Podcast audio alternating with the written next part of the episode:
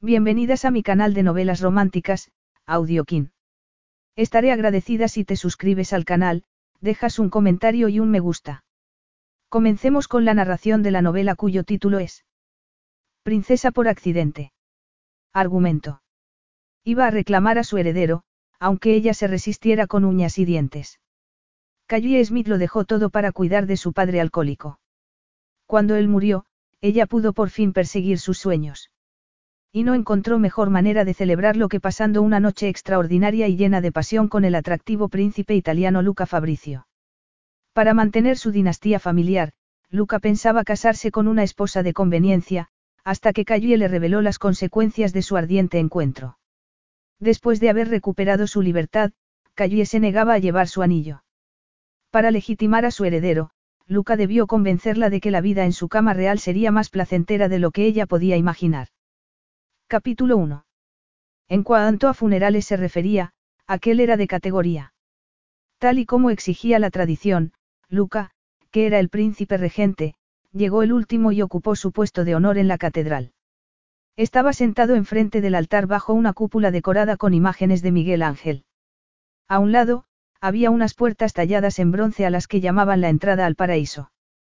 Luca estaba muy tenso a causa del dolor de la pérdida y le preocupaba no haberse ocupado de todos los detalles para homenajear al hombre al que le debía todo. Las banderas ondeaban a meda hasta en la ciudad de Fabricio. Los súbditos leales formaban en las calles. Las flores se habían importado de Francia. Los músicos eran de Roma. Una procesión de carruajes a caballo llevaba a los dignatarios de todo el mundo hasta la catedral. Force, el semental negro de Luca, llevaba el ataúd de su padre en un carruaje, y las botas del príncipe estaban colocadas en sentido contrario sobre los estribos. Era una imagen conmovedora, pero el caballo avanzaba con la cabeza bien alta, como si supiera que la carga que llevaba era un gran hombre en su viaje final. Como nuevo gobernador del pequeño y rico principado de Fabricio, a Luca, el hombre que los periodistas sensacionalistas solían llamar el chico de los barrios bajos de Roma, estaban mostrándole el máximo respeto. Él se había retirado hacía mucho tiempo de aquellos barrios. Su gran visión para los negocios lo había convertido en billonario, mientras que el hombre al que iban a enterrar lo había convertido en príncipe. Aquel magnífico escenario era muy diferente de los callejones llenos de grafitis y con olor a basura donde Luca había pasado la infancia. Jamás había imaginado que se convertiría en príncipe. De niño, se conformaba con las obras que robaba de las basuras para llenar el estómago y con los harapos con los que se cubría la espalda. Al ver que le sonreía una princesa europea, en busca de marido, inclinó la cabeza. Por suerte, recordaba las advertencias que le habían hecho acerca de las mujeres oportunistas y no se comprometería con una aristócrata atontada. Aunque admitía que no podía hacer nada con la testosterona que corría por sus venas. Incluso recién afeitado y vestido de uniforme, parecía un matón. Su aspecto era una de las cosas que su padre adoptivo, el príncipe difunto, no había sido capaz de refinar. Alto, de piel bronceada y con aspecto de guerrero, Luca no estaba seguro de sus orígenes. Su madre era una trabajadora de Roma. Y creía que su padre era el hombre que solía molestarla a cambio de dinero. El príncipe difunto era el único padre que recordaba con claridad. A él le debía su educación. Y todo lo demás. Se habían conocido en el Coliseo, donde el príncipe había ido de visita oficial. Luca había estado rebuscando en las basuras y no esperaba que nadie se fijara en él. Sin embargo, el príncipe no había perdido detalle y, al día siguiente, envió a un ayudante para que le ofreciera a Luca vivir en el palacio con Max, el hijo del príncipe. El príncipe había insistido en que se harían compañía el uno al otro y en que Luca sería libre para marcharse si no le gustaba la vida allí. Luca, tras haber vivido en la calle, era lo bastante listo como para sospechar, pero puesto que estaba hambriento había decidido darle una oportunidad. Aquella oportunidad le había permitido ser quien era, y por eso honrar al príncipe era tan importante para él. Apreciaba muchísimo a su padre adoptivo, por haberle enseñado todo acerca de cómo construir su propia vida en lugar de convertirse en víctima de la misma. No obstante, el príncipe le había hecho una última advertencia desde el lecho de muerte. Max es débil. Tú serás el heredero del trono. Has de casarte y conservar mi legado para el país que ambos queremos. Sujetando la mano delicada de su padre, Luca le había dado su palabra. Y si hubiese podido entregarle su fuerza, también lo habría hecho. En realidad, habría hecho cualquier cosa por salvar al hombre que le había salvado la vida. Como si pudiera leer su pensamiento, Maximus, el hermano adoptivo de Luca lo miró desde el otro lado del pasillo. No había amor entre ellos. Su padre había fracasado a la hora de forjar una relación con Max, y Luca también. Max prefería salir con mujeres y dedicarse al juego en lugar del arte de gobernar. Nunca había mostrado interés por la familia y Luca enseguida había aprendido que, mientras que el príncipe era su gran aliado, Max siempre sería su mayor enemigo.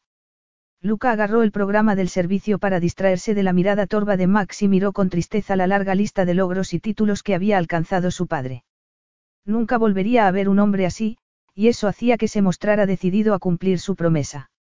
Eres un líder nato, le había dicho su padre, y por eso, te nombro mi heredero. No era de extrañar que Max lo odiara. Luca no había buscado el honor de ser el heredero al trono de Fabricio. No necesitaba el dinero. Podía gobernar el país con calderilla. El éxito lo había alcanzado al insistirle a su padre en que le permitiera estudiar tecnología en la universidad, con el fin de actualizar su país, Fabricio. Se había convertido en el hombre más exitoso de la industria y sus activos eran tan grandes que la empresa se automantenía. Ese era el motivo por el que tenía que pensar en gobernar un país, y para rellenar el vacío que tenía a su lado. Si no consigues hacer esto en dos años, le había dicho su padre en el lecho de muerte, nuestra constitución dicta que el trono pasaría a tu hermano, ambos sabían qué implicaba aquello. Max arruinaría a Fabricio. Es tu destino, Luca había añadido su padre. No puedes negarte a la petición de un hombre que está en el lecho de muerte. Luca no tenía intención de hacerlo, pero la idea de casarse con una princesa sosa no le resultaba nada atractiva. El mundo de los matrimonios de la realeza no tenía comparativa con el encanto de estar con su gente.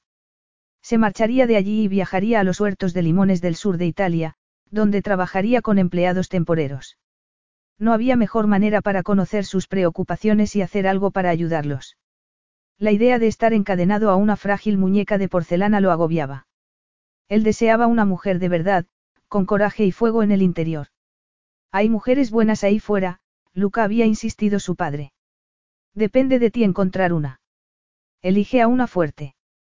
Busca lo diferente. Salte del camino establecido. En aquellos momentos, a Luca le pareció que no podía ser fácil. Mirando a su alrededor, ese mismo día, pensaba que era imposible. En cuanto a funerales se refería, aquel era pequeño, pero respetable. Callie se había asegurado de que fuera así. De hecho, las únicas personas que habían pasado para despedirse de su padre, aparte de ella, eran los vecinos de al lado, la animada familia Brown. Era un evento tranquilo, porque Callie siempre se había sentido que debía contrarrestar la vida temeraria e insensata que había llevado su padre, durante la que nunca sabían de dónde sacarían la comida para el día siguiente. De no haber sido por sus amigos los Brown, ella se habría vuelto loca. Ellos siempre se reían de todo lo que la vida les presentara y le recordaban que se divirtiera siempre que pudiera y que no ofendiera a otros. Ese día, la familia Brown estaba esplendorosa, de no ser porque sus cinco perros se habían bajado de la furgoneta y ladraban sin parar en la puerta del cementerio. Los Brown le ofrecían a Calle la imagen de cómo era la vida de una familia feliz. Al fin y al cabo, lo que ella deseaba de corazón era eso, una familia feliz. Adiós, papá susurró, lamentándose por lo que nunca habían sido el uno para el otro. Después, echó un puñado de tierra húmeda sobre el ataúd. No te preocupes, cariño, dijo Ma, rodeando a Calle por los hombros. Lo peor ha pasado. Tu vida está a punto de comenzar. Es un libro en blanco. Puedes escribir lo que quieras. Cierra los ojos y piensa dónde te gustaría estar. Eso es lo que siempre me hace feliz. No es cierto, Rosie. Rosie Brown, la mejor amiga de Calle y la hija mayor de los Brown, se acercó a Calle y la agarró del otro brazo. Así es, Ma. El mundo es tuyo, Calle. Puedes hacer lo que quieras. Y a veces, tendrás que escuchar a la gente que te quiere y permitir que te ayude. ¿Hasta dónde se puede llegar con diez libras? Preguntó Calle, esforzándose por sonreír. Rosie suspiró. Cualquier sitio ha de ser mejor que quedarse por aquí. Lo siento, Ma, sé que te encanta este lugar, pero ya sabes a qué me refiero. Calle necesita un cambio.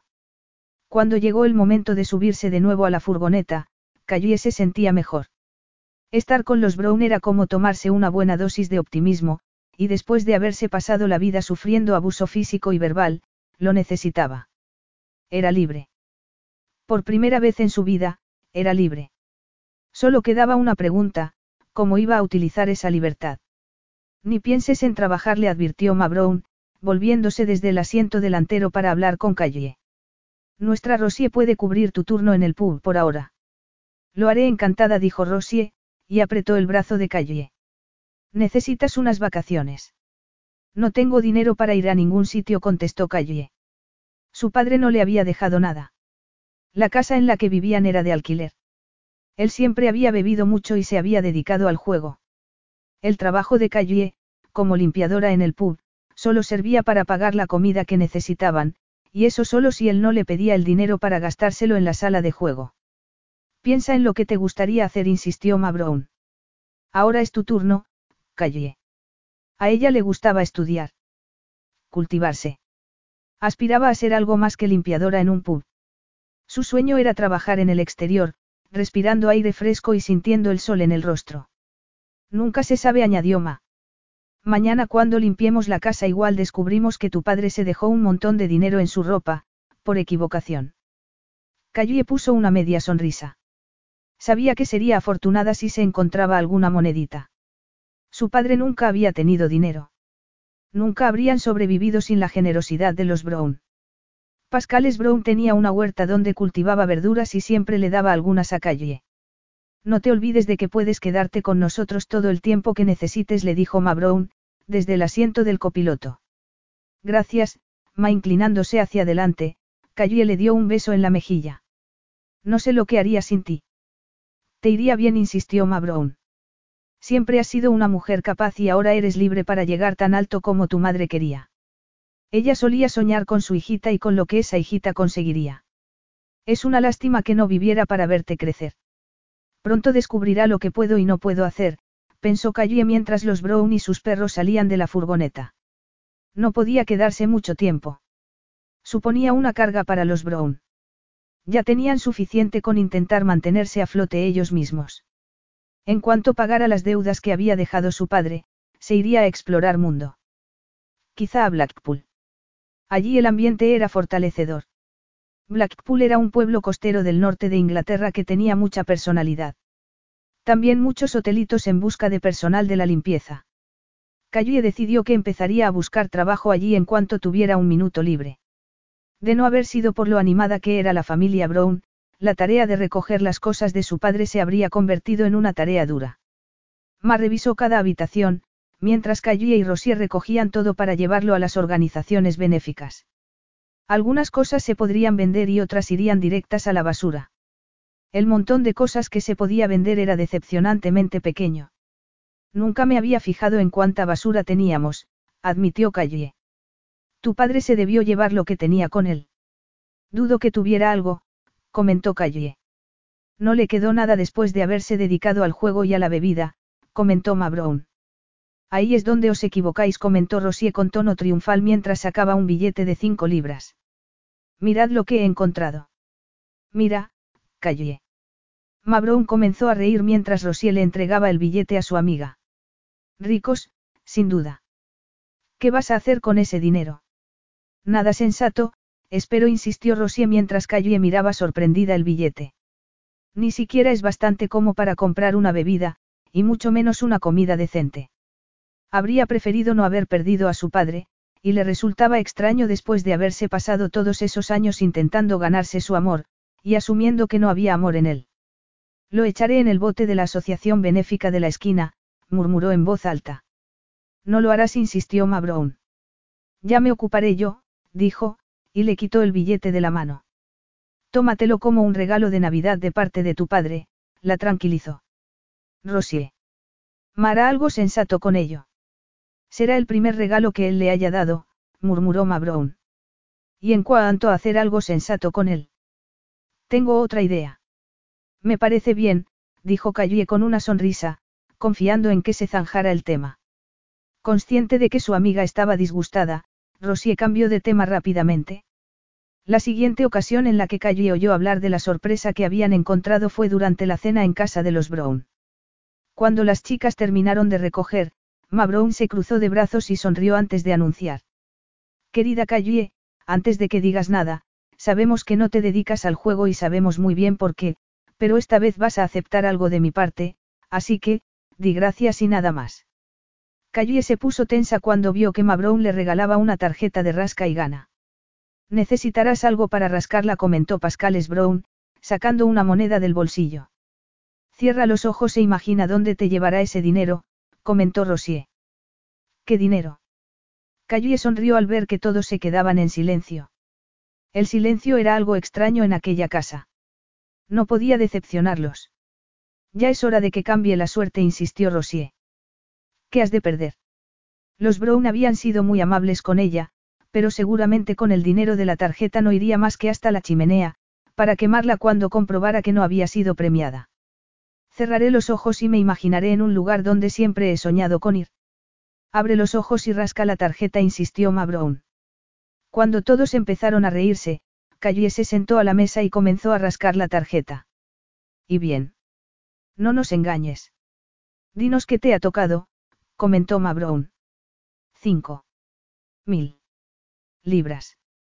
Nadie dijo ni una palabra durante unos instantes. ¿Qué has dicho? Preguntó Rosier. He ganado cinco mil libras. Los Brown exclamaron entusiasmados y durante un buen rato estuvieron comentando varias ideas. Abrir una tiendecita cerca del pub, o una cafetería. Quiero daros el dinero a vosotros, insistió Callie. Ni de broma Ma Brown se cruzó de brazos para zanjar el tema. Callie decidió que guardaría una parte para ellos de todas maneras. Podrías comprarte todos los perros de rescate del mundo, dijo Tom, uno de los chicos pequeños de la familia Brown. O un coche de segunda mano, dijo otro. ¿Por qué no te lo gastas en ropa? sugirió una de las niñas. Nunca tendrás otra oportunidad así de llenar tu armario. ¿Qué armario? pensó Callie. Todas sus pertenencias cabían en una maleta. No es una fortuna y Callie debe hacer algo que la haga feliz, dijo Pascales Brown. Debería cumplir alguno de sus sueños, algo que siempre recordará. Hasta ahora no se ha divertido mucho en la vida, y esta es su oportunidad. La habitación se quedó en silencio.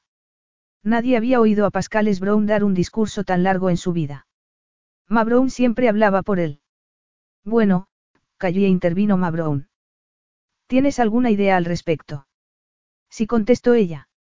No será ir a Blackpool, dijo Rosier, girando los ojos. Podemos ir allí cualquier fin de semana. ¿Y bien? Preguntaron todos a la vez. Callie agarró la guía de televisión y la abrió sobre la mesa. Había un artículo con una foto de unos huertos de limones donde una pareja con dos niños jugaba sobre la hierba. El titular decía, Visita Italia. ¿Por qué no? Dijo Callie al ver que nadie decía nada. Puedo soñar, no. Ahora puedes hacer mucho más que soñar, comentó Ma Brown. Para entonces, Callie ya estaba dejando su sueño en segundo plano y sustituyéndolo por uno más realista. Quizá un fin de semana en algún hotel de la costa. De paso, podría buscar trabajo mientras estuviera allí. Sé ambiciosa. Piensa en Italia, insistió Rosier. Eso sería un buen recuerdo, dijo Pascales Brown. Callie miró por la ventana. La gente que pasaba iba encogida por el frío. La foto de la revista prometía algo muy diferente, sol y árboles frutales, en lugar del humo de los coches y la ropa de abrigo. Miró la página de nuevo. Era como una ventana abierta hacia otro mundo. Las personas de la foto eran modelos, pero era evidente que no podían estar fingiendo la sensación de libertad y de felicidad que expresaba su rostro. Italia, comentó Ma Brown, pensativa. Necesitarás ropa nueva para ir allí. No te preocupes, Calle. No tendrás que gastarte mucho. Encontrarás de todo en la calle principal. Rosie miró a su madre frunciendo el ceño. Esta es la oportunidad de Calle para tener algo especial, susurró. Y debería tenerlo con vino Pascales Brown. Ya ha aguantado bastante. Entonces, que haga una mezcla entre la ropa de la calle principal y algo de diseño. Amalfi dijo Calle, pensando en la foto de la revista. La idea de viajar a Italia era emocionante. Lo que necesitaba era un cambio de escenario antes de empezar con la siguiente fase de su vida.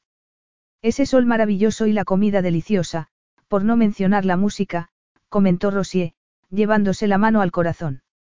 Ese ambiente romántico y los hombres italianos, la vocecita interior de y habló con un susurro. Ella la silenció. Siempre había tenido cuidado con las relaciones románticas. Había tenido demasiados deberes en casa como para ser frívola, y demasiadas oportunidades de presenciar lo violento que podía llegar a ser un hombre. Vamos, Calle. ¿Dónde está tu sentido de aventura? Preguntó Mabrown. Era libre de hacer lo que quisiera, así que, ¿por qué no se compraba un vestido de diseño por una vez? Tenía la posibilidad de dejar de ser Calle por unos días. Por una vez, la niña buena podía mostrar su lado divertido, si es que seguía teniéndolo. Capítulo 2. Él se fijó inmediatamente en la mujer que estaba sentada junto a la barra del bar. Incluso desde detrás, era atractiva. Había algo en su manera de estar, y en la forma relajada con la que hablaba con Marco, el camarero y amigo de Luca. Él acababa de hablar con Max y estaba de muy mal humor. Max no había perdido tiempo para provocar la inquietud en Fabricio durante la ausencia de Luca. Desde que eran niños, Max había sido una molestia para él. Gracias a sus travesuras, Luca no debería visitar sus huertas de limones en la costa de Amalfi, sino que debía regresar cuanto antes a Fabricio. Sin embargo, ese era su viaje anual al lugar que adoraba y donde estaba la gente que le importaba y, nada, ni siquiera Max, podría evitar que lo hiciera. Aunque, en aquella ocasión, solo podría pasar allí un par de noches. La mujer era una distracción. Ella observaba a todo el que entraba a través de los espejos de detrás de la barra. Estaría esperando a un amante. Él experimentó un sentimiento de celos y se preguntó por qué le importaba, si ella también podía estar esperando a un familiar o a una amiga. Luca había pasado por el hotel para invitar a Marco a la celebración anual del inicio de la temporada de la recolección de limones. Marco y él se habían criado juntos puesto que el padre de Marco había trabajado para el difunto príncipe. Colocándose al final de la barra, desde donde podía hablar con Marco en privado, Luca vio a la mujer de frente por primera vez. Ella se mostraba segura y animada, y disfrutaba de poner a prueba su italiano. La risa iluminaba su rostro cada vez que se equivocaba y Marco la corregía. Sintiéndose un poco enojado por el hecho de que se llevaran bien, él decidió seguir observándola. Su perfil era exquisito, aunque ella no parecía ser consciente de ello, igual que tampoco parecía consciente del atractivo de su cuerpo. Era una mujer que no se parecía en nada a las mujeres sofisticadas con las que él solía tratar. Y eso provocaba que sintiera curiosidad por ella. Vestía de manera impecable, aunque de forma sencilla para estar en uno de los hoteles más famosos de aquel lugar de la costa. Era casi demasiado perfecta. Tenía el cabello pelirrojo y lo llevaba corto. Sus ojos eran verdes y ligeramente rasgados, y le daban un toque exótico a su rostro. Su piel poco bronceada y salteada con pecas, sugería que llevaba menos de una semana allí y que vivía en un lugar más frío. Llevaba mucho tiempo pensando en una mujer que no parecía consciente de haberle llamado la atención. ¿O no era así? Luca notó que se le tensaba la entrepierna cuando ella se volvió para mirarlo y le sostuvo la mirada. Interesante. Buenas noches después de saludar a la mujer, Luca miró a Marco para dejarle claro que quería permanecer de incógnito. Marco sonrió. Después, se estrecharon las manos, de esa manera complicada con la que solían saludarse, y mientras la mujer los miraba con interés. Ella era mucho más guapa de lo que él había pensado. Su aroma era intoxicante. Olía a flores salvajes. Qué oportuno, pensó Luca, cuando Marco se marchó para servir a un cliente. ¿Puedo invitarla a una copa? Ella lo miró a los ojos. Te conozco. La pregunta lo pilló desprevenido, igual que su tono directo. De reojo, vio que Marco arqueaba una ceja. Su amigo llamaría al equipo de seguridad si Luca se lo pedía, y la mujer sería invitada a marcharse. Luca negó con la cabeza de forma imperceptible y Marco desechó la idea. Me llamo Luca le dijo, y le ofreció la mano para saludarla. Ella ignoró el gesto y lo miró con suspicacia. Creo que no nos hemos conocido antes, insistió él, esperando a que ella le dijera su nombre. No muerdo, añadió, al ver que ella no le estrechaba la mano. Pero es muy insistente, dijo ella, dejando claro que no habría contacto físico entre ellos. Insistente. Por fuera, permaneció indiferente. Por dentro, estaba a punto de estallar. Las mujeres opinaban que era encantador y atento. Era evidente que aquella mujer tenía otra idea. ¿Qué le apetece beber? Agua con gas, por favor. Lucas se volvió hacia Marco y dijo. Aqua frizzante per la signorina, e lo stesso per me, per favore. Sí, signor contestó Marco, sirviendo dos botellas de agua con gas. Ella continuó mirándolo mientras bebía el primer sorbo. Sus ojos no mostraban ni una pizca de reconocimiento. Incluso después de unos minutos, él seguía siendo nada más que un hombre en un bar. Ella no sabía quién era, y desconfiaría de él.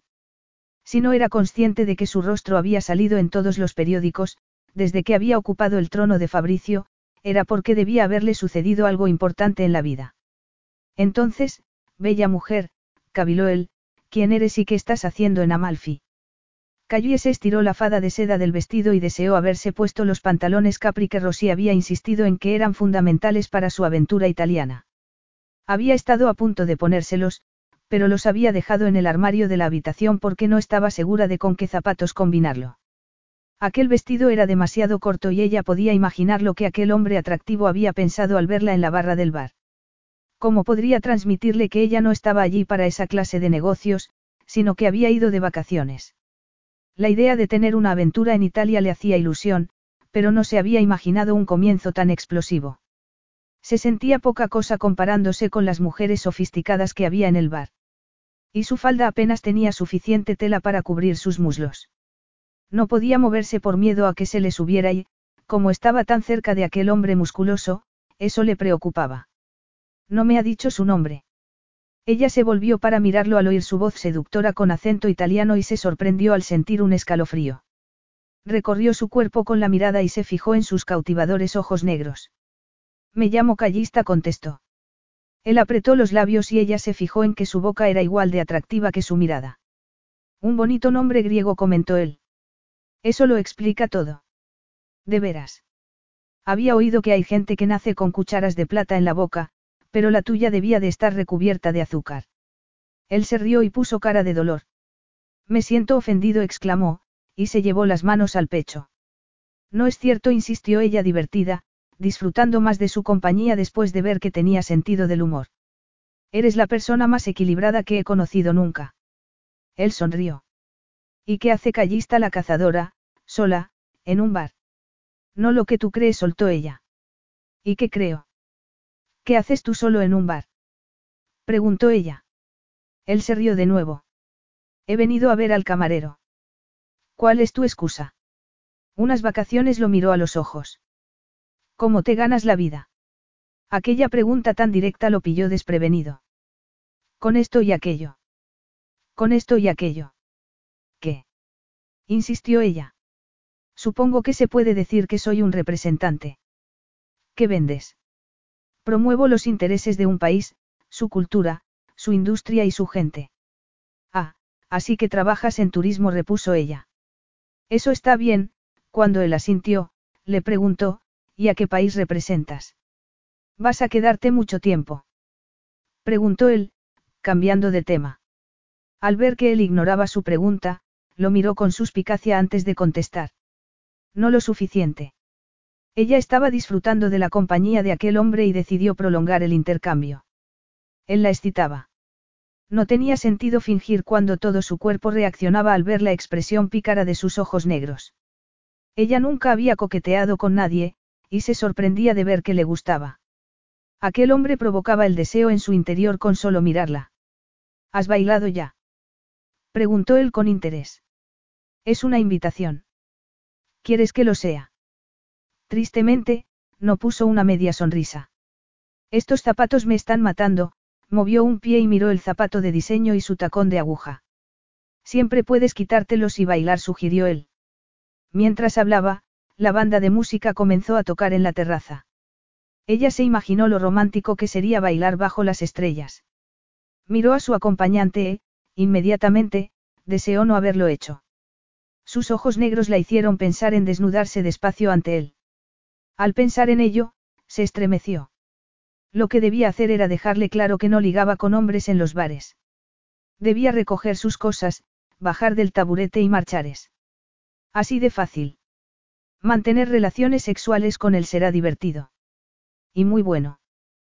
¿Qué diablos le pasaba? Aquello no era más que deseo ardiente que prometía grandes placeres. Eres muy agradable, Signorina. De veras. No era esa su intención.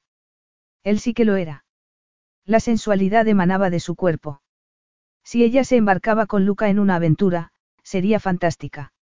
La idea de tumbarse junto a él, piel con piel, mientras sus fuertes manos controlaban su placer. Signorina. Sí. Ella pestañeó y lo miró de nuevo. Por muy atractivo que fuera, tenía que tener cuidado de no ir demasiado lejos. Así que la aventura de su vida había terminado antes de empezar. La aventura de su vida parecía algo estupendo en teoría, pero en la práctica amenazaba todo tipo de placeres desconocidos. O peligros, rectificó Calle. Era lo bastante sensata como para no permitir que la cosa llegara demasiado lejos. Concentrándose en el vaso de agua, intentó no fijarse en la masculinidad que trataba de seducirla. Finalmente, abandonó. Él había ganado. Era mucho mejor coqueteando que ella. ¿Y qué más se le daría bien? Le apetece otra agua con gas, signorina. ¿Cómo podía conseguir que una pregunta tan sencilla pareciera tan arriesgada? Sí, por favor. Calle deseaba conocer más cosas sobre él. ¿Qué había de malo en ello? No todos los días se presentaban oportunidades así. No estaba preparada para marcharse todavía. ¿Y por qué debía ser ella la que se marchara? Marco rellenó su vaso y Lucas se lo entregó. Ella suspiró cuando sus dedos se tocaron. Él era como un artefacto incendiario para sus sentidos. Mirando a través del espejo que estaba detrás de la barra, miró a los otros hombres de la sala. Ninguno era comparable con Luca. Todos parecían hombres decentes vestidos con traje de negocios. Ninguno iba con unos vaqueros ceñidos y una camisa blanca con el cuello desabrochado, dejando al descubierto su vello varonil. Al ver que Luca la miraba a través del espejo, cayó y se sobresaltó. Lo estás asimilando todo. Le sugirió él. No podía estar interesado en ella. No tenía mucho sentido, con la de mujeres atractivas que había en el bar. Se habría enterado de que había ganado dinero. Aunque no parecía un hombre necesitado, y Marco, el camarero, parecía conocerlo. Después de haber sobrevivido a su padre, ella no tenía intención de enamorarse de un hombre apuesto solo porque fuera encantador. Enamorarse. Estás frunciendo el ceño, signorina murmuró Luca, con un tono que provocó que se le erizara el vello de la nuca. Espero que no sea yo el motivo de tu preocupación. Para nada contestó ella, al mismo tiempo que él la miró fijamente y la hizo estremecer. Luca solo le preocupaba en un aspecto. Era un buen seductor y ella debía darle las gracias por la bebida y marcharse. ¿Te apetece un fruto seco? Preguntó ella en cambio. Luca sonrió y arqueó una ceja. Antes de que me los coma todos, añadió Calle, en un tono que indicaba que no bromeara con ella. Sería más fácil y mucho más sabroso que vinieras a cenar conmigo, dijo él, ladeando el rostro. Ni pensarlo. Eso suponía correr un peligro. Cenamos. Insistió Luca. O pedimos más frutos secos. Ella lo miró avergonzada al ver que el plato estaba casi vacío y se quedó boquiabierta cuando Luca le agarró la mano. Nunca había sentido tanta conexión con otra persona. Al darse cuenta de que él solo la había tocado para sujetarle la mano y volcarle el contenido del plato sobre la palma, se sintió avergonzada. Disfruta de la cena, signorina, dijo él, y se enderezó. ¿Dónde vas? Vas a echarme de menos. Solo si se me acaban los frutos secos. Luca soltó una carcajada que provocó que a ella se le acelerara el corazón. ¿Podrías venir conmigo? No, gracias sonrió, consciente de que estaba haciendo lo correcto. Luca era como un imán que la atraía con fuerza. Y a ella empezaba a gustarle demasiado eso de coquetear. No permitas que te retrase la cena. He elegido quedarme un poco más. Su manera de hablar hizo que se le acelerara el corazón. La manera de mirarla, que todo su cuerpo reaccionara. Su acento italiano, su voz grave y el atractivo de su cuerpo la habían hipnotizado. Signorina. Él estaba esperando su decisión. Disfruta de la cena, ella quería irse con él. Quería ser una chica mala por una vez en la vida.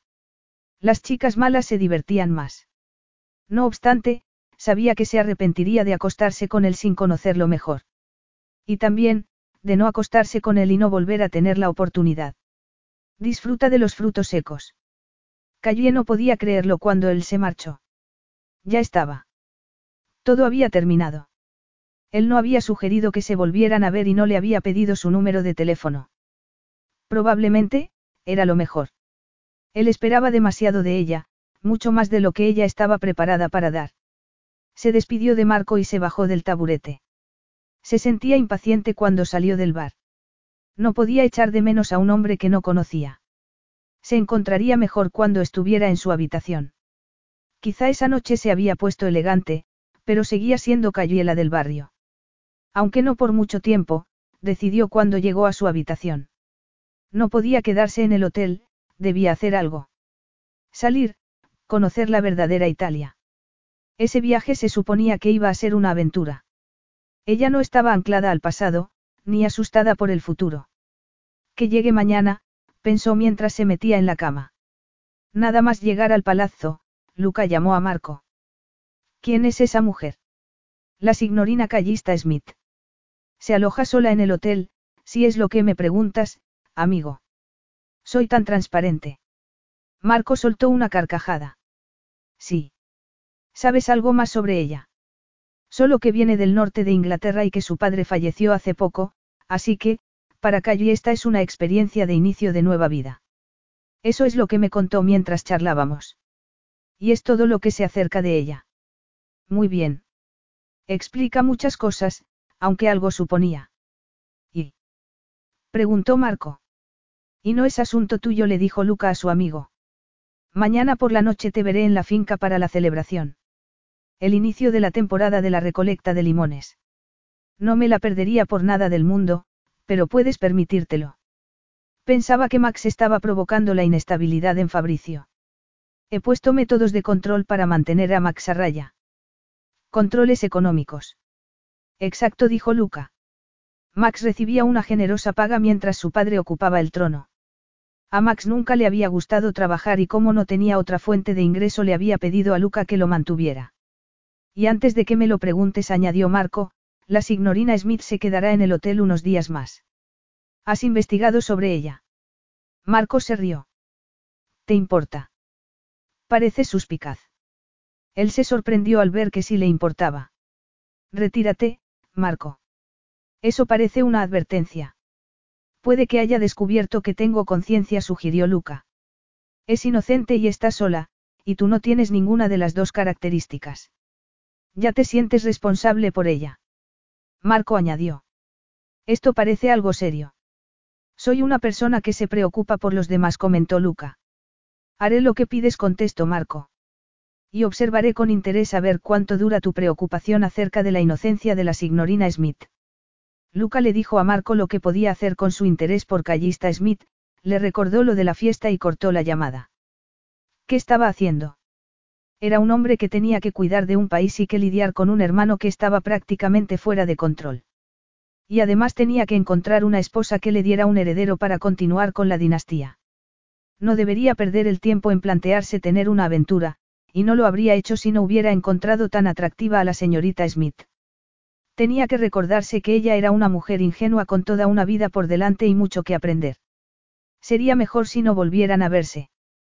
Ella debía aprender acerca del sexo y de las realidades de la vida con un hombre que pudiera dedicarle tiempo. No permitas que me encuentre con ese hombre, pensó Luca mientras se acomodaba en el asiento de su deportivo rojo favorito. Lo mataría. No.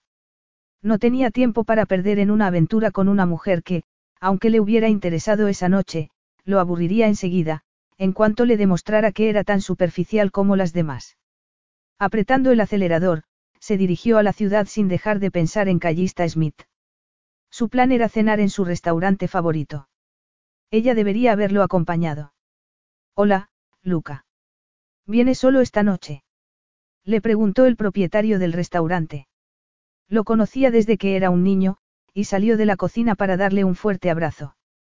Por desgracia, Sí, pero no te preocupes que puedo comer tanto como si fuéramos dos. Siempre has tenido buen apetito. Cierto, pensó Luca, mientras miraba a las mujeres que estaban en las mesas. Todas lo miraban con provocación, pero ninguna consiguió llamar su atención. No como Callista Smith. Callie estaba segura de que era la persona más desagradecida del mundo. Estaba en el lugar más bonito que hubiera imaginado jamás, hacía sol y estaba en un hotel maravilloso, sin embargo, sentía que algo faltaba. ¿Y cómo podía ser? Si estaba tumbada en una cama con sábanas blancas y olor a lavanda y llevaba un camisón de algodón y encaje que se había comprado para el viaje de su vida. Si el dinero no me hace feliz, ¿qué más puedo hacer? Bueno, se había gastado la mayor parte del dinero en alojarse en ese hotel, así que no tendría que preocuparse por qué hacer con el dinero durante mucho más tiempo. Salió de la cama, abrió la ventana, y se quedó sin respiración al ver las maravillosas vistas. Los acantilados blancos caían hasta las playas de aguas cristalinas. Cerró los ojos y respiró hondo. El aroma de las flores y del pan recién hecho, provocaron que respirara hondo una vez más. ¿Por qué no le bastaba con aquello? Se sentía sola. Echaba de menos a los Brown. Y a sus compañeros de trabajo. Quizá no había sido muy divertido estar en casa con su padre borracho la mayor parte del tiempo, pero los Brown compensaban aquella situación y cuidar de su padre se había convertido en su rutina. Todavía se ponía triste si pensaba en él y en cómo había desperdiciado su vida. Podía haber conseguido mucho más, pero había elegido dedicarse al juego y a la bebida, confiando en sus amigos poco recomendables, en lugar de en su hija Callie, o en los Brown. No tenía sentido lamentarse. Estaba decidida a seguir con su vida, y debía tomar decisiones. No iba a quedarse en el hotel sin hacer nada durante el resto del día. Tampoco iba a monopolizar a Marco y correr el riesgo de encontrarse de nuevo con aquel hombre de sonrisa devastadora. Luca no era de su círculo, pertenecía a los cuentos de hadas. Ella había tratado de pensar en un actor o un famoso que lo superara, pero no había conseguido ninguno. Le gustaba tanto, que se sentía asustada. No podía ser normal. No era posible que no pudiera dejar de pensar en él, imaginando que la abrazaba y la besaba que sus cuerpos se rozaban. Era ridículo. Se retiró de la ventana. Podía fantasear con Luca todo lo que quisiera, y lo había hecho la mayor parte de la noche, pero era lo bastante sensata como para mantenerse alejada. Servicio de habitaciones. Ella se volvió y corrió a abrir la puerta. Siento haberme retrasado tanto. He dormido mucho. ¿Puedo volver más tarde? preguntó la camarera. No, por favor, repuso Callie. Hablas muy bien inglés. ¿Puedo preguntarte una cosa? Por supuesto. Me llamo María. Si puedo ayudarla, lo haré encantada. María no era mucho mayor que Callie. Si quisieras trabajar al aire libre, María, donde yo vivo no hace mucho sol, le explicó Callie. ¿Dónde buscarías trabajo? Ah, eso es fácil. Estamos en el comienzo de la temporada de la recogida de limones y se necesita mucha mano de obra temporal. En las afueras hay una gran finca que pertenece al príncipe. Siempre contratan gente en esta época. La finca del príncipe. Suena muy bien. Es muy amable, le aseguró María. Debe serlo, porque la gente va año tras año. ¿Crees que podría conseguir un trabajo allí? ¿Por qué no? María frunció el ceño. ¿Pero por qué quiere trabajar recolectando limones? Callie comprendía que a María debía resultarle extraño que estuviera en un hotel de cinco estrellas y quisiera trabajar en el campo. Necesito un cambio, admitió. Y me encantaría trabajar al aire libre. Lo comprendo con vino María. Si fuera usted, hoy iría a la finca. Así no se perderá la fiesta. La fiesta. Siempre celebran una fiesta al principio de la temporada, le explicó María. Igual que al final. Aparte de exportar limones al resto del mundo, en la finca del príncipe también fabrican el licor limoncello, y sus fiestas son siempre las mejores. Es muy mayor. El príncipe. María soltó una risita. Es el hombre más atractivo que hay. Que hubiera dos de los hombres más atractivos en la misma ciudad, parecía imposible, pero puesto que ella no iba a encontrarse con el príncipe y estaba decidida a evitar a Luca, podía estar tranquila. Te agradezco muchísimo esta información, le dijo a María. Si necesita algo más, Signorina. Llámame Calle. Nunca se sabe cuándo nos volveremos a encontrar. Quizá en las huertas de limones sugirió María. En las huertas con vino Callie, entusiasmada con la idea de trabajar en las huertas que había visto en las fotografías. Estaba nerviosa y no podía esperar a embarcarse en su nuevo plan. Dejaría de ser Callie, la del barrio, y pasaría a ser Callie, la del limonar, algo que sonaba muchísimo mejor.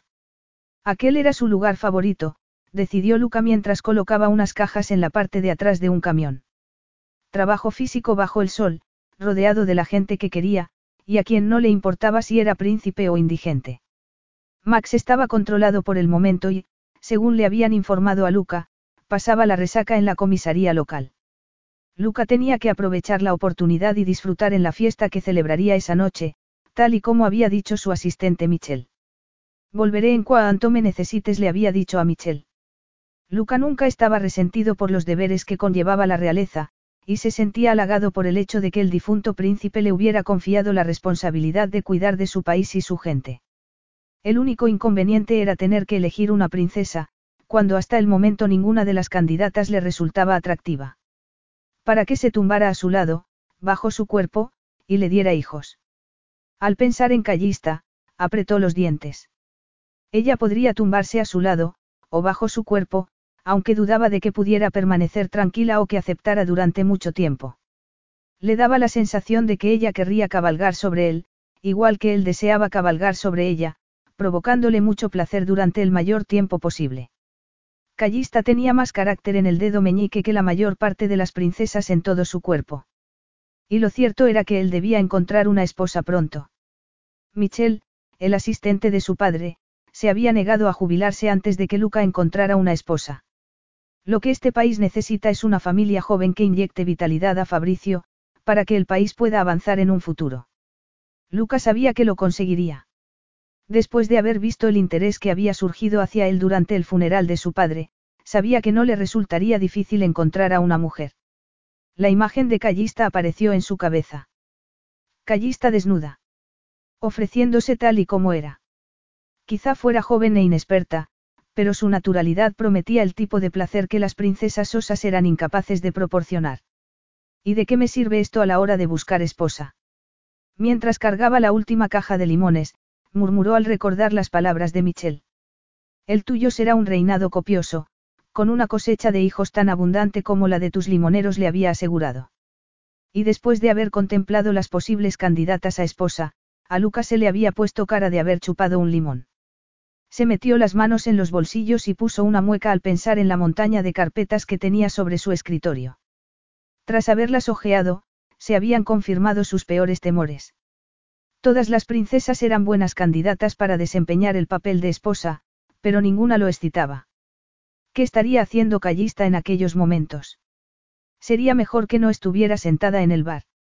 Si no, la sacaría de allí y... De veras. Sonrió, al imaginar cómo reaccionaría a ella. No tenía nada de sosa. No sería fácil de encajar, ni se conformaría con estar rodeada de lujo mientras trataban de tener herederos. Incluso a Michelle le resultaría difícil de encajarla en las costumbres de la realeza. Menos mal. Lo último que necesitaba era tener una mujer decidida enfrentándose a él en cada paso del camino. No obstante, una ola de deseo lo invadió por dentro al imaginarla entre sus brazos. Podía esperar unos días para encontrar una princesa adecuada. Callie contempló las verjas que rodeaban la finca del príncipe. Eran tal y como ella imaginaba. Imponentes y con lanzas bañadas en oro en la parte más alta. También había unos leones mostrando los dientes que parecía que la miraban. Hola les dijo, preguntándose si no estaría en la entrada equivocada. Era demasiado tarde. De pronto, se fijó en un cartel con una flecha roja y se dirigió en esa dirección. Al llegar a una garita que estaba al final de la verja, presionó un botón del interfono. So llevaré la testa, si prega contestó una voz. Lo siento, pero no hablo muy bien italiano. Mire hacia arriba, por favor le indicó la voz. Ella miró hacia el cielo. A la cámara. Qué tonta soy. Esa lente redonda que tengo delante es una cámara. La fotografía se toma por motivos de seguridad. Si no desea entrar en la finca, por favor, retírese. No. Si quiero entrar. He venido a pedir trabajo. Lo siento si debería haber empleado otra puerta, se cayó al ver que se abrían las puertas de la verja. Diríjase hasta donde está el encargado, en el primer establo que se encuentre. Sí, señor. Contestó ella. Boquiabierta, contempló el largo camino de piedras blancas que llegaba a un edificio de piedra rosada. El palazzo era un edificio enorme y elegante, con torres y torretas que parecían sacadas de un cuento de hadas. El castillo de Cenicienta, pensó ella. Los pájaros cantaban a los lados del camino y las mariposas bailaban entre las flores, pero no veía ni rastro del establo al que se había referido la voz del interfono. ¡Ey! Perdió. Por aquí. Ella se volvió al oír las voces y vio a más recolectores que se dirigían hacia un camino semioculto entre los arbustos. Cayó se acercó a ellos. Había otra señal bien grande, pero ella no la había visto. La señal decía. Benvenuto ai nostro personale stagionale. Ella sabía que quería decir, bienvenidos nuestros empleados temporales. Era un recibimiento mucho más cálido que la hoja que estaba pinchada en. El corcho del pub, donde se advertía a los empleados que utilizaran la puerta trasera o serían despedidos inmediatamente. Los recolectores la habían esperado y charlaban muy animados. Ella estaba entusiasmada. Aquello era una aventura y era lo que estaba esperando. Se lo tenía que contar a los Brown. Al enterarse de que podía empezar a trabajar ese mismo día y de que le pagarían en metálico si lo prefería, se alegró. Había pensado en marcharse del hotel y mudarse a un pequeño hostal para poder prolongar su estancia. Ya había llamado para ver si tenían habitaciones. Estaba deseando conocer la verdadera Italia y, era muy buena administrándose el dinero. Había probado la vida de lujo y, aunque se alegraba de haberlo hecho, se había quedado un poco decepcionada. Esto es mucho mejor, pensó mientras salía del establo con otros recolectores. Allí no había aires de grandeza y, sobre todo, no necesitaba llevar esos terribles zapatos de tacón. La finca del príncipe era como un pueblo pequeño. Había docenas de grupos de recolectores trabajando entre los limoneros. Esto es el paraíso, pensó Cayue mientras se enderezaba y paraba a tomar un poco de aire. Sí, el trabajo era duro, pero el sol era cálido y el aroma de los limoneros, embriagador. Llevaba guantes para protegerse las manos y una herramienta para recoger los limones que estaban fuera de su alcance. El compañerismo era increíble. Todo el mundo quería ayudar a los nuevos. La fiesta de la que María había hablado en el hotel era esa noche, y todos los recolectores estaban invitados. ¿Qué podía ser mejor que aquello? Enseguida reanudó la recogida. Con un cubo ligero atado a la cintura, iba recogiendo los limones del árbol. Después, volcaba el cubo en unas cajas que luego se llevaban en tractores. Cuando el sol cubrió el cielo del atardecer de color naranja, ella se sentía como si hubiera trabajado allí toda la vida. Incluso se hizo una nueva amiga llamada Anita, una mujer grande y de aspecto saludable, con una gran sonrisa. Anita iba allí cada año a trabajar, desde el norte de Inglaterra, para recoger limones, sentir el sol en el rostro y prepararse para el frío invierno. Estoy sola, le había dicho a Calle, pero cuando llego aquí, es como si tuviera familia. Fue entonces cuando Calle le habló a Anita de los Brown. Es gente que hace que las cosas sean especiales, ¿verdad? Había preguntado ella. Aquella no solo era una buena manera de alargar su estancia en Italia, decidió Calle, mientras Anita se ofrecía para mostrarle el camino a la cocina. Era una nueva manera de enfocar la vida, si es que tenía valor para aceptarla. La aceptaría. Quizá le dolieran los músculos por no estar acostumbrada al ejercicio, pero se sentía entusiasmada por primera vez desde hacía años. Eso era tener libertad. Capítulo 3. Callie se percató de que su aventura acababa de empezar. Anita le mostró uno de los jardines que rodeaba el palacio y donde se iba a celebrar la fiesta de aquella noche. Ella no pudo evitar mirar a través de las ventanas del palacio para ver si podía ver al príncipe. Por supuesto, no había nadie que se pareciera a un príncipe, y la multitud no estaba nada alterada, así que era probable que no estuviera allí. Anita y Cayu aceptaron la copa de limoncello con hielo que les ofreció un camarero y comenzaron a hablar. No llevaban mucho tiempo hablando cuando Cayu sintió la necesidad de volverse. Luca. Preguntó boquiabierta. ¿Alguien que conoces? Preguntó Anita sorprendida. Más o menos admitió Calle. Solo lo había visto un instante, y un grupo de gente lo tenía rodeado. A ella no le sorprendía tanto interés. Era su atractivo lo que le había llamado la atención. No me dijo que trabajaba aquí, le dijo a Anita. Es habitual que, ¿estás bien? Anita iba a decirle algo sobre Luca, pero se cayó al ver la cara de Calle. Estoy perfectamente bien, mintió Calle. Había dejado la copa y se había cruzado de brazos para ocultar su excitación, cuando Luca la miró fijamente a los ojos. Oh. Viene hacia aquí, le advirtió Anita. Tengo la sensación de que todo está a punto de cambiar para ti, comentó, mientras le daba un empujoncito a Calle, que parecía estar en trance. Será mejor que me esfume. No, Anita. Quédate, demasiado tarde, Anita había desaparecido entre la multitud. Lucas saludó a Calle con una botella de cerveza en la mano y sonrió. Ella sonrió también. Su corazón latía de forma acelerada. Era muy emocionante volverlo a ver. Demasiado emocionante. Debería haber seguido a Anita.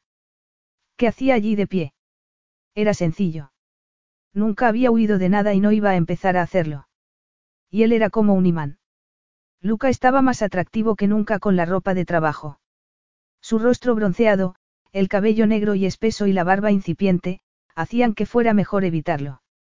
Yo he venido en busca de aventuras, se recordó Callie, sonriendo para sí. Se fijó en los arañazos que tenía en los antebrazos y en las piernas, y al ver que se quitaba la suciedad del rostro con el brazo, le pareció todavía más sexy. La hoguera que tenía detrás hacía que pareciera un diablo que había bajado del infierno para provocar el caos entre las novicias coquetas. Luca dijo ella, al ver que se acercaba. Signorina Callista Smith contestó él con una sonrisa. Qué agradable sorpresa. ¿Sabes cómo me llamo? Callie se dio cuenta de que debía haber hablado con Marco el camarero. No puedes pretender que te ignore, signorina.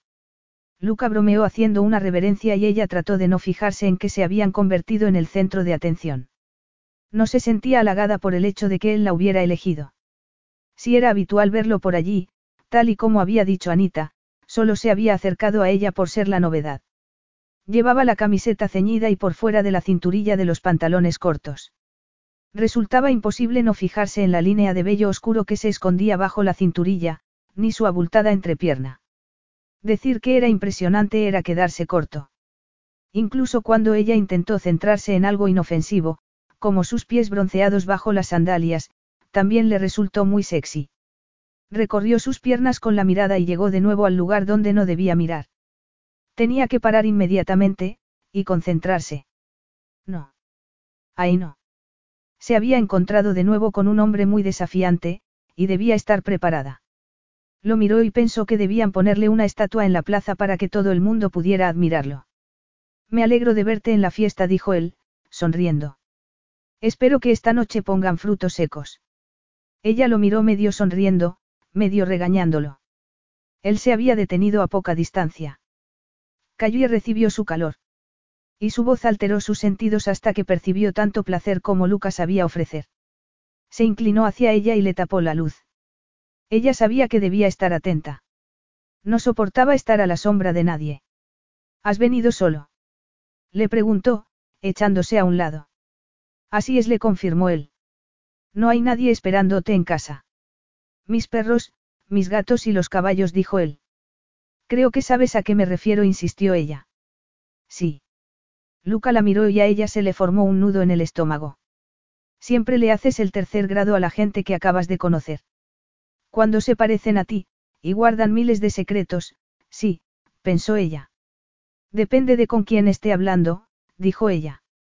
¿Y por qué a mí sí? Tenemos tiempo suficiente. Preguntó Calle. Al ver que él se reía, añadió. No esperaba verte aquí, así que me he llevado una sorpresa. Espero que te vayas acostumbrando. Intentaba hacerlo contacto, pero me he dado cuenta de que me resulta más fácil ser directa. Estoy de acuerdo, dijo él. ¿Estás casado? Preguntó ella. ¿O tienes una pareja o una amiga especial? Lucas sonrió. No bromeabas cuando decías que eras directa. Cierto, confirmó Calle. Antes de que diga nada más, necesito saber en qué terreno me muevo. Parezco casado. Esa no es una respuesta a mi pregunta, se quejó ella. Es una evasiva. No estoy casado, confirmó Luca, cuando ella se volvió para marcharse. La agarró del brazo y ella se quedó paralizada. No estoy comprometido, aparte de estar brevemente unido a ti, le dijo, y retiró la mano. Eso satisface tu código moral. Mis expectativas van en otra dirección. Eres una mujer intrigante, Callista Smith. Calló y repuso ella. Y tú has debido de tener una vida muy protegida. Él se rió al oír su comentario, y ella deseó poder pasarse el resto de la noche provocándose el uno al otro. Él la hacía sentir bien. Había química entre ellos. Atracción sexual. ¿Quién no pensaría en el sexo estando con Luca? Parecía un depredador que creía haber encontrado a su presa. Mientras que Callie era dulce y picante a la vez, y estaba decidida a no llegar más lejos, Luca era todo con lo que ella había soñado mientras limpiaba el suelo del pub arrodillada, pero aquello era la vida real y lo mejor que podía hacer era marcharse. Estaba a punto de irme a casa, le explicó, mirando hacia el camino. No lo estás pasando bien. Demasiado bien. Si no podía mentir. Había disfrutado durante todo el día, y la comida olía de maravilla, la banda estaba tocando y hacía una noche preciosa y estrellada. Y, además, estaba con Luca. Mañana tengo que trabajar. Y yo, repuso él. Me lo estás poniendo muy difícil. ¿Y por qué vas a negarte la recompensa de un duro día de trabajo? Depende de la recompensa. Era tan atractivo. Le recordaba a un depredador a punto de saltar sobre su presa. Eh, Luca. Ambos se volvieron para ver que Marco se acercaba. Durante unos instantes, la tensión se disipó. Luca saludó a Marco, pero al cabo de unos instantes, se quedaron a solas otra vez. Pensaba que te habrías ido a buscar frutos secos, comentó él. Estaba esperando para decirte adiós. Ah. Callie se preguntaba si lo decía convencido, o si sabía que estaba atrapada por su potente masculinidad. ¿Y por qué estás aquí, mujer misteriosa? Te alojas en un hotel de cinco estrellas, pero trabajas recolectando limones. ¿Qué tiene de malo? Nada. Bueno, ahora que ya hemos hablado de ello, te digo adiós. Lucas se encogió de hombros y se echó a un lado para dejarla pasar, pero antes le retiró un mechón de pelo de la frente. Ella se estremeció, y sus pezones se pusieron erectos. Quédate, insistió él. Te divertirás más. Eso era lo que le daba miedo. Debería sentirme halagada por tu sugerencia.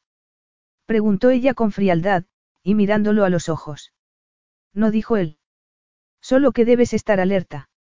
Hay muchos depredadores en esta fiesta. Ninguno que pueda tener la oportunidad de acercarse a ti. Los mantendrás alejados. Pensaba que tendrías cosas mejores que hacer. Y yo pensaba que ibas a marcharte. Así es. Él no podía creerlo cuando ella se marchó. Cayeno era una mujer a la que pudiera engatusar para llevarla a la cama, sino una mujer con la que tenía que tener cuidado. Bien. Necesitaba un reto. Solo había una mujer que pudiera mantener su interés aquella noche. Le costaba creer la transformación que había sufrido, había pasado de mariposear con él en el bar a recolectar limones en sus huertas. Era una buena mezcla. Además, le encantaba su expresión decidida. Estaba harto de las mujeres insulsas. También le encantaba su manera de caminar, con la cabeza bien alta y contoneando sus caderas. Ella no tenía ni idea de quién era él. Y dudaba de que hubiera marcado alguna diferencia. Para Callie, el estatus no significaba nada, tal y como había demostrado al pasar de vivir en un hotel de cinco estrellas a realizar un trabajo duro en la huerta. El sol había sido amable con ella. Sonrosada por culpa de la actividad física, estaba lo bastante atractiva como para comérsela, algo que él había dejado para la noche. Él la había observado charlando con sus amigas. Estaba mucho más relajada de lo que había estado en el hotel. Se reía con facilidad y gesticulaba cuando el idioma no le permitía comunicarse. Nada parecía perturbarla. Aparte de él. Se sentía cómoda con todo el mundo, igual que él, y era mucho más bella de lo que la recordaba. Joven y natural. Incluso la suciedad que tenía en el cuello había hecho que él deseara limpiársela con la lengua. Había llegado el momento de que dejara de pensar en calle desnuda, entre sus brazos, o tendría que pasearse por la fiesta completamente excitado.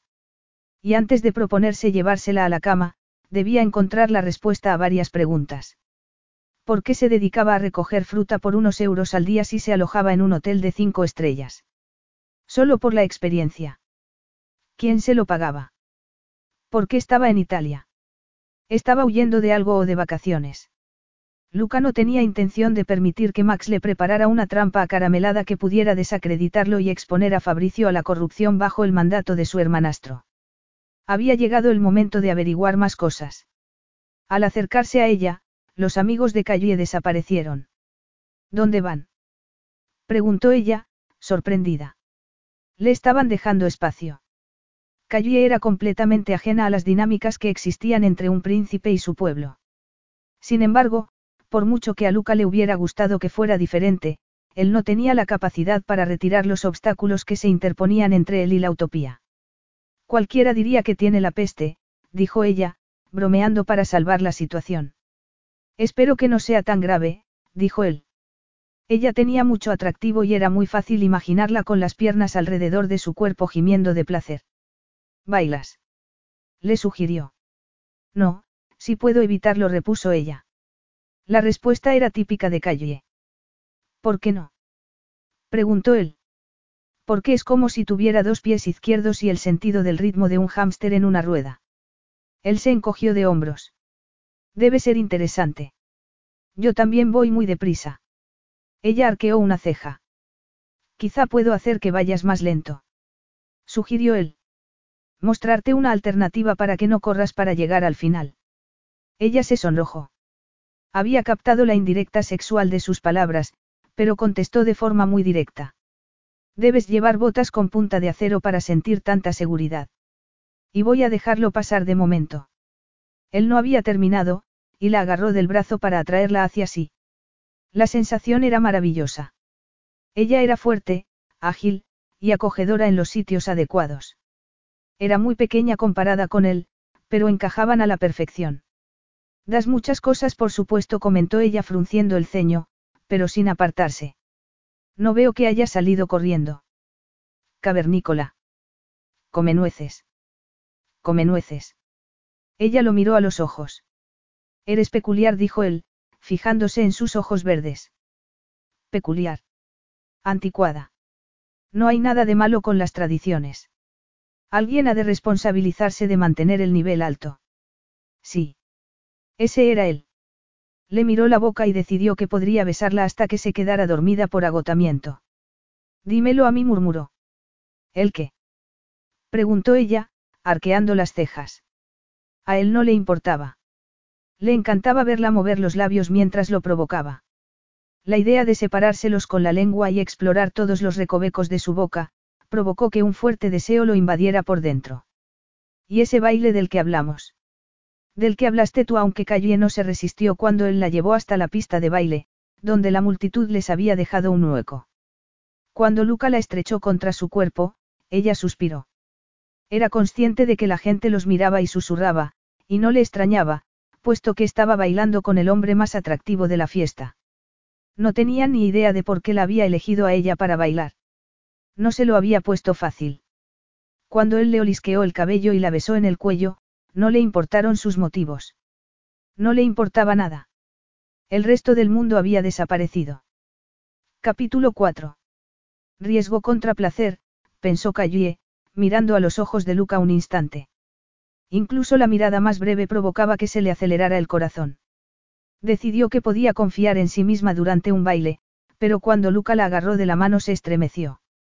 Y cuando le colocó la otra mano sobre la cintura, Solo pudo pensar en sentirlo más cerca. Luchando contra el deseo, mantuvo una distancia sensata con él.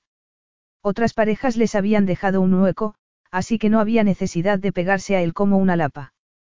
Calle se percató de que Luca era muy famoso. Todo el mundo los miraba y sonreía. De hecho, había cierto murmullo, así que pensó que quizá el príncipe estaba cerca. Miró a su alrededor y se dio cuenta de que no lo conocería si se encontraba con él. Era probable que todo el mundo pensara que era afortunada, pero ella no podía librarse de la sensación de que le faltaba algo. No tendría la oportunidad de lamentarse. Era más importante no perder la cordura. Bailar con Luca era un deporte de alto riesgo. Solo había una cosa más íntima que podían hacer estando tan cerca, y era hacer el amor. Debía quitárselo de la cabeza inmediatamente. Bailaría una canción y se marcharía a casa. Separarse de Luca, antes de que terminara la música, sería de mala educación. Caer en la trampa de relajarse entre sus brazos era estúpido. Control era lo que necesitaba. Al menos de momento. Por otro lado, Callie se preguntaba por qué no podía continuar con aquella aventura. Ya no era Callie la que limpiaba suelos para ganarse la vida, sino Callie la recolectora de limones, y tenía un mundo lleno de aventuras en su interior. Ella intentó relajarse. Luca tenía razón acerca de que bailar con él sería sencillo. Por algún motivo, sus pies sabían muy bien qué hacer. Su cuerpo se movía de manera instintiva. Podían haber estado solos en la pista de baile. Ella lo miró y él le sonrió. Era bueno. Muy bueno. Luca podía parecer un hombre brusco, pero cuando se trataba de seducir era muy delicado. Mientras ella fuera consciente, estaría bien. Él debió de notar que ella temblaba de excitación. Su cuerpo estaba ardiendo de deseo. Su corazón golpeaba contra su pecho. Nunca había jugado a algo tan peligroso. Luca era tan viril que ella no podía pensar con claridad. Deseaba acariciarle el cabello y explorar su cuerpo. Sentir su barba incipiente contra la piel, y sus labios contra la boca. Mientras me sujeta con sus grandes manos para darme placer. No. Tenía que marcharse. Pero no lo hizo. Entonces, otro drone sobrevoló la pista de baile. Solo están comprobando quién hay por aquí, le aseguró Luca al ver que miraba hacia arriba. Como si fuéramos tan importantes, contestó Calle. Imagino que el príncipe debe estar cerca. Es una precaución que se toma cuando hay mucha gente, le explicó Luca. A Calle le encantaba verlo sonreír.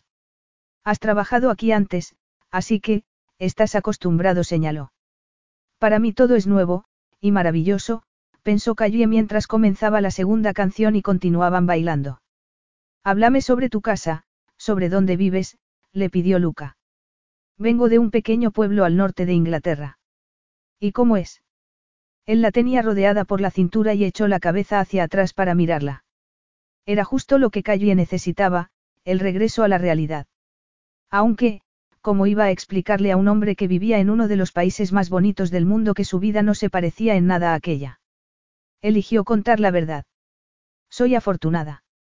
Tengo muchos vecinos, un buen trabajo y amigos estupendos. ¿Vive sola? Preguntó él. Era difícil concentrarse estando tan cerca de Luca. Vivía con mi padre hasta hace poco. Murió poco antes de que yo viniera a Italia. Lo siento mucho. Lo mataron durante una pelea entre borrachos, explicó ella. Luca parecía verdaderamente preocupado y ella decidió contárselo.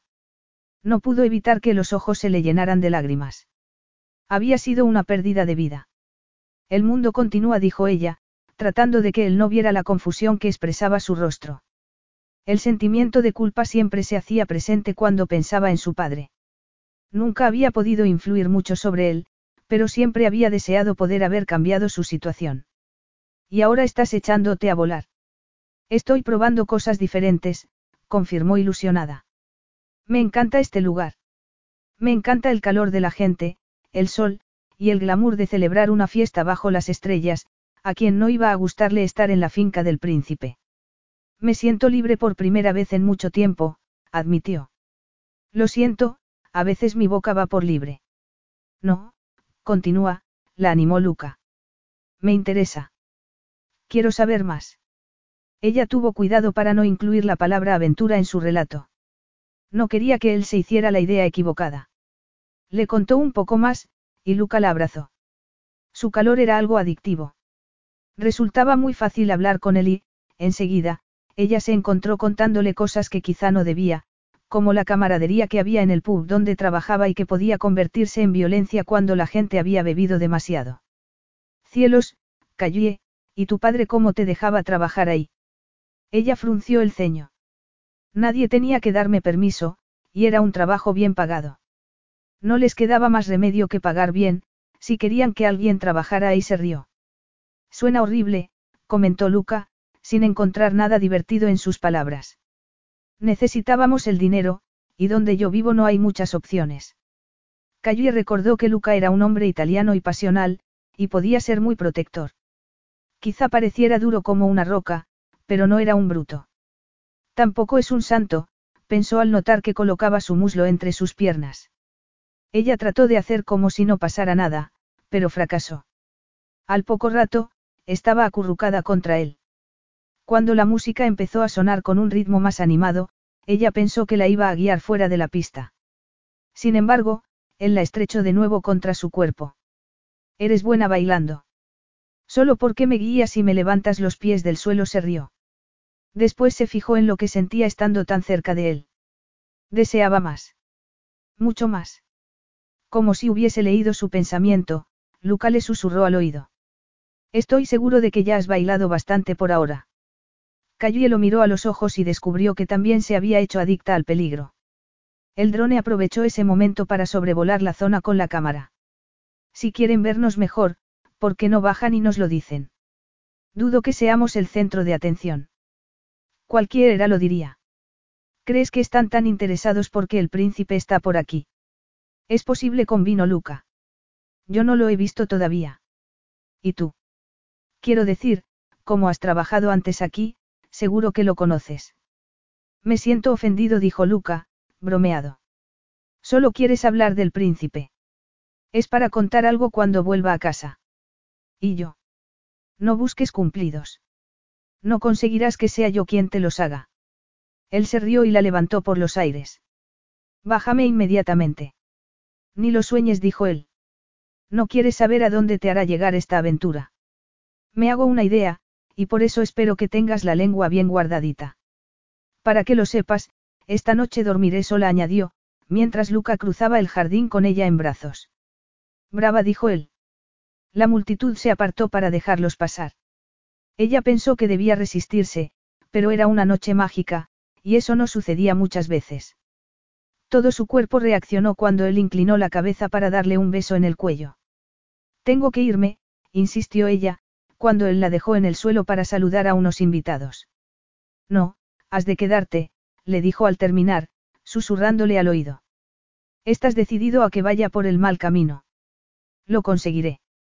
Antes de que ella pudiera contestar, la tomó en brazos y la llevó hacia los jardines del palacio. Ella estaba peligrosamente excitada. Por una vez iba a ser Callie, la de los limoneros, sin temor, culpabilidad o nada de lo que había experimentado en el pasado. ¿Dónde me llevas? Le preguntó, al ver que Luca abría una verja que llevaba hasta los limonares. Espera y verás. Él no se detuvo hasta que llegaron a la orilla del río. Allí la dejó en el suelo. La miró y le preguntó. ¿Qué te preocupa? No estoy preocupada, aparte de que sabía que no podría tener más noches como aquella. La luna iluminaba el lugar. El sonido del agua al pasar. La hierba mullida bajo sus pies, y el cielo estrellado sobre su cabeza. Era el lugar perfecto para la noche perfecta, y Luca era el hombre perfecto. Estiró el brazo y le dio la mano. Luca la tranquilizó y la sedujo con sus besos, con sus caricias y con la expresión de sus ojos. Ella creía que estaban conectándose a un nivel mucho más profundo. Él conseguía que ella deseara conocerlo mejor, y que aquello durara un poco más. Sus manos hacían magia sobre su cuerpo. Su fuerza la seducía, su aroma. Todo él la seducía. Era un hombre de la tierra, de la gente, que trabajaba con su cuerpo, con su mente, y su buen humor. También mostraba lealtad hacia el príncipe, algo que le había demostrado al negarse a enseñarle quién era. No podían dejar de acariciarse. Y ella no iba a marcharse a ningún sitio. Era una mujer con deseos y necesidades, que no veía motivo para no satisfacerlos. No se había preparado para aquello, pero había tomado las precauciones habituales, confiando en que en un futuro tendría vida amorosa. No había planeado nada, porque confiar en un hombre era algo difícil para Callie, pero Luca era diferente. Él hacía que se sintiera segura. Él hacía que pensara que podía confiar en él. Su boca era cálida y persuasiva. Callie se mostró dubitativa al principio, pero enseguida lo besó también. Él estaba más controlado. Ella no. Era nueva en aquello, y desconocía que el deseo podía consumirla de esa manera. Te deseo, dijo ella, y lo miró a los ojos. Él sabía que estaba sufriendo. Por supuesto que lo sabía. Él era el responsable. Ella le acarició el torso por encima de la camiseta y le dijo. Quítatela. Después, Quítate el resto de la ropa. Él la miró divertido. Tú primero, repuso. Oh, al menos, hazlo a la vez que yo. Y así empezó el juego. Ya no podía detenerse. Sin romper el contacto ocular, ella comenzó a desabrocharse la blusa. Lo hizo despacio, y notó que el deseo aumentaba entre ambos. Era su turno hacerlo esperar. Y se quitó la blusa y la dejó caer. Llevas sujetador. Diría que tú también llevas demasiada ropa, murmuró ella. Él sonrió. Deberías haber puesto tus reglas antes de empezar, bromeó ella, porque ahora tendrás que quitarte las sandalias también. Sin dejar de mirarla, Lucas se quitó las sandalias. Ella susurró. Ahora los pantalones cortos. ¿Estás segura? Completamente, mantendría la mirada a la altura de sus ojos. Quítate las zapatillas, sugirió él. Si eso es una estrategia para darme la oportunidad de que cambie de opinión, ahórratela. No lo haré. Me arriesgaré. Luca la miró un largo instante. Cuando haya terminado, no tendrás ni una pizca de ropa, le prometió. Ella se encogió de hombros, fingiendo indiferencia, pero tenía el corazón acelerado. Si prefieres no hacerlo. Oh, prefiero hacerlo, dijo, y la miró de forma que a Calle la invadió un intenso deseo. Ella se quitó las deportivas, deseando haberse abrigado más para tener más prendas que quitarse. Luca tenía muchas probabilidades de ganar ese juego. ¿Qué opinaría un hombre experto como él cuando la viera desnuda? No obstante, era emocionante y divertido, y tal y como ella había soñado su aventura. Una aventura que no le contaría a los Brown. Ella debería haberse imaginado que él iría sin ropa interior. Él se bajó la cremallera y se quitó los pantalones, quedándose delante de ella sin preocupación. Todavía te quedan varias cosas, comentó él. Cayue se esforzó por no bajar la mirada. Mis normas son, se quedó boquiabierta cuando Luca la atrajo hacia sí. Tus normas no sirven para nada, le aseguró él con tono seductor mientras le olisqueaba el cuello. Oh. Ella no pudo evitar intentar restregar su cuerpo contra el de Luca para tener un contacto más íntimo con él, pero Luca la sujetó para mantenerla alejada. No tan deprisa, dijo él, mientras ella jadeaba. Veo que tengo que dar un poco de formación. Por favor, comentó ella. Bonito sujetador, comentó él mientras se lo quitaba. Sin duda, iba a hacerse una idea equivocada. Ella había elegido esa prenda para Italia. Le había parecido una prenda frívola y divertida. Y sobre todo segura, ya que no había ningún hombre en la tienda mientras se lo compraba. El sujetador y el tanga también parecían inofensivos. Eran de una marca exclusiva, y estaban hechos para mostrar en lugar de para ser prácticos. La lencería de diseño de seda de color rosa y encaje de color aguamarina, no solía ser su elección. Ella solía usar ropa blanca de algodón. Podía imaginar lo que Luca estaba pensando. Eres preciosa, murmuró él. No, no lo soy. Supongo que solo hay una manera de convencerte, dijo él, riéndose. Luca la estrechó contra su cuerpo y la besó de manera apasionada, provocando que ella se sintiera contenta y triste, entusiasmada y confusa a la vez. Estaba feliz de estar allí con él, pero triste porque sabía que no podía durar. Él la excitaba. Su cuerpo deseaba más, y él lo sabía. Y a ella le daba miedo confundirse. Para murmuró Luca contra su boca. Para de pensar y permítete sentir por una vez. Sigue a tu instinto, callé. Su instinto le indicaba que se restregara contra él, que separara sus piernas y encontrara alivio para la frustración que le provocaba tanto deseo, lo más rápido posible. Deseaba que aquello sucediera, y que durara la conexión que había entre ellos, pero tenía que enfrentarse a la realidad. Luca era un trabajador itinerante igual que ella, así que ambos debían continuar su camino. Él la besó de nuevo y la tumbó en el suelo. Después se colocó a su lado sobre la hierba y se aseguró de que el resto del mundo se desvaneciera a su alrededor. Era como si el tiempo se hubiera detenido. Se oía el agua del arroyo y la brisa movía las hojas sobre sus cabezas, pero estaban en otro mundo donde sus sentidos solo percibían el calor, y el aroma masculino del cuerpo de Luca. Tenía el torso salpicado con una fina capa de vello que le rozaba los pezones al moverse. Ella ardía de deseo, y solo sintió una pizca de aprensión cuando él sacó algo de su bolsillo y lo abrió. Ella se alegró de que él estuviera dispuesto a usar protección, porque no pensaba echarse atrás. No se arrepentía de nada. Él inclinó la cabeza para besarla y ella arqueó las caderas instintivamente, respondiendo a las demandas de su cuerpo. Se agarró a sus hombros con fuerza, como si se estuviera hundiendo y Luca fuera una roca. Al ver que él se colocaba sobre ella, cayó y suspiró. El peso de su cuerpo provocó que se asustara una pizca. Tuvo que recordar que aquello era lo que quería, y que nada iba a detenerla. Estoy aquí, la tranquilizó Luca, como si hubiese notado su nerviosismo. ¿Crees que no lo sé? bromeó ella. ¿En serio? Deja de preocuparte. Nunca te haría daño. Ella lo miró a los ojos y vio que era sincero. Era como si se hubieran abierto las puertas del deseo, pero se sentía insegura con respecto a Luca. Ella tenía experiencia limitada, pero aquella aventura quedaría grabada para siempre en su memoria. Luca susurró contra su boca. Confía en mí, Callie entonces, comenzó a acariciarla y Callie fue incapaz de pensar más. Oh. Es. Agradable. Sugirió él. Como respuesta obtuvo una serie de gemido. Más que agradable. Más.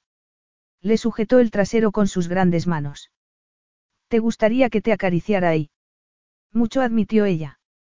Luca la acarició con un dedo y ella se estremeció de placer. Él sabía exactamente qué hacer.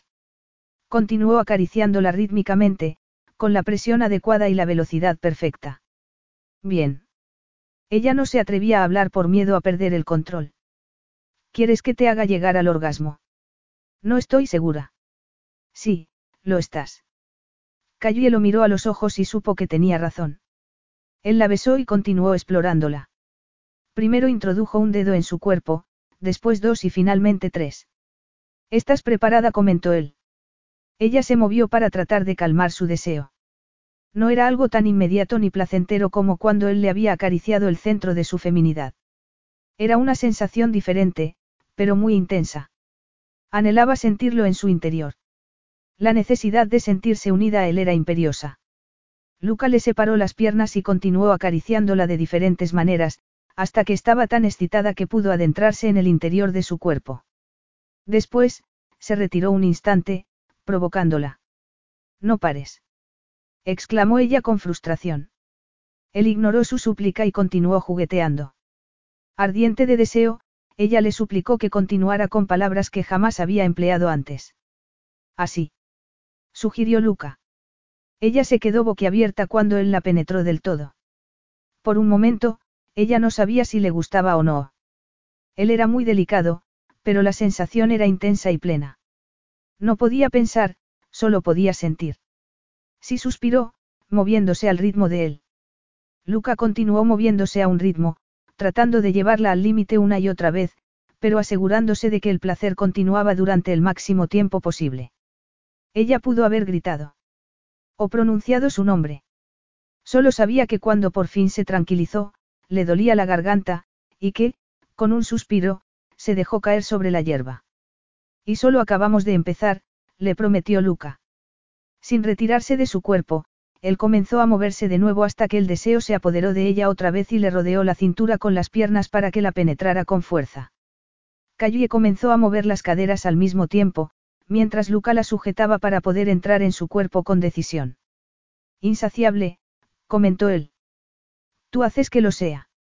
Luca seguía excitado y ella seguía ardiente de deseo. Se movió, y él la penetró de nuevo. En su experiencia, Cayue era única. Era como si hubieran sido amantes durante años, pero disfrutaran como si se estuvieran descubriendo por primera vez. Era algo especial, y lo había excitado como ninguna otra mujer. Él necesitaba dejar su huella en su cuerpo, su mente y su memoria. Le sujetó los brazos por encima de la cabeza y la penetró una vez más. Ella se arqueó contra su cuerpo de forma salvaje, tal y como había imaginado que haría cuando él la descubriera de verdad. Cuando se tranquilizaron de nuevo, ella se volvió hacia él y sonrió. Eres impresionante. Tú también susurró él. Capítulo 5. Se bañaron en el arroyo, sin que les importara la fresca temperatura del agua, y se secaron en la orilla, besándose y mirándose a los ojos. Luca parecía sorprendido cuando ella insistió en que se marcharía a casa en uno de los autobuses que habían contratado para los empleados, porque no estaba preparada para pasar la noche con él. Cayue necesitaba aclararse y asimilar que, aunque aquella experiencia podía cambiarle la vida, no tenía futuro. Permite que suceda, pensó ella mientras Luca sonreía antes de besarla de nuevo. Impide que algo lo estropee. Seguía pensando lo mismo cuando se subió al autobús, pero cuando entró en el recibidor del hotel ya le había cambiado el humor, sobre todo porque el conserje la estaba esperando y parecía preocupado. Menos mal, signorina Smith. Ha llegado esto para usted. Ella miró el sobre que él sostenía. Sin duda, era urgente. Lo abrió y comenzó a leer. Había habido una confusión respecto a su habitación en el hostal. Ella pensaba cambiarse de hotel al día siguiente, pero al parecer ya no quedaban habitaciones en el hostal. Arrugando la nota, frunció el ceño y se preguntó qué otra cosa podía hacer. No podía permitirse quedarse en el hotel. Signorina Smith. El conserje se movía con nerviosismo. Sí. Perdone que me entrometa, pero veo que está preocupada. Por favor, no se preocupe. El gerente del establecimiento al que se iba a mudar ha dejado esa nota para usted. A nosotros nos informó del problema, y ya está todo organizado para que se quede aquí. Cayó y se sonrojó. Me temo que no puedo permitirme quedarme aquí, admitió ella. Aunque me encantaría, añadió. Todo el mundo ha sido muy amable conmigo, pero necesito encontrar un lugar más barato. Quizá pueda ayudarme. Por favor, Signorina suplicó el conserje. No le cobrarán. La han decepcionado. Esto es un asunto de orgullo local. Sería una ofensa para el gerente de este hotel y para los empleados que nos preocupamos por usted, que se ofreciera a pagar. Y yo me sentiré ofendida si no me lo permite, dijo Calle. De veras, no puedo quedarme si no pago. El coste de tu habitación ya está asumido. Ella se volvió sorprendida. Luca. ¿Me estás siguiendo? Sí admitió él. ¿Qué sabes acerca de todo esto? Le preguntó. Luca, aunque estaba muy atractivo, no podía destacar más en aquel hotel y con aquella ropa. Ella sonrió al ver su propia ropa. Parecían lo que eran, trabajadores del campo. Y ese era otro motivo por el que debía mudarse a otro lugar más sencillo. No era que a su cuerpo le importara qué ropa llevara Luca. De todos modos, era como si estuviera desnudo. Cuando se miraron, una mezcla de sentimientos la invadieron por dentro. Eres responsable de todo esto. Le mostró la nota. De reojo, vio que el conserje volvía a su sitio, más nervioso que nunca. Algo sucedía. Luca conocía a Marco. Lo habrían organizado para que ella tuviera que quedarse con Luca. Se negaba a que la manipularan. No he podido evitar oír que estás teniendo problemas. Cayó se mordió la lengua y decidió esperar a ver qué más decía. Cuando él se encogió de hombros y sonrió, ella comentó. Imagino que tú no tienes nada que ver sobre ese misterioso benefactor, o con el hecho de que el hotel se niegue a cobrarme. Él arqueó una ceja. ¿Te gusta este lugar? Eso no es lo importante, insistió ella. Lo único que me importa es que tengas un lugar cómodo para quedarte, insistió él. Gracias, pero soy muy capaz de solucionar mis problemas. En el hostal donde ibas a hospedarte se ha roto una tubería, le explicó Luca, y el conserje asintió enseguida. Marco me avisó, y el conserje solo trataba de ayudar. ¿Y Marco cómo sabía que pensaba mudarme al hostal? Preguntó ella. Lo siento, Callé, pero no se puede vivir en un pueblo como este y no saber lo que sucede. ¿Te lo ha dicho Marco? Quédate en el hotel, le ofreció Luca, como si fuera el dueño del edificio. Estarás más cerca de los limoneros, la miró. Si es que piensas continuar trabajando en la finca del príncipe. Por supuesto que sí, confirmó Calle. Le encantaba el lugar y no estaba dispuesta a marcharse todavía. Entonces, vuelve conmigo. Luca estaba esperando en el recibidor, como si ya hubieran hecho un trato. Se refería a que volviera a la fiesta con él. O tenía otra cosa en mente. Tenía el hotel pagado hasta el día siguiente, y podía esperar para recoger sus cosas. Entretanto. Le esperaba la aventura. ¿Por qué no? Luca era muy masculino y viril, y podía ofrecerle la aventura con la que siempre había soñado. Gracias por tu preocupación, dijo ella, consciente de que necesitaba pensar más que nunca. Y, gracias le dijo al conserje antes de salir. Cayó y lo evitó al día siguiente. Luca se sintió dolido. Sin embargo, a la hora de comer todos se reunieron en el comedor. Ella estaba allí, y él la saludó mientras esperaban en fila. Luca. Ella lo saludó con frialdad, y él pensó que no había agradecido que interviniera en el asunto del hotel. Estaba acalorado después de trabajar en el campo, y ardiente de deseo por Callie, quien había pasado la mañana en una nave con aire acondicionado. Ella vestía un pantalón corto que dejaba sus piernas al descubierto y que redondeaba el trasero que él había acariciado la noche anterior. Era justo lo que necesitaba antes del turno de tarde. Disculpa, por favor, dijo ella, esperando con la bandeja llena a que la dejara pasar. Luca deseó acariciarle el cabello y volverla loca de pasión. Ella se fijó en el pañuelo que se había puesto en la cabeza para controlar su cabello alborotado y en la camiseta ceñida que llevaba. No se atrevió a mirar más abajo. Él se ocupó de su bandeja y ella se fijó en sus manos y en las pulseras que llevaba en la muñeca. Eran de cuero con piedras semipreciosas y se las habían regalado los niños de Fabricio para que los recordara mientras estaba fuera. Yo puedo, gracias, dijo ella, tratando de quitarle la bandeja. Estoy seguro de que puedes con vino él, pero a veces es bueno dejar que te ayuden. Ella frunció el ceño, como si hubiera oído eso antes. ¿Te vas a quedar en el hotel o has encontrado otro sitio? Preguntó él, mientras le llevaba la bandeja a la mesa donde la esperaba Anita. Para eso estás aquí. Para interrogarme. Le recriminó Calle mirándolo fijamente. Por un momento, él no sabía si ignorar su pregunta, agarrar a Calle y cargarla sobre su hombro como si fuera un cavernícola. Solo sabía una cosa. La tensión que había entre ellos era insoportable. Te veré más tarde, dijo él, y se volvió para marcharse. No si te veo yo primero, bromeó ella. Un poco de frustración les venía bien a los dos. Luca ignoró los murmullos de la gente, saludó a los cocineros y se marchó del comedor. Hombre irritante. ¿Cómo era posible sentirse tan excitada y, sin embargo, controlarse para no saltar sobre Luca y poseerlo delante de todo el mundo? Era probable que fuera eso lo que él quería que sintiera. Había habido mucha tensión en el comedor, y empeoró cuando la gente se esforzó para no mirarlos. Ella había intentado entablar una conversación con Anita, pero no podía concentrarse y mantener el tren de su pensamiento. Si sigues mi consejo, lo superarás, le aconsejó Anita, mirándola con preocupación. ¿Superaré el qué? preguntó Callie, frunciendo el ceño. Sexo. Necesitas saciarte. Disculpa. Venga. No serás buena con nadie, y menos contigo misma, hasta que lo hagas. Anita, estoy impresionada. No, estás frustrada. Nadie va a pensar mal de ti si te lo permites, miró en la dirección en la que Luca se había marchado. Esto no es un parque de juego para adultos. Es un trabajo. Escúchate, protestó Anita antes de dar un bocado. Toma precauciones y no permitas que se involucre el corazón. Has venido en busca de aventura. No es así. Quizá es demasiado tarde para hacer lo que dice Anita, pensó Callie al salir del comedor. Su corazón ya se había involucrado. No podía pasar ni un minuto sin preguntarse si volvería a ver a Luca pronto. Se dirigió a la nave donde había trabajado por la mañana y vio que Luca se acercaba a ella. Te enseño un atajo. Le ofreció él. ¿Un atajo hacia dónde? se preguntó ella, mientras él sonreía y le agarraba la mano.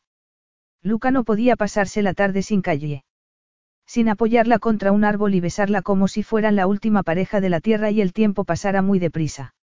Luca. No podemos. Sí, podemos, insistió él. Estrechándola contra su cuerpo y acariciándola, hasta que ella comenzó a gemir de frustración. Te deseo, dijo ella. Lo sé, susurró él. Él le acarició la entrepierna por encima de los pantalones y notó su calor. No podía esperar más. Y ella tampoco. Luca comenzó a retirarle los pantalones a Callie y ella lo ayudó. No había tiempo para besarse, acariciarse o prepararse, solo para aquello. Él se desnudó también y la poseyó. Ella llegó al clímax enseguida, echó la cabeza hacia atrás y gimió de placer. Cuando él sintió que se relajaba, la penetró de nuevo. Sí. exclamó ella. Más suplicó, mirándolo a los ojos con exigencia. Puedes tener todo lo que quieras, le prometió, pero ahora no. Tenemos que volver al trabajo. Bromeas, dijo ella. ¿Cómo voy a volver al trabajo después de esto? Esa disciplina de la que hablamos. De la que hablaste, tú. Él terminó la conversación penetrándola de nuevo varias veces hasta que gritó de placer y ambos llegaron al orgasmo. Tienes razón, aceptó ella cuando se relajó. Si no regreso les faltará un miembro en el equipo, y no puedo dejarlos en la estacada. Él podría haberlo solucionado, pero no quería aprovecharse de su posición, así que, se rió y la dejó en el suelo. Ambos estaban unidos por el deber. Luca agarró el teléfono para ver la hora y se percató de que tenía varias llamadas perdidas. Lo siento, tengo que ocuparme de esto, le explicó, antes de alejarse un poco. Mientras devolvía la llamada, terminó de vestirse y, después de hacer varias preguntas y colgar, le dijo a Callie, lo siento de veras, pero me necesitan en un sitio. ¿Tu turno de tarde? Preguntó ella, frunciendo el ceño. Algo así, pero tengo que salir de la finca. ¿Hay algo que pueda hacer para ayudarte? Preguntó al notar que estaba tenso. Nada dijo con tono brusco. No tenía tiempo de dar explicaciones. Cayó se sintió dolida. Se negaba a mirarlo a los ojos. Su respuesta la había desconcertado. Y no era de extrañar, porque momentos antes habían hecho el amor contra un árbol y, de pronto, él no podía esperar para marcharse. No podía evitarlo. Volvería a verla después, si regresaba, o cuando regresara. Calle no tenía mucha experiencia en aventuras amorosas, pero sí sabía que el comportamiento de Luca era inaceptable. Iba a marcharse de forma repentina y eso demostraba que no conocía bien al hombre con el que estaba. No lo conocía para nada. De pronto, experimentó un sentimiento de vergüenza y humillación, al verlo caminar de un lado a otro con impaciencia, mientras ella trataba de vestirse deprisa. Para Luca, solo había sido sexo, una necesidad básica como comer o respirar. Una vez disfrutado, no podía esperar para marcharse. Qué tonta soy, pensó Callie, mientras se subía la cremallera.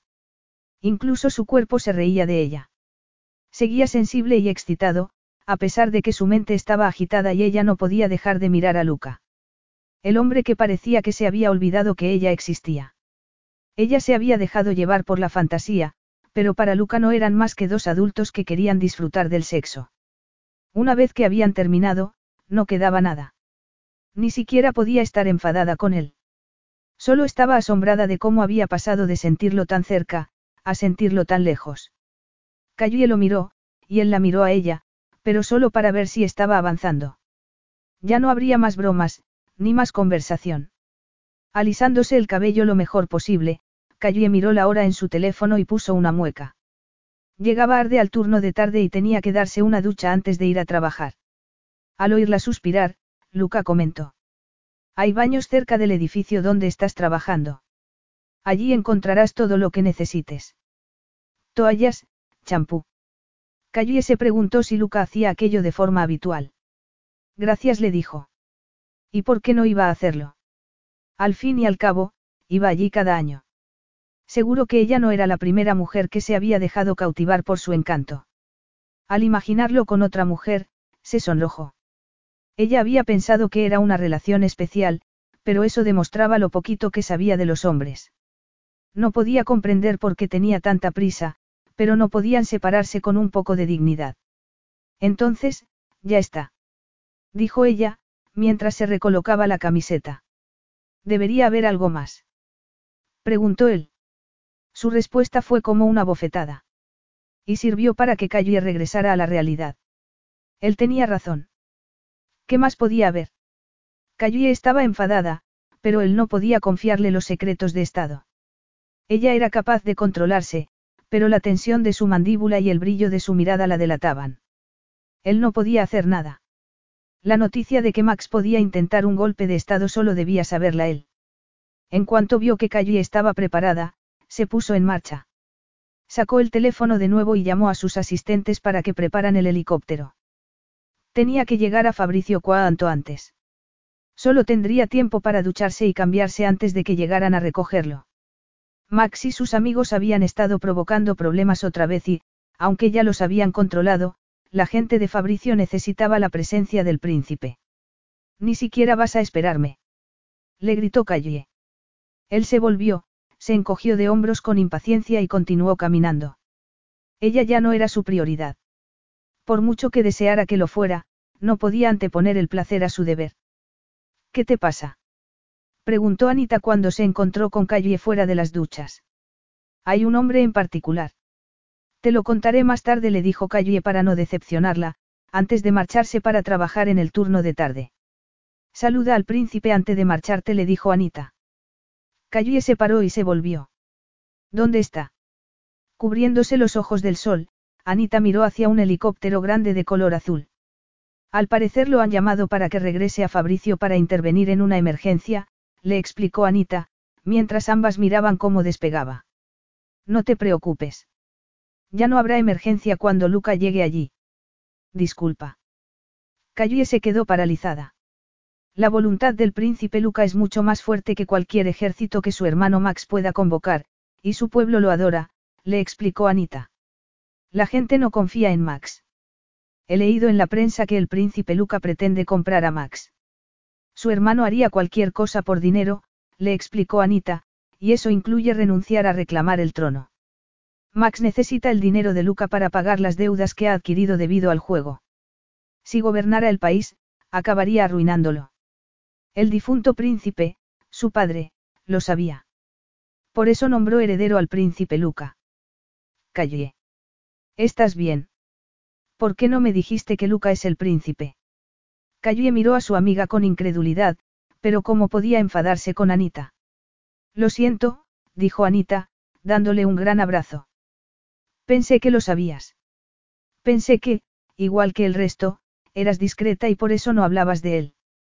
Todos sabemos que eso es lo que el príncipe Luca prefiere.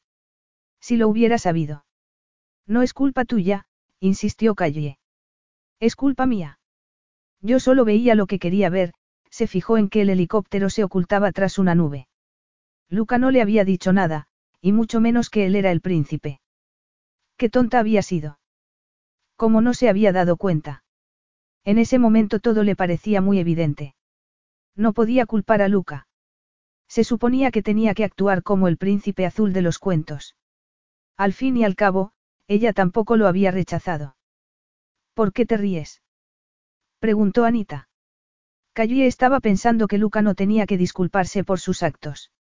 Simplemente había llamado a un helicóptero y se había marchado a solucionar una situación complicada. Pensaba que era uno de nosotros, admitió Callie. Es uno de nosotros, confirmó su amiga. Callie sonrió, consciente de que no tenía sentido discutir con Anita. Le resultaba mucho más sencillo pensar en Luca como un trabajador que como un príncipe, pero el hecho de no haberse dado cuenta por estar tan centrada en su aventura, le molestaba. El levantamiento de Max terminó antes de que empezara, le explicó Anita, agarrando a Calle del brazo. No puedes culpar a Luca por cumplir con la promesa que le hizo a su padre, el príncipe difunto. Luca ha venido durante años para trabajar junto a los recolectores, pero lo que más le importa es la promesa que hizo de mantener su país a salvo, así que todos comprendemos por qué ha tenido que marcharse a Fabricio. Todos menos Callie, que seguía preguntándose por qué Luca no le había contado su verdadera identidad. Quizá había muchas personas que solo querían acercarse a él por los beneficios que podían obtener, y al parecer, Max era uno de ellos. Si ese era el motivo, ella podía perdonarlo. Más o menos, porque Luca pretendía que ella confiara en él, pero era evidente que él no confiaba en ella. Y ella siempre era sincera. Al llegar a Italia le había escrito un mensaje a Rosier diciéndole que todo iba bien. Le había explicado que iba a quedarse más tiempo porque quería aprender más sobre Italia, y que para eso había solicitado un trabajo a media jornada. Desde luego, no había imaginado que durante ese tiempo se le partiría el corazón. Pronto me marcharé, murmuró pensativa. ¿De veras? Oh, no. No te vayas. Por algo que yo he dicho. No quería cotillear, le aseguró Anita. Y lo comprenderé si no quieres decirme por qué vas a marcharte. Cayó respondió dándole un abrazo. Tú no has hecho nada mal, le aseguró. Si alguien tiene la culpa, soy yo. Podría haberle hecho más preguntas a Luca, pero elegí no hacerlo. No quería que influyera la realidad. Es mejor si regreso a casa, a la vida real. Aquí es muy fácil seguir soñando. No puedes quedarte un poco más. Ahora que empezamos a conocernos, te echaré de menos. A Calle se le llenaron los ojos de lágrimas, y las dos mujeres se abrazaron otra vez. Vendrás a visitarme. Insistió Calle. Yo tampoco quiero perder el contacto. Seguro que no lo perderemos, prometió Anita. Mi casa está en un pueblo del norte, no muy lejos de tu zona, así que podremos quedar algún día. Ven para Navidad, le dijo Calle. Por favor. Se lo preguntaré a Ma Brown. Cuantos más, mejor. Eso es lo que ella siempre dice. Prométemelo. ¿Lo dices en serio? Anita parecía preocupada y, al ver que Calle hablaba en serio, se le iluminó el rostro.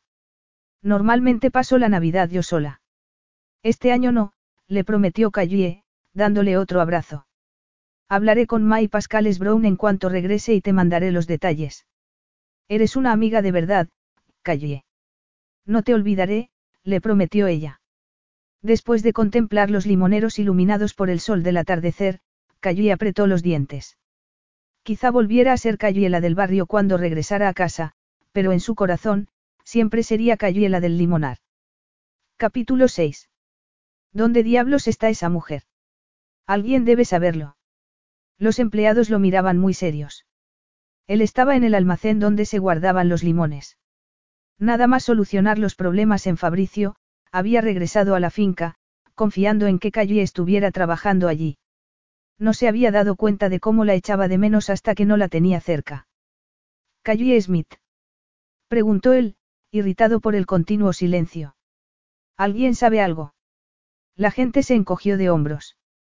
Nadie sabía dónde estaba. O no se lo decían. Luca miró a Anita y vio que miraba al techo. Él había regresado justo antes de que terminara la temporada y se marcharan los temporeros. La mayoría de los trabajadores ya se habían ido a casa, pero algunos se habían quedado para asegurarse de que todo estaba bien almacenado y en orden para la siguiente temporada. ¿Por qué iba a quedarse Calle, si he sido tan brusco con ella? Luca se dirigió hacia la puerta. Si había conseguido solucionar el levantamiento en Fabricio, podría resolver el misterio de aquella mujer. Max había recibido una buena suma de dinero a cambio de que se mantuviera alejado de la vida de Luca y no regresara a Fabricio jamás. Luca tenía dinero para comprar lo que quisiera, incluso la distancia de Max. Sin embargo, podría comprar a Calle. Durante el poco tiempo que la había conocido, no solo había aprendido que Calle era irreemplazable, sino que también era impredecible. Solucionar con dinero un problema como el de Max, funcionaba. Calle, probablemente se lo tirara a la cara. A entrar en las oficinas de la finca, todo el mundo le prestó atención. Vestido con un traje oscuro, Luca parecía príncipe y millonario, y todo el mundo se había dado cuenta. Tranquilos, por favor. Estoy aquí para pediros ayuda. Como siempre, su equipo hizo todo lo posible por ayudarlo. Le dieron la dirección de la casa de calle que figuraba en el fichero. Ya solo le quedaba lidiar con ella, y dudaba de que ella estuviera tan dispuesta a escucharlo. Nunca se había sentido tan inseguro del resultado de uno de sus actos, pero con Calle no podía asegurar nada. Tomó el helicóptero para llegar al aeropuerto, donde viajaría en avión hasta el norte de Inglaterra. Él mismo pilotaría un jet. La idea de ser pasajero no le gustaba. Necesitaba algo que hacer. Calle ocupaba cada espacio de su mente. No tenía tiempo que perder. Nunca dejaba lazos sueltos ni asuntos pendientes.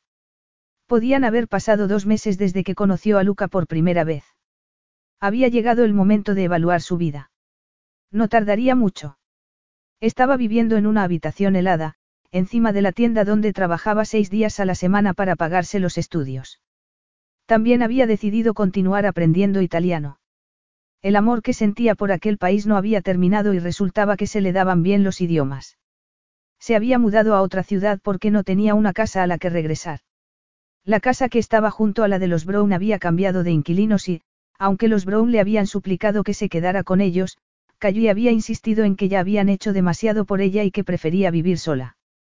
Ojalá os hubiera podido contar cosas más emocionantes de mi aventura, les había dicho. Ya es bastante, dijo Rosier, a quien se le iluminaban los ojos cada vez que Calle hablaba del príncipe.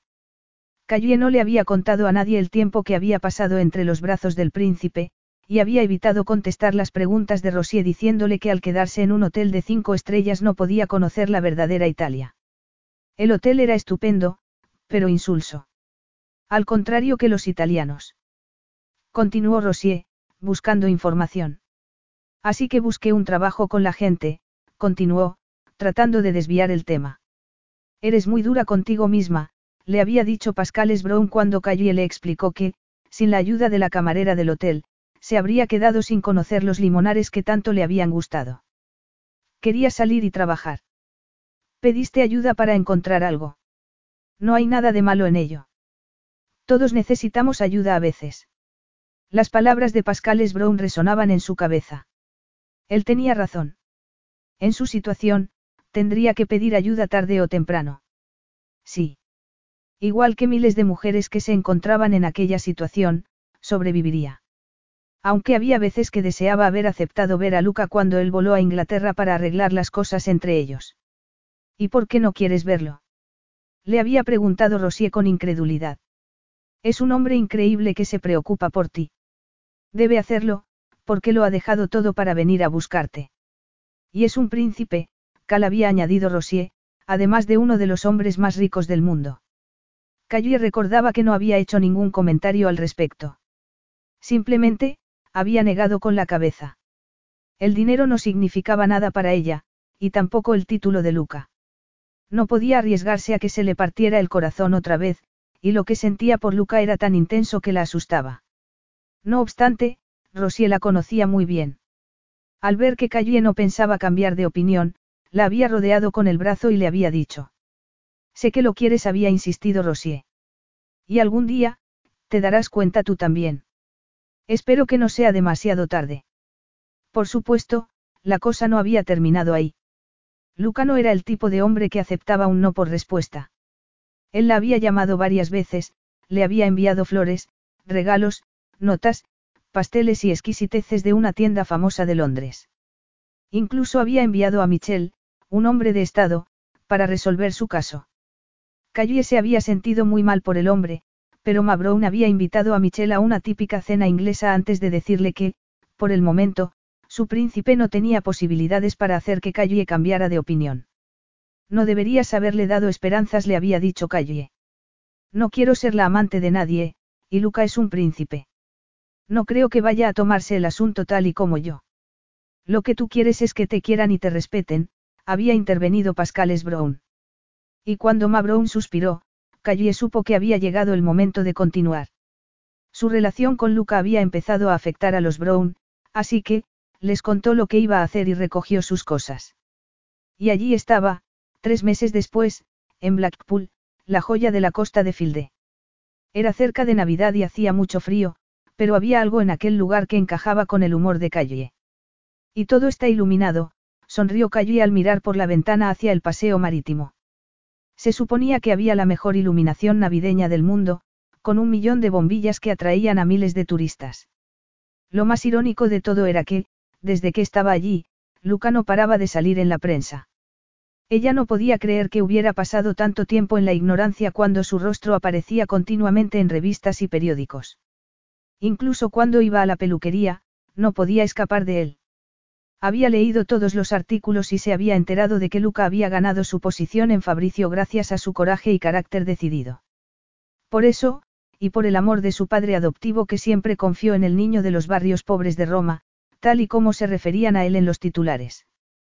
Calle se había convertido en una experta en prensa y podía recitar algunos artículos de memoria. Luca, que también era un magnate de los negocios, era también muy respetado en ese círculo. Además, como benefactor de causas nobles, acababa de terminar una visita por los orfanatos que él financiaba alrededor de todo el mundo. Sus fotos eran cautivadoras. Luca aparecía relajado y muy atractivo con sus vaqueros ajustados. En otra aparecía montando un semental negro, como si fuera el rey del mundo. El nuevo gobernador de Fabricio aparecía continuamente en las noticias mundiales, y eso hacía que a Calle le pareciera mucho más distante e inalcanzable. En la prensa recalcaban continuamente que estaba soltero, y que parecía que Luca no tenía intención de cambiar su estado pronto. En casa de los Brown recibían flores continuamente, lo que indicaba que él no había dejado abandonado la búsqueda de su amante. La noche anterior, Rosier le había informado a Calle que seguían llegando flores para ella, junto a cartas escritas a mano que llevaban el sello real y que Rosier insistía en guardar. Algún día querrás verlas, le dijo, sin percatarse de que Calle las había abierto con vapor y las había leído enteras. Nunca había encajado en la vida de Luca, por mucho afecto y humor que él reflejara en sus cartas. No obstante, había otros motivos. Su madre había muerto creyendo las mentiras de su padre, y Calle había pasado escuchándolas gran parte de su vida. Mañana será mejor, le prometía el padre de Calle cada día, pero nunca era así. Él siempre se gastaba el dinero jugando, o bebiendo, y Calle tenía que seguir trabajando en el pub. Quería estar con un hombre que la mentía. Aunque Luca hubiera omitido contarle que era un príncipe para ponerla a prueba. Calle tenía que reconocer que cada vez que veía una foto de Luca, deseaba estar con él. El truco está en saber decir gracias y continuar con tus cosas, le había dicho Pascal Brown en su última conversación telefónica, cuando Calle le preguntó qué debía hacer con las flores. Puedes enviarnos una nota de agradecimiento y se la haremos llegar. No te preocupes, Calle, Ma Brown lo está disfrutando. Se siente como Lady Bountiful, repartiendo flores entre el vecindario. Puedes darle las gracias al príncipe Luca cuando lo veas en persona. Yo lo haré, sin duda. No volveremos a verlo, pensó Callie, pero no se atrevió a decirlo. Deja de regañarte, añadió Pascal Brown antes de terminar la conversación. Fuiste a trabajar a los limoneros, que era lo que soñabas. Convertiste tu sueño en realidad, que ya es más de lo que solemos hacer. Podía haber tratado de permanecer en el mundo real, al conocer a Luca, pensó Callie. No lo había hecho. Se había dejado llevar por la fantasía de tener una aventura durante las vacaciones. Y en esos momentos tenía cosas más importantes que hacer. Metió la mano en el bolso y sacó la bolsa de la farmacia. No podía seguir retrasando la prueba. Aunque solía tener el periodo irregular, esa vez llevaba mucho retraso. Tenía que salir de dudas. Mabrown le había contado que estar embarazada era algo extraño. Podía suceder que un médico apenas pudiera detectarlo, pero una madre lo sabía enseguida. Durante un par de semanas, Calle había tratado de convencerse de que eran historias de viejas, pero ya no podía seguir engañándose. Quizá no fuera madre, pero sentía que en el interior de su cuerpo había una vida delicada a la que tenía que proteger. Solo había una manera de saber si era verdad. Calle miró la línea azul sin pestañear. De pronto, experimentó una euforia desconocida y cerró los ojos para saborearla antes de volver a la realidad. Al abrirlos, su mayor temor fue que el resultado del test estuviera equivocado. Seguro que había un porcentaje de error. Se inclinó hacia adelante y subió el termostato de la calefacción. Después, se puso la colcha que cubría el sofá por los hombros. Estaba temblando y tenía las manos heladas. No podía creer que la semana siguiente ya sería diciembre. ¿Cómo había pasado el tiempo tan deprisa? Le daba la sensación de que minutos antes había estado tomando el sol en Italia. Y ya habían pasado tres meses. Tres meses importantísimos en su vida. Sin duda, tenía que ver a Luca cuanto antes. Él sabía que Callie estaba embarazada desde que la había seguido a Inglaterra. Había estado muy ocupado con la coronación y todavía faltaba la fiesta de celebración con todos los ciudadanos de Fabricio. A él le encantaba estar entre su gente, pero había llegado el momento de concentrarse en Calle. Eran parecidos en muchos aspectos, así que tenía que tener cuidado para que ella no se retirara más que nunca. Además, sabía que, al estar embarazada, la mujer de la que no conseguía olvidarse, tendría más carácter que nunca. Otra vez en la brecha, pensó mientras despegaba el jet privado, pilotado por su Alteza Real Luca Fabricio, el hombre más frustrado y decidido de la Tierra. Blackpool Illuminations requiere guías turísticos. Calle leyó el titular con atención. Pronto necesitaría más dinero. Su cuenta estaba al mínimo y cuando llegara el bebé. De pronto, supo que Luca debería formar parte de todo aquello. Cuanto antes se lo dijera, mejor, pero Luca debía comprender que ella no quería nada de él. El bebé necesitará cosas. Y quizá necesite al padre que yo nunca llegué a tener en realidad, pensó Calle, frunciendo el ceño. ¿Y qué significaba eso? Lucas sería un buen padre. El instinto le decía que sí, pero controlaría cada uno de sus movimientos. ¿Qué significaría para un niño la falta de libertad que conllevaba pertenecer a la realeza? Ella se abrazó el vientre. No podía permitirse estar asustada por nada. Agarró el abrigo y la bufanda y se los puso. Dejó la colcha sobre el sofá y salió por la puerta. El bebé era prioritario a todo lo demás. Tenía que ganar dinero, ahorrar un poco para poder mudarse a un sitio más grande y comprar ropa y cosas para el bebé.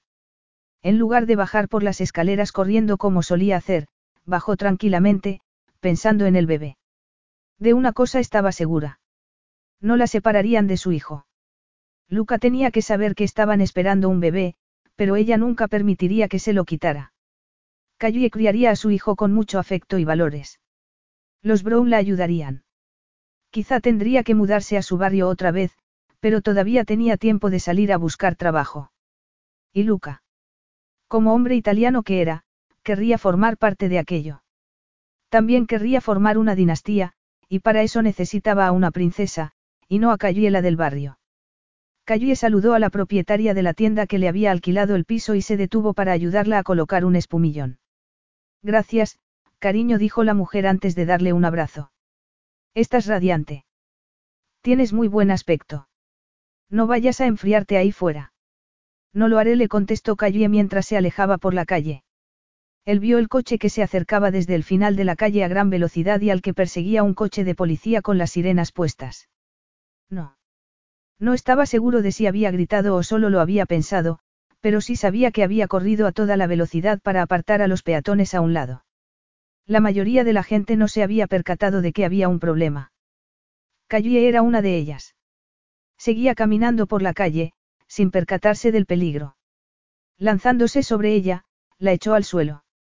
Se oyó un golpe y un frenazo, y durante un momento, todo se volvió negro. Entonces, la mujer que tenía entre sus brazos, y a la que había protegido con su cuerpo para que no golpeara contra el suelo, intentó liberarse. ¿Estás bien? preguntó ella, incorporándose para mirarlo. Luca. Él tragó saliva y preguntó. ¿Estás herida? No, ella dudó un instante. Al menos, creo que no. De pronto, palideció. Él imaginó lo que estaba pensando. Estaría bien el bebé. Ella cerró los ojos un instante y cuando los volvió a abrir comentó. Me ha salvado. Gracias Dios. murmuró él. Cayó y lo miró fijamente. Luca había regresado. El hombre que ella creía conocer y que se había convertido en alguien completamente distinto. Ella había coqueteado y se había acostado con un recolector de limones y que había resultado ser un príncipe millonario. Él siguió la mirada de Calle cuando ella se volvió para ver si había alguien más herido. Las huellas del vehículo habían quedado marcadas sobre el bordillo y varias personas se abrazaban entre sí al comprender de lo afortunadas que habían sido. Por suerte, todas estaban ilesas. La gente llamaba por teléfono y la policía había detenido al joven que conducía el vehículo. Luca Calle consiguió pronunciar su nombre. No puedo creerlo. ¿Qué haces aquí? Luca trató de concentrarse en lo más básico. Poco a poco, le aconsejó mientras ella trataba de sentarse. Puede que te sientas un poco mareada. Ha sido un buen susto. Por decir algo, convino ella. Estás bien. No te preocupes por mí. Te has llevado un buen golpe. Él no estaba interesado en nada más que en ella y se alegraba de haberla empujado a tiempo. Lo siento, ella comenzó a reírse con nerviosismo, pero tenemos que dejar de encontrarnos así. Él no podía estar más de acuerdo. Estaban tumbados en el suelo entre manchas de aceite. Al cabo de unos instantes, Calle se fijó en que el vehículo robado estaba empotrado en un escaparate y exclamó. Oh, no. Mi casera. Trató de ponerse en pie. Deja que te ayude.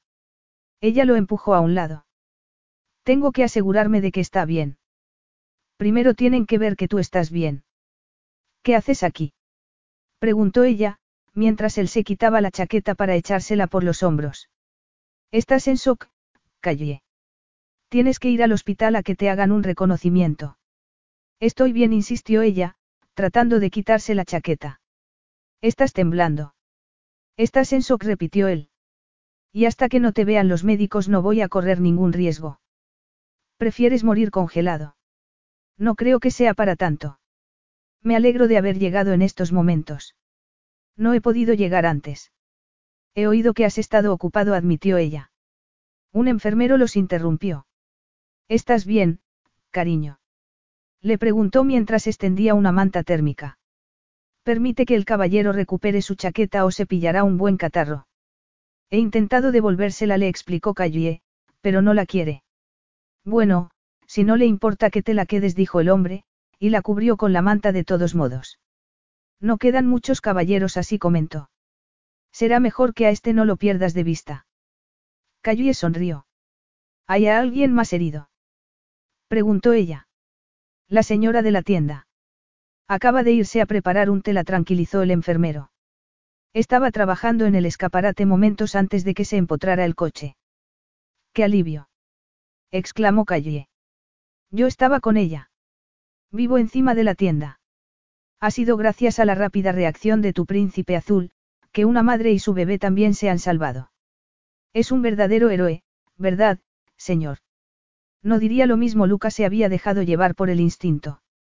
Ni siquiera había tenido tiempo de pensar. Había hecho lo que tenía que hacer. Eso era todo. Acepte los halagos cuando son de verdad. Es un héroe, le dijo el enfermero. Ahora discúlpeme, señorita, pero hemos de llevarla al hospital para hacerle un reconocimiento. Si el caballero quiere venir. Él no quiere venir, dijo Callie, mirándolo fijamente.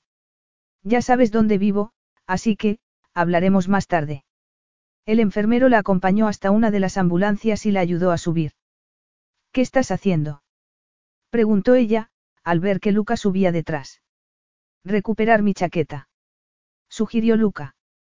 El enfermero le guiñó un ojo, pero disimuló estar ocupado con el papeleo mientras se cerraba la puerta. Calle no quería que él la acompañara al hospital, pero puesto que ella había sido una de sus empleadas, tenía cierta obligación hacia ella. Y con un bebé en camino, la obligación era doble. La ha salvado, dijo el enfermero, mientras él se acomodaba. Así no era como Luca había imaginado su encuentro con Calle. Solo deseaba que estuviera bien. ¿Has estado espiándome? Preguntó Calle, tratando de que el enfermero no oyera su conversación. Él se encogió de hombros. No iba a mentir. Mi única preocupación es tu bienestar y la de nuestro hijo, Luca nunca había visto a alguien tan pálido. ¿Estás bien? ¿Sientes dolor? ¿No estarás? le preguntó. No, al menos, no creo, lo miró con miedo y estiró la mano para agarrar la suya. Por primera vez, parecía vulnerable. Era una mujer muy diferente a la que había conocido en Italia. No me mires así.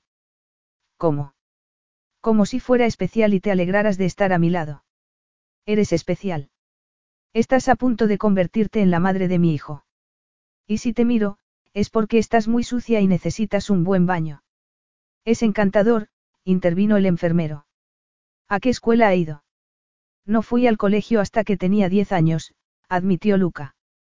Y después fue la escuela de los golpes. Eh, espere un momento, el hombre miró a Luca atentamente. No es usted el millonario que salió de las cloacas de Roma para convertirse en príncipe. Al ver que Luca no contestaba, añadió. ¿Qué está haciendo en Blackpool? Luca le guiñó un ojo a Calle. He venido a comprobar un nuevo modelo de cloacas. No te preocupes, le dijo el enfermero a Calle. No diré nada a nadie. Y vas a estar bien, cariño. Nos ocuparemos de que sea así. El ambiente se relajó una pizca y Calle no se resistió cuando Luca la rodeó con el brazo y la abrazó. Capítulo 7. Luca había regresado. Calle tenía el corazón acelerado y no podía pensar con claridad. Vaya momento para regresar. El mejor, admitió mientras la ambulancia se dirigía hacia el hospital. ¿Estás bien? Al ver que no contestaba, Luca añadió con un susurro. Mírame. Ahora estás a salvo. Incluso con el cabello alborotado y algunos arañazos en el rostro, Luca parecía lo que era, un héroe, su héroe.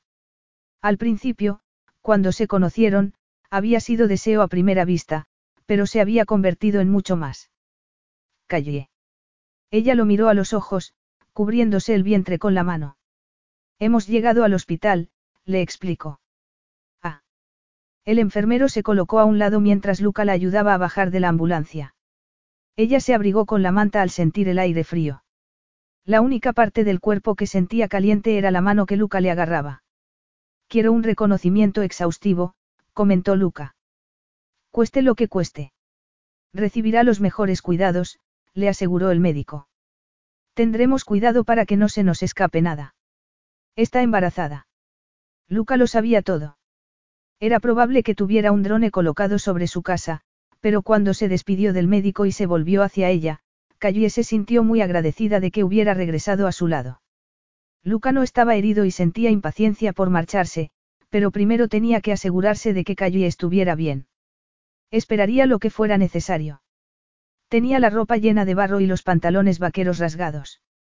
Las enfermeras querían curarle las heridas, pero él solo estaba preocupado por Calle. La esperó fuera de la sala de reconocimiento mientras le hacían varias pruebas. El resultado fue positivo. Los bebés estaban muy bien protegidos en el vientre materno y Calle solo tenía un esguince en el tobillo y magulladuras. Aparte del susto, estaba bien y podía irse a casa. El equipo médico se había portado de maravilla y Luca mostró su agradecimiento con un generoso donativo. Ahora, a darte un baño, le dijo Luca a Calle, mientras la acompañaba fuera del hospital. ¿Un baño? Lo miró sorprendida. Sí, le habían limpiado las heridas, pero seguía llena de barro. Y tenía un plan. La llevaría al aeropuerto y desde allí a su superyate, donde Calle podría descansar junto al mar, dirigirse al sur, donde hacía sol, sería un buen remedio. Puedo darme un baño en casa, dijo ella, déjame aquí. Tomaré un taxi. Gracias por todo lo que has hecho. No tomarás un taxi, le aseguró. Puedes jugar todo lo que quieras, Calle Smith, pero las reglas han cambiado, ahora que estás embarazada. Hacían falta dos, para que me quedara embarazada, le recordó. Por eso te recomiendo que descanses. Ella lo miró y sacó su teléfono. ¿Qué haces? Llamar a mi casera para asegurarme de que está bien. Y después, a un taxi. Tras unos minutos de conversación telefónica, continuó. ¿Sabes qué? Resulta que una hada madrina desconocida ha agitado su varita y ha hecho que los cristaleros ya estén reparando el edificio donde está mi casa. Supongo que tú no tienes nada que ver con eso. Un hada padrino, por favor. Ella lo miró con una sonrisa. Respecto al taxi, dijo él. Por favor, Luca, respeta mi independencia. Lo haré, le aseguró él. Donde yo quiera ir, puede convertirse fácilmente en donde tú quieras que vaya, y necesito acostumbrarme primero al hecho de que has regresado. Él no tenía respuesta para eso. Ella tenía razón. Vas a vigilar cada uno de mis movimientos. Preguntó ella, con buen humor. Solo algunos. El taxi está de camino, dijo ella. Dame la oportunidad de pensar un poco. Todo ha sido un shock. Y no me refiero solo al accidente. Descubrir tu verdadera identidad, y todos los meses que hemos estado separados. Los regalos que me has enviado. Las notas que me has escrito. Habría sido más fácil si no hubiera contactado contigo. El brillo de su mirada indicaba que habría sido un infierno. Lo mismo pensaba él. Supe que teníamos que hablar en cuanto descubrí que iba a tener un hijo tuyo. No pensaba ocultártelo. Solo necesito tiempo para asimilar lo que ha sucedido hoy. Solo el hecho de que tu equipo de seguridad me haya estado vigilando es inquietante. Sé que eres príncipe, y que llevo a tu hijo en mi vientre, pero eso no te da derecho a que me tengas bajo vigilancia. Tu seguridad siempre será mi preocupación. Pero no dejes que se convierta en tu obsesión. Mi equipo de seguridad vigila a todas las personas con las que me veo. Me envían un informe, y yo no puedo evitar leer lo que pone. Lo comprendo, dijo ella, y te agradezco que hayas sido tan sincero conmigo. Y sobre todo por haberme salvado la vida. No quiero tu agradecimiento. Quiero tu tiempo tenía motivos para estar impaciente. El Consejo Real lo presionaba para que encontrara una esposa. El país estaba esperando. Necesitaba un heredero, y el embarazo de Calle había provocado que empezara la cuenta atrás. Luca necesitaba aclarar la situación cuanto antes. Me dejaste sin darme una explicación, Luca, y ahora que has vuelto se supone que tengo que hacerte caso. Nunca te engañé. Tampoco me dijiste que eras príncipe, señaló Calle. Me hiciste creer que estábamos al mismo nivel. Y lo estamos, insistió él. Ella se rió y negó con la cabeza. Eso es pura fantasía. Tú eres príncipe y millonario, ¿y yo quién soy? La mujer más decidida que he conocido nunca. Los halagos no me conmueven, Luca. Hemos tenido relaciones íntimas, y después te marchaste sin más. Para mí solo significa una cosa. Eres incapaz de tener sentimientos. Tú desapareciste y viniste aquí. Es muy diferente. No iba a quedarme en Italia para siempre. Era una oportunidad única para mí. Siempre supe que regresaría a casa en algún momento. Ahora tengo intención de estudiar y de hacer algo en la vida. Puede que estés acostumbrado a que las mujeres se lancen a tus brazos, pero... No como ha sucedido, dijo él. Ella no podía soportar la mezcla de sentimientos que estaba experimentando. Su cuerpo estaba magullado. Y su mente hecha un lío. Se había enamorado de Luca. La aventura amorosa que habían compartido había dejado una huella imborrable en su corazón, pero era un hombre que nunca podría tener. Él lo sabía igual que ella. Ambos hemos cometido fallos, insistió Luca. Tú no contestaste a mis cartas. Te negaste a verme. Rechazaste mis regalos. Y sí, comprendo que te haya parecido que me marché sin más, pero ahora espero que veas que tenía buenos motivos para hacerlo. Pasa algún tiempo en Fabricio y descubre el tipo de vida que tendría nuestro hijo. El miedo se apoderó de ella al oír sus palabras. Las hormonas, pensó. Sabía que estaba exagerando, pero él podría decidir su futuro si se lo proponía. Esperaba que su hijo viviera con él. Sí, debía ir a conocer su mundo. Luca no era un hombre corriente. Nunca podría competir con su riqueza, o con su estatus, pero ella creía firmemente en sus valores y en su capacidad para criar a su hijo. Tenían que hablar, pero no era el momento. Ha llegado mi taxi. Miró la mano que Luca tenía sobre su brazo. ¿Qué propones? Callé.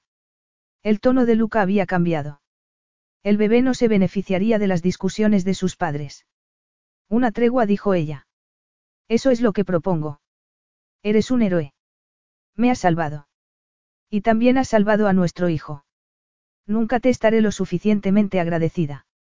Si no podemos llegar a más, estoy segura de que podemos ser amigos. Amigos. Luca frunció el ceño. Por favor. Por el bien de nuestro hijo. El taxi se detuvo junto al bordillo. Se había acabado la conversación porque no había aceptado su oferta. Él podía llamar a una limusina para trasladarla. Era así como iba a ser. No podía permitir que Calle tuviera esa libertad. El heredero de Fabricio era demasiado preciado para tal cosa. No puedo creer que mi teléfono nuevo siga entero, dijo ella, mirando el aparato antes de guardarlo.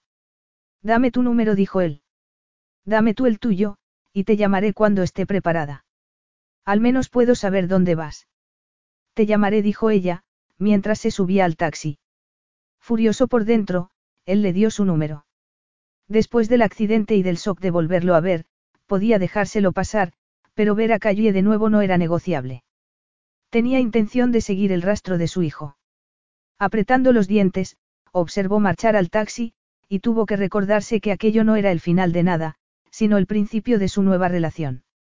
Si ya estaba hecha un lío, cuando bajó los escalones del edificio público y vio a Luca esperándola, sintió que estaba a punto de explotar. Apoyado contra un coche negro, él la miraba como si supiera exactamente lo que había sucedido durante su entrevista de trabajo. Por supuesto que lo sabía. Apretando los dientes, ella aceleró el paso. Cuanto antes terminara con aquello, mejor. Al principio de la entrevista ya había sospechado y no tardó mucho en darse cuenta de que nunca conseguiría el trabajo. El director de turismo solo sentía curiosidad por conocerla. Incluso había admitido que ella reunía todo lo que buscaban y que estaba muy bien formada. De hecho, Calle se había leído la historia de la famosa iluminación desde el siglo XIX hasta la actualidad. También me conozco todos los rincones de la ciudad, le había asegurado, explicándole que había visitado Blackpool en numerosas ocasiones. En resumen, eres perfecta para el trabajo, convino él, antes de acomodarse en su asiento y explicarle que el puesto ya no estaba vacante. Entonces, ¿para qué la había convocado? No te decepciones. Me han dicho que tienes un futuro brillante por delante, le había dicho el entrevistador. Cayó se detuvo frente a Luca y le preguntó. ¿Cuánto te ha costado? ¿El qué? Frunció el ceño. ¿Cuánto te ha costado arruinarme la posibilidad de obtener el trabajo? Nada admitió él. Estás mintiendo, dijo ella. Creo que deberías calmarte, comentó Luca, mientras abría la puerta del pasajero. Sube. Ni de broma. Por favor. Ella continuó caminando y él la agarró del brazo. ¿Dónde crees que vas? preguntó él. No puedes volver a la tienda. Está toda tapiada. Tu casera va a pasar la noche en un hotel muy cómodo mientras mis trabajadores terminan la reparación. Tus trabajadores, soltó ella. Eso lo dice todo. Tu intervención en mi entrevista de trabajo. Y dices que no eres controlador. ¿Qué más tienes guardado para mí, Luca? Soltándole el brazo, él dio un paso atrás. He ayudado a tu casera a encontrar una solución más rápida que la que le daría su compañía de seguros. Eso es todo. En cuanto a tu entrevista de trabajo, ¿cómo vas a trabajar como guía turística cuando estés muy embarazada? No puedo permitir que la madre de mi hijo se exponga ante personas que puedan tratarla mal solo para llegar a mí. Tu situación ha cambiado, Callie, te guste o no. Sin duda. Era libre, y ya no lo soy, estaba furiosa. ¿Cómo has conseguido una cita para quedar con el director de turismo tan deprisa? Su secretaria me reconoció. Por supuesto. Desde tu coronación sales en todas las noticias. El soltero más cotizado del mercado, que resulta que tiene una amante embarazada. Muy dramático, dijo él. Dramático. Desde que apareciste en mi vida, todo es muy dramático, se cayó al recordar que, de no haber sido por Luca, podía estar muerta. Se le saltaban las lágrimas y pestañeó para contenerlas. Dijiste que no te había costado nada entrometerte en mi entrevista de trabajo. ¿Qué has hecho, Luca? Debiste decir algo. Así es, confirmó él, protegiéndola del viento. Les ofrecí hacernos publicidad mutua de nuestros destinos vacacionales. ¿Y algo más? Sí. Les dije que quería que trabajaras para mí. ¿Qué? Sube al coche. Ella estaba temblando. Hacía mucho frío. Se miraron sin pestañear. Ambos sabían que no había escapatoria. Cayue tenía muy poco dinero y no tenía sitio para pasar la noche. ¿Dónde me llevas? Creía que te gustaban las aventuras. No me gustan las sorpresas, de todos modos, tenían que hablar. Sin duda, podrían llegar a un acuerdo. Al fin y al cabo, aquello no trataba sobre ellos, sino sobre su hijo, y Callie estaba segura de que querían darle prioridad. Una vez dentro del vehículo, Callie apareció en un mundo totalmente diferente. Un mundo que solo las personas muy adineradas podían permitirse. Resultaba tentador dejarse llevar y no pensar en nada más aparte de en llegar al destino. Este es el aroma del dinero, pensó ella, mientras Lucas se acomodaba al volante. Ella podía inhalar su aroma masculino mezclado con la loción que siempre llevaba. Apretó un botón, y el coche arrancó. Luca condujo despacio hacia las afueras de la ciudad, hacia el aeropuerto. Ella tenía que tomar decisiones con rapidez. Había aceptado subirse al coche, pero había aceptado viajar fuera del país. La idea de ver a Luca en su territorio era emocionante, pero le preocupaba que la sedujera para que abandonara su libertad. Incluso después de conocer su verdadera identidad, él seguía siendo el hombre más atractivo y deseable. Su cuerpo ardía de deseo por él. Su mente le recordaba que tenían que hablar. Su alma le indicaba que estaban hechos el uno para el otro. Y en un nivel más básico, el embarazo había provocado que estuviera loca por el sexo, y solo había una manera de solucionarlo. Capítulo 8. El jet de la realeza estaba esperándolos. En esa ocasión, Luca no iba a pilotarlo, así que, acompañó a Callie a bordo como si ya fuera la princesa. Comprendía su necesidad de sentirse libre. El suyo sería un matrimonio de conveniencia y no ataría a ninguno de los dos. El único propósito era proporcionarle un heredero a Fabricio. ¿Aceptaría ella su propuesta? Mejor que fuera una mujer por la que él tenía interés y no una princesa desconocida de la lista de Michel. Callie aceptaría mantener relaciones sexuales. Las feromonas amenazaban con asfixiarlo. La agarró por la muñeca y la guió hasta la parte trasera del avión, donde estaban sus aposentos privados. Luca había dado instrucciones para que no los molestaran bajo ninguna circunstancia. No hablaron. No hacía falta. Era evidente lo que Callie necesitaba. Hablarían más tarde. Luca abrió la puerta de la habitación y la dejó pasar. Luca. Ya hemos hablado demasiado, ella llevaba los zapatos de tacón y el traje con el que había ido a la entrevista. Déjate los zapatos puestos. ¿Qué? Ya me has oído. Quítate todo lo demás, ella tenía las mejores piernas del planeta y una silueta preciosa. La altura de sus tacones hacía que moviera las caderas de una forma irresistible. Acorralándola contra la puerta, la besó en los labios. ¿Toda mi ropa? preguntó ella. Sí. El deseo había nublado su mirada. No me has dicho dónde me llevas. La sorpresa te va a encantar. Deja que decida yo, insistió ella. Dímelo y me quito la ropa. Ella estaba jugueteando con él. No juegas limpio, comentó ella, cuando él presionó el cuerpo contra el suyo. Acabas de darte cuenta. Moviendo las caderas, Luca restregó el cuerpo contra el de ella hasta que gimió. Cuando él se retiró, ella se acercó para repetir el contacto. El avión estaba a punto de despegar. Tienes demasiada ropa, comentó él. ¿Por qué no hemos hablado en Blackpool? Preguntó ella. En un hotel anónimo e impersonal. ¿No prefieres estar aquí? No puedo. Creo que descubrirás que si puedes, la besó en el hombro. ¿Quién vive así? Dijo ella. Deja de distraerte y disfruta. No, no puedo. Debes hacerlo. Insisto, la besó apasionadamente y se percató de lo mucho que la había echado de menos. Le separó las piernas con el muslo y terminó lo que había empezado. Ella se quedó quieta y gimió repetidamente. Pasó un tiempo antes de que pudiera tranquilizarse. Callie permaneció con los ojos cerrados y la respiración acelerada. Luca le acarició los pechos mientras se recuperaba, jugueteando con sus pezones turgentes. Ella pronunció su nombre y apoyó la cabeza sobre su torso. Creo que debemos llevar esto a la cama, dijo él. No deberíamos ponernos el cinturón. Si es lo que quieres. Eres malo, dijo ella, mientras él le enseñaba el cinturón diseñado especialmente para la cama. Para el millonario que lo tiene todo, supongo.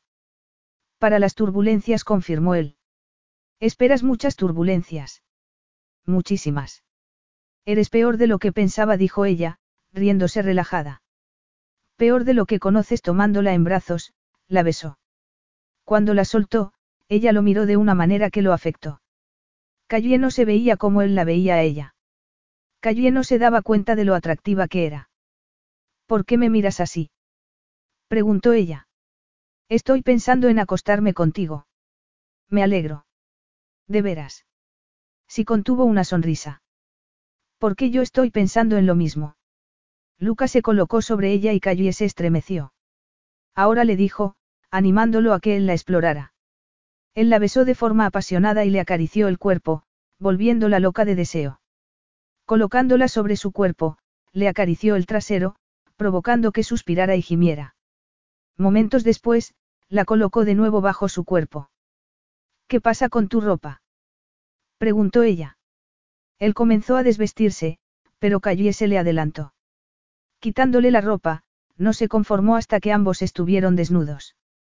Luca la sujetó por los hombros y la miró. Te he echado de menos, le dijo. Yo a ti también ella estaba temblando con anticipación, pidiéndole con el cuerpo que la sujetara y la besara, que le diera placer hasta que estuviera exhausta. Luca la tumbó boca arriba y le colocó las piernas sobre los hombros. La miró, e inclinó la cabeza para devorarla mientras cayó y arqueaba el cuerpo y gemía. Los cinturones comentó ella. Me estás pidiendo que te ate. Parece que vamos a despegar, le advirtió, girando la cabeza sobre la almohada para escuchar. Él se encogió de hombros al oír el rugido del motor. Creo que tienes razón. Sin duda, creo que debes estar bien sujeta, la ató con un par de movimientos y continuó con lo que había empezado. Ella no duró demasiado. Ah, ah, ah. El grito de placer provenía de lo más profundo y se convirtió en una serie de sonidos guturales que lo atormentaron. Ella lo atormentaba. Ah, ah, gimió ella, moviéndose con tanta fuerza que hasta el cinturón apenas la podía retener. Te deseo en mi interior, dijo al fin. Aquello coincidió con que el piloto aceleró. Sujetando las manos de Calle sobre su cabeza, Luca hizo lo mismo. Lo que había imaginado acerca de mantener relaciones sexuales con Calle, no tenía nada que ver con aquello. Era pura perfección. Sus músculos internos lo atrapaban con una fuerza inimaginable, proporcionándole un inmenso placer. Cuando el jet se estabilizó, Calle ya había experimentado tres orgasmos y estaba preparada para más. Cuando terminó, él la colocó de lado. Acurrúcate y deja que te acaricie. Quiero mirarte. Ambos eran muy claros cuando se trataba de lo que les gustaba en la cama. Calle no solo aceptó su propuesta, sino que empleó un colorido lenguaje para indicarle que esperaba de él. Levantó el muslo para tentarlo todavía más y giró la cadera para que él pudiera verlo todo. Él se inclinó y la penetró. Más insistió ella. Más. Él notó que el orgasmo empezaba en sus pies y se extendía por todo su cuerpo. Estaban involucrados en un acto muy íntimo y primitivo. Él reclamaba a su pareja. Ella a la suya. Luca no tenía ni idea de hasta dónde podían llegar con aquello, pero no estaba en condiciones de razonar. Solo tengo una queja, dijo él, colocándola sobre su cuerpo cuando se tranquilizaron otra vez. Una queja. Deberías llevar más ropa para poder quitarte más prendas. Ella se relajó y suspiró antes de decir. Bueno, esa será la solución para tu regalo de Navidad. Entonces, ella se quedó en silencio. Él se percató de que quedaban pocos días para Navidad. Oye susurró al ver que ella fruncía el ceño. Sin duda vamos a estar juntos en Navidad. ¿De veras? Sí confirmó él, acariciándola para tranquilizarla. No vas a pasar la Navidad en una habitación encima de una tienda. Quiero que veas dónde vivo. Sé dónde vives. Me refiero a Fabricio. Sigue siendo un palacio, suspiró ella. Luca tenía casas por todo el mundo donde podía tener intimidad, pero desde su coronación, el palacio se había convertido en su residencia principal. Él tenía un apartamento allí. El palacio de Fabricio era el motor de la dinastía, pero sus aposentos eran elegantes y privados. Donde yo vivo hay vistas al lago y a los jardines, y tiene todas las comodidades que un niño puede necesitar, le aseguró a Calle. Estoy segura de que es un sitio bonito, convino ella. Se dio la vuelta, se tapó con la sábana y fingió dormir. Al cabo de un rato, se quedó dormida, mientras él permaneció tumbado a su lado con los brazos bajo la cabeza. Cuando Calle despertó, se incorporó y vio una gran selección de vestidos en unas perchas. ¿De dónde han salido?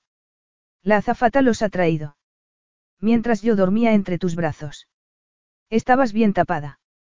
Le pedí a mi secretaria que se asegurara de que tuvieras ropa y accesorios a tu disposición para cuando desembarcáramos. Tengo mi traje. Él miró la blusa y la chaqueta que estaban en el suelo.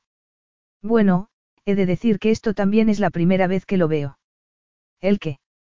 Una mujer que se niega a ver un perchero de ropa. Machista dijo Callie, y se levantó de la cama con una sábana alrededor del cuerpo. No he dicho que no fuera a mirarla, pero insisto en que pagaré todo lo que elija. No esperaba menos de ti, le aseguró él muy serio. ¿Te estás burlando de mí? preguntó ella. Un poco. Se miraron durante unos segundos. Él estaba sorprendido por cómo Calle lo hacía sentir. Siempre había ocultado sus sentimientos, pero con Calle no era posible. Incluso con el príncipe, su difunto padre, había tenido una relación hombre a hombre. Nunca había tenido influencias femeninas en su vida. Las mujeres habían sido como accesorios en el pasado, pero con Calle era diferente. Con el cabello alborotado y sonrojada después de dormir, parecía saciada, pero preparada para aceptarlo otra vez si él lo consideraba necesario. Al pensarlo, se le tensó la entrepierna. Por desgracia, no había tiempo. Pronto aterrizarían. Estoy esperando a ver qué modelito eliges. Ella lo fulminó con la mirada. Fue todo lo que necesitaba. Llevaba inactivo bastante tiempo. Cruzó la habitación y la besó en la boca. Sorpréndeme, susurró Luca. No siempre te sorprendo. Él la besó otra vez. ¿A qué se debe ese beso? Es un anticipo de lo que vendrá después. No permitiré que me sobornes, le advirtió. Él se rió y salió de la habitación. Se habían acostado, habían hecho el amor y habían sido felices juntos. Solo les quedaba hacer un trato con el que Fabricio y ellos pudieran convivir. Él se sentía seguro respecto a Calle en muchos aspectos. Ella estaba llena de luz, de amor y de pasión, y era sincera y directa. Eso no significaba que él pudiera predecir cómo reaccionaría ante la idea de criar a su hijo en Fabricio, pero para él eso era innegociable. Calle eligió unos pantalones vaqueros, una blusa blanca y una chaqueta de color azul oscuro. También unas botas de tacón no muy alto. Se sentía segura, cómoda y feliz, hasta que vio al chofer junto a una gran limusina.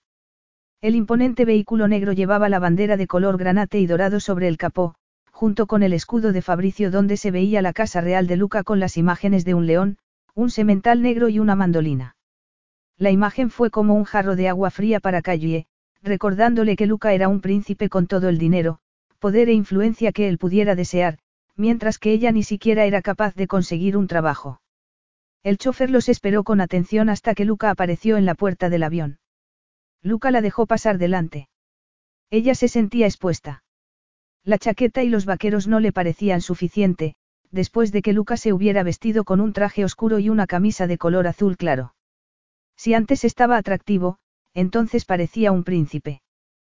Tranquila. Tienes todo el derecho del mundo a caerte por las escaleras de un avión, pensó ella. Agárrate a mi brazo, le indicó Luca, para asegurarse de que no tuviera otro accidente. ¿Estás seguro? preguntó ella, pensando que él no querría que la vieran con él de manera que pudiera comprometerlo. Por supuesto, siempre y cuando me lo devuelvas después, dijo él, arqueando una ceja. Ella se rió. Al fin y al cabo, eso de la realeza no era tan malo. El buen humor de Luca ayudaba. Ella sonrió. El chofer sonrió también. La saludó y le abrió la puerta de la limusina. Ella le dio las gracias cuando la acomodó en el interior. No ha sido tan terrible, ¿verdad? Le preguntó Luca cuando el chofer cerró la puerta. Para nada admitió ella. ¿Por qué haces eso? Preguntó ella, al ver que él bajaba la persiana para tener privacidad. ¿Por qué te deseo? Luca era tan sincero como ella. Estiró el brazo y la colocó sobre su regazo. Deberías haber elegido un vestido. Luke. Ella se disponía a protestar cuando él la silenció con un beso y la acarició con la mano. Oh, no dijo ella, rindiéndose ante lo inevitable y separando las piernas un poco más. Oh, no. Preguntó él. Eso significa que quieres que pare. Ni se te ocurra, susurró ella, besuqueándolo. A mí también me gustaría haber elegido un vestido. Seguro que nos las podemos arreglar, dijo Luca, mientras le desabrochaba el pantalón. No es que tengamos poco espacio. ¿Y nos da tiempo? Preguntó ella, mientras él le quitaba los vaqueros y ella se quitaba la chaqueta. Tiempo de sobra, dijo Luca. ¿Y el tanga? Sugirió él, retirándose para mirarla. ¿Y tu ropa? ¿Qué le pasa a mi ropa? Se bajó la cremallera y liberó su miembro, demostrándole que estaba más que preparado. Colócate encima y ve despacio. Ella se sentía deliciosamente expuesta con las piernas separadas, y deliciosamente excitada cuando Luca la acarició con la mano. Él tenía razón con lo de que fuera despacio. Nunca se acostumbraría al tamaño de su miembro. Lo rodeó por el cuello y le permitió que la guiara con cuidado. Él marcó el ritmo, mientras ella se concentraba en la sensación. Al ver que él la sujetaba del trasero y la levantaba, gimió decepcionada. Sus quejidos provocaron una sonrisa en su rostro, y Luca la bajó de nuevo. Entonces, comenzó a moverse rítmicamente hasta que ella ocultó el rostro contra su chaqueta y esperó el orgasmo. Cuando llegó, fue algo increíble, y él supo cómo prolongarlo. ¿Mejor ahora? preguntó él, mientras ella pronunciaba una serie de gemidos. Cayó levantó la cabeza. Hay tiempo para más. Riéndose contra sus labios, Luca la complació. Capítulo 9. Fabricio era un bonito lugar, con callejuelas y parques llenos de árboles por todos lados. La gente saludaba y vitoreaba cuando veía el coche real, y Luca bajó la ventana para poder saludar, en cuanto Calle terminó de vestirse. Ella había visto el palacio desde lejos. Rodeado por murallas antiguas, el palacio real estaba en lo alto de una colina desde la que, en otros tiempos, se podía ver llegar al enemigo desde lejos. Era el edificio más bonito que ella había visto nunca, con una grandeza que ni siquiera era comparable con el palazzo de Amalfi. Cuando la limusina se detuvo frente a unos escalones de piedra, Luca la ayudó a salir del coche y la dejó al cuidado del ama de llaves y una doncella, mientras se adentraba en el edificio. Después de cruzar un recibidor lleno de escudos, espadas y retratos antiguos, guiaron a Calle hasta un apartamento situado en la primera planta. Era un lugar muy luminoso y atractivo y le parecía increíble que pudiera quedarse allí hasta el final de su estancia. Después de despedirse del ama de llaves y de la doncella, esperó a que se cerrara la puerta y se dirigió al baño para darse una ducha. En el baño había todo tipo de cremas y jabones en preciosos frascos de cristal. Y abrió uno de ellos e inhaló. Entonces, estornudó. Era un poco alérgica a ciertos aromas. Aunque al de Luca, no. Y se volvió y admiró las paredes de mármol. ¿Qué estaría haciendo él? Se preguntó mientras miraba el teléfono de la habitación. No quería que pensara que estaba desesperada. Era mejor que la llamara él. En el palacio no había problemas de agua caliente, así que permaneció bajo el agua hasta que se sintió lo suficientemente limpia y descansada. Después, se puso un albornoz y se preguntó qué debía hacer con la ropa. Encontró unas zapatillas a juego con el albornoz, se calzó y regresó a la habitación, donde las cortinas de seda se movían junto a la ventana abierta. De pronto, sintió nostalgia de su casa y buscó su teléfono. Lo que necesitaba era hablar con alguien en quien pudiera confiar. Mabroun contestó enseguida. Sí, cariño. No quiero que os preocupéis por mí, así que voy a poneros al día. Estupendo, dijo Mabroun. Callie podía imaginarse a su amiga dejando lo que estuviera haciendo para hablar con ella. Estoy en Fabricio, añadió. Lo sabía. exclamó Mabroun. ¿Estás con el príncipe? Sí. ¿Y hay algo más? Estás embarazada. exclamó Mabroun antes de que Callie pudiera decir nada. Tenía intención de contártelo.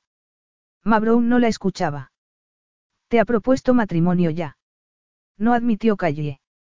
¿Y por qué no? Preguntó Mabroun con humor. ¿Quieres que vaya y lo presione? Lo haré, si quieres. Puedo tomar un vuelo. No dijo Calle, riéndose. Prometo que puedo ocuparme yo. Entonces, háblame sobre su país, le dijo Mabroun. Parece que todo es perfecto. Piensa en Monte Carlo con un toque de Dubai. Wow, exclamó Mabroun entusiasmada. Continúa.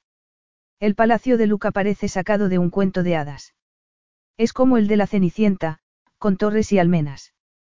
Incluso tiene un foso con puente levadizo. Me imagino cuánta gente necesitan para cuidar de todo, comentó Mabroun. Y todo el mundo lleva uniforme, añadió Calle. Los centinelas llevan un traje negro de terciopelo con trenzas doradas cielos. Y no resulta un poco intimidante. No te haces una idea, pensó Callie, pero contestó. Puf. No, para ti y para mí, ma. Esa es la actitud, comentó Ma Brown. He leído acerca de lo maravilloso que es el palacio. Se supone que el campo que tiene alrededor es igual de bonito. Cuéntame. Un. Un tema complicado, pensó Callie. Estaba tan emocionada durante el viaje desde el aeropuerto, que no me fijé mucho, admitió. Me fijaré la próxima vez para contártelo todo. Tu príncipe me interesa mucho desde que fue a tu rescate. No es mi príncipe, ma. El linaje del difunto príncipe databa de años atrás. No como el de Luca, que se remontaba a los barrios bajos de Roma. O al suyo. Cuando regresas a casa, callé. No estoy segura, admitió ella. Si yo fuera tú, me quedaría allí lo máximo posible, le recomendó Mabrown. Dentro de poco se celebra un gran baile en Fabricio con motivo de la coronación del príncipe Luca. No puedes perdértelo. Quiero saberlo todo. Dudo que esté invitada, confesó Calle. Luca no había mencionado el baile. Ella suponía que él no querría que estuviera allí. Al pensar en que Luca podría asistir al baile del brazo de una princesa, sintió un nudo en el estómago. No me decepciones, dijo Mabrown. Cuando dijiste que ibas en busca de aventura, lo que me imaginaba era algo así como un baile en el palacio. No soy Cenicienta, le recordó Callie, y no tengo hada madrina. Yo no estaría tan segura, insistió Mabrown. Y quiero una invitación a la boda. Antes de que Callie pudiera responder, Mabrown había colgado. Era evidente que las novelas que leía Mabrown la habían alejado de la realidad. Callie se sentía aliviada por el hecho de que su amiga se hubiera tomado bien la noticia del embarazo. Mabroun tenía razón. Un embarazo era algo normal. Asistir a un baile de la realeza, no. Si se le presentaba la posibilidad, asistiría. Diez minutos más tarde cambió de opinión otra vez. No pertenezco a este lugar, pensó. Ocultando el rostro entre las manos, cayó y respiró hondo antes de mirarse en el espejo del tocador. Su reflejo apareció sobre una antigüedad, como todo lo demás que había en la habitación. ¿Cómo diablos había terminado allí? Te diré cómo le dijo una vocecita en su cabeza. Pasaste de ser una chica buena a ser una descocada en poco tiempo, esa eres tú, Calle Smith. El cuento de hadas no era exactamente como se lo había contado a Ma Brown. Ella nunca sabía dónde se situaba con respecto a Luca, y lo peor de todo era que meses antes sabía perfectamente a dónde se dirigía. Su aventura italiana no era más que un pequeño interludio que recordaría con placer. Después, Pensaba haber regresado a casa, continuar con sus estudios y conseguir un trabajo mejor. El embarazo lo había cambiado todo. Sus prioridades eran totalmente diferentes. El bebé era lo primero. Siempre lo sería. Cualquier decisión que ella tomara sería para beneficiar a su hijo. Y al hijo de Luca. Cerró los ojos y pensó en todo lo que había visto hasta ese momento. Desde el amplio recibidor hasta la escalera cubierta por una alfombra roja. Necesitaba más pruebas para saber que no pertenecía a ese lugar. Le parecía imposible que horas antes hubiera estado dispuesta a hacer cualquier cosa para criar a su hijo. En el palacio estaba rodeada de todo lo necesario. El hotel de cinco estrellas que le había parecido tan elegante no era nada comparado con aquello. Debía pellizcarse para comprobar que no era un sueño. Cuando llamaron a la puerta y abrieron sin esperar a que Calle dijera que pasaran, se sobresaltó. Oh, lo siento, señora. Yo. No, por favor, pase. Y, por favor, llámame Calle. Calle palideció al ver que la doncella se acercaba a la pared para dejar pasar a varios hombres cargados con percheros llenos de vestidos. Debe de haber un error, comentó ella. No es ningún error, señora, le aseguró la doncella. Como hay poco tiempo, Su Alteza le pide disculpas por no haberle enviado la invitación para el baile, pero quiere que sepa que puede elegir cualquiera de estos vestidos. Su Alteza espera que yo asista al baile. Así es, señora. Entonces, podría venir y decírmelo en persona, pensó Callie, pero le dio las gracias a la doncella y le preguntó. Espero que esto no haya supuesto muchos problemas para usted. Para nada, señora. En cuanto elija el vestido, si toca este timbre. La doncella le mostró un cordón que había en la pared, regresaré enseguida para ayudarla a vestirse. El baile es esta noche. Oh, no, señora. Es para que tenga la oportunidad de elegir y probárselo. El príncipe me ha dicho que le diga que vendrá a las siete para comentar su elección. Um, pensó Calle. Y para quitármelo. Sabía que a él no le importaba qué ropa llevara, lo que le importaba era quitársela. En cuanto la doncella se marchó, ella se acercó al perchero para ver los vestidos. Nunca había visto ropa tan maravillosa. Había de todos los colores, algunos con lazos, otros con pedrería. Casi todos eran escotados o tenía una apertura en el lateral. Eligió uno de color aguamarina y lo colocó contra su cuerpo. Estaba tan cargado de pedrería que pesaba un montón. Era de seda y tenía un corpiño en el interior, así que no tendría que llevar sujetador. Se volvió para dejarlo en la percha y eligió otro. Uno a uno, fue descartándolos todos. No se imaginaba vestida con ninguno. Eran demasiado elegantes y no parecían cómodos. Cruzó la habitación y tocó el timbre. Sí, señora. Preguntó la doncella. Tenemos más o menos la misma talla. ¿Podrías prestarme un par de vaqueros y una camiseta para que pueda ir de compras? Ir de compras, señora. Le pediré que le traigan una selección de ropa en menos de una hora. ¿De veras? Por supuesto. Está bien, pero asegúrate de darme. Antes de que pudiera terminar la frase y pedirle la factura, la doncella había salido de la habitación. Cayó y suspiró. ¿Qué se suponía que debía hacer? Intentó llamar a Luca, pero le resultó imposible. Habló con media docena de personas y nadie lo localizó. Eran casi las nueve de la noche. Ella estaba hambrienta, así que llamó a la cocina y pidió una bandeja de sándwiches y té. No se suponía que tenían que hablar. ¿O es que los asuntos de Estado eran mucho más importantes que su hijo? Cayó se tomó el té y los sándwiches y caminó por el apartamento una y otra vez. Era una jaula dorada para la mascota del príncipe. Era un lugar impersonal. Los cajones estaban vacíos. No había ni un libro. Ni un televisor. Abrió las cristaleras de la terraza y se sentó a escuchar los sonidos de la noche. ¿Dónde estaría Luca? A esas alturas ya debía haber aprendido que el sexo no significaba nada para él, que podía marcharse y olvidarse de ella. Empezó a sentir frío y regresó a la habitación. Se había olvidado de que la doncella le había prometido que le llevaría más ropa y encontró montones de prendas sobre la cama. Eligió un par de vaqueros y un top y se los puso, quitándose el albornoz. Más té, pensó, agotada después de mirar y remirar toda la ropa. En ese momento, se abrió la puerta y entró Luca. Té, señora. Incluso con una bandeja de té en las manos, era todo lo que se podía desear en un hombre. Alto y musculoso, ella nunca se acostumbraría a su presencia. Se había cambiado de ropa y llevaba unos vaqueros con una camisa blanca arremangada. Tenía los antebrazos bronceados y cubiertos de una fina capa de vello. Ella deseó que la abrazara. Aunque se suponía que debían tener una conversación seria antes de sucumbir a sus encantos. Ah, han llegado los vestidos, comentó él, al ver los percheros. Ahora, un pase de moda se sentó en un sofá y gesticuló como para que ella se pusiera en marcha. ¿Vas a desfilar para mí? preguntó ella. Dijiste algo de un pase de moda. Añadió al ver que él arqueaba una ceja. Él se rió. No cambiarás nunca, ¿verdad? Espero que no. Tener sexo en un coche no soluciona el futuro, príncipe. Luca. Tenemos que hablar seriamente. Hablaremos pronto, le prometió él.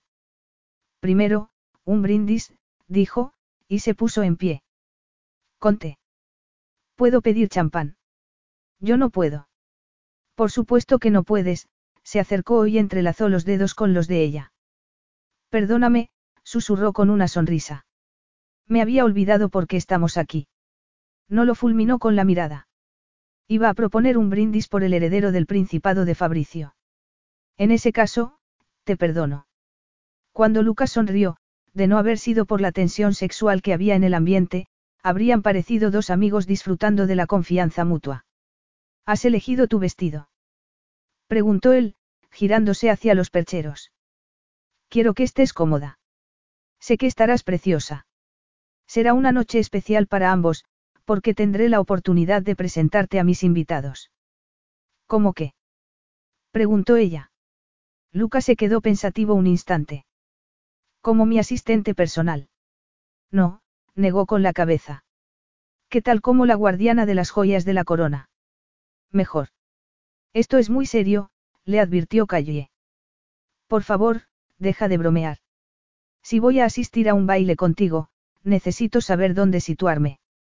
Es la única manera en la que podré sentirme cómoda. Cómoda era la palabra equivocada. Ahora me doy cuenta, admitió Luca. Quiero que te sientas estupenda. Puesto que el baile es mañana por la noche, será mejor que elijas uno de esos vestidos para asegurarte. Ella no estaba allí para eso. Había ido a Fabricio para hablar de su hijo. ¿Y qué había de la promesa que le había hecho a Mabrown acerca de que le contaría todo sobre el baile? Cayó y miró los vestidos. En unos meses no podría ponerse ninguno. Tendré un aspecto ridículo, comentó. Estarás preciosa, dijo Luca, poniéndose cómodo. Empecemos. Me cambiaré en el vestidor, dijo ella, y agarró el vestido aguamarina que había elegido al principio. Y no pienso salir si parezco un bicho raro. Sintiéndose segura dentro del vestidor, Calle se miró en el espejo y puso una mueca. El vestido le quedaba bien, pero pesaba mucho y era demasiado apretado. Hacía que se le levantara el pecho y que disminuyera su confianza en sí misma. No obstante, eso no era lo que en realidad le preocupaba. Cuando salió del vestidor, Luca comentó. Pareces una sirena, dijo él. Menos mal que eso es un no. A menos que pienses ir dando saltitos a mi lado. Con este podría andar sin rumbo hasta ti, sugirió ella, después de cambiarse de vestido. No, solo llegarías hasta la puerta. Me conoces demasiado bien. Estoy en ello, admitió Luca, mientras Calle escogía otro vestido. ¿Este? preguntó ella, apartando unos adornos con forma de helecho. Pareces una tienda de plantas, dijo Luca. ¿Y este qué tal? Sugirió, eligiendo un vestido color hueso con pedrería sencilla. Es bonito. Me lo probaré. Con la puerta del vestidor cerrada, Callie se miró en el espejo. Le quedaba bastante bien y tenía que admitir que el vestido era elegante y sexy. El tono del color del vestido combinaba tan bien con el de su piel que podía parecer que estaba desnuda. Desnuda, pero con un corte en el lateral del vestido que le llegaba casi hasta la cintura. Respiró hondo, y abrió la puerta. Luca no dijo nada. Su rostro era inexpresivo. No le advirtió ella al ver que él se ponía en pie y se acercaba. ¿Por qué no? preguntó él. No puedo dejarte embarazada. Luca. Él silenció su protesta con un beso y todo su cuerpo reaccionó. Sus manos conocían cada curva de su cuerpo. El vestido era tan delicado que sus caricias se percibían como si estuvieran desnudos. La invadieron los recuerdos. Recuerdos de placer, de confianza. Te deseo, le dijo. Aquí y ahora. No puedo esperar. Yo tampoco le aseguró. Luca ya había encontrado el corte en el lateral del vestido. Ella solo tuvo que moverse una pizca para que sus dedos la acariciaran donde más lo deseaba.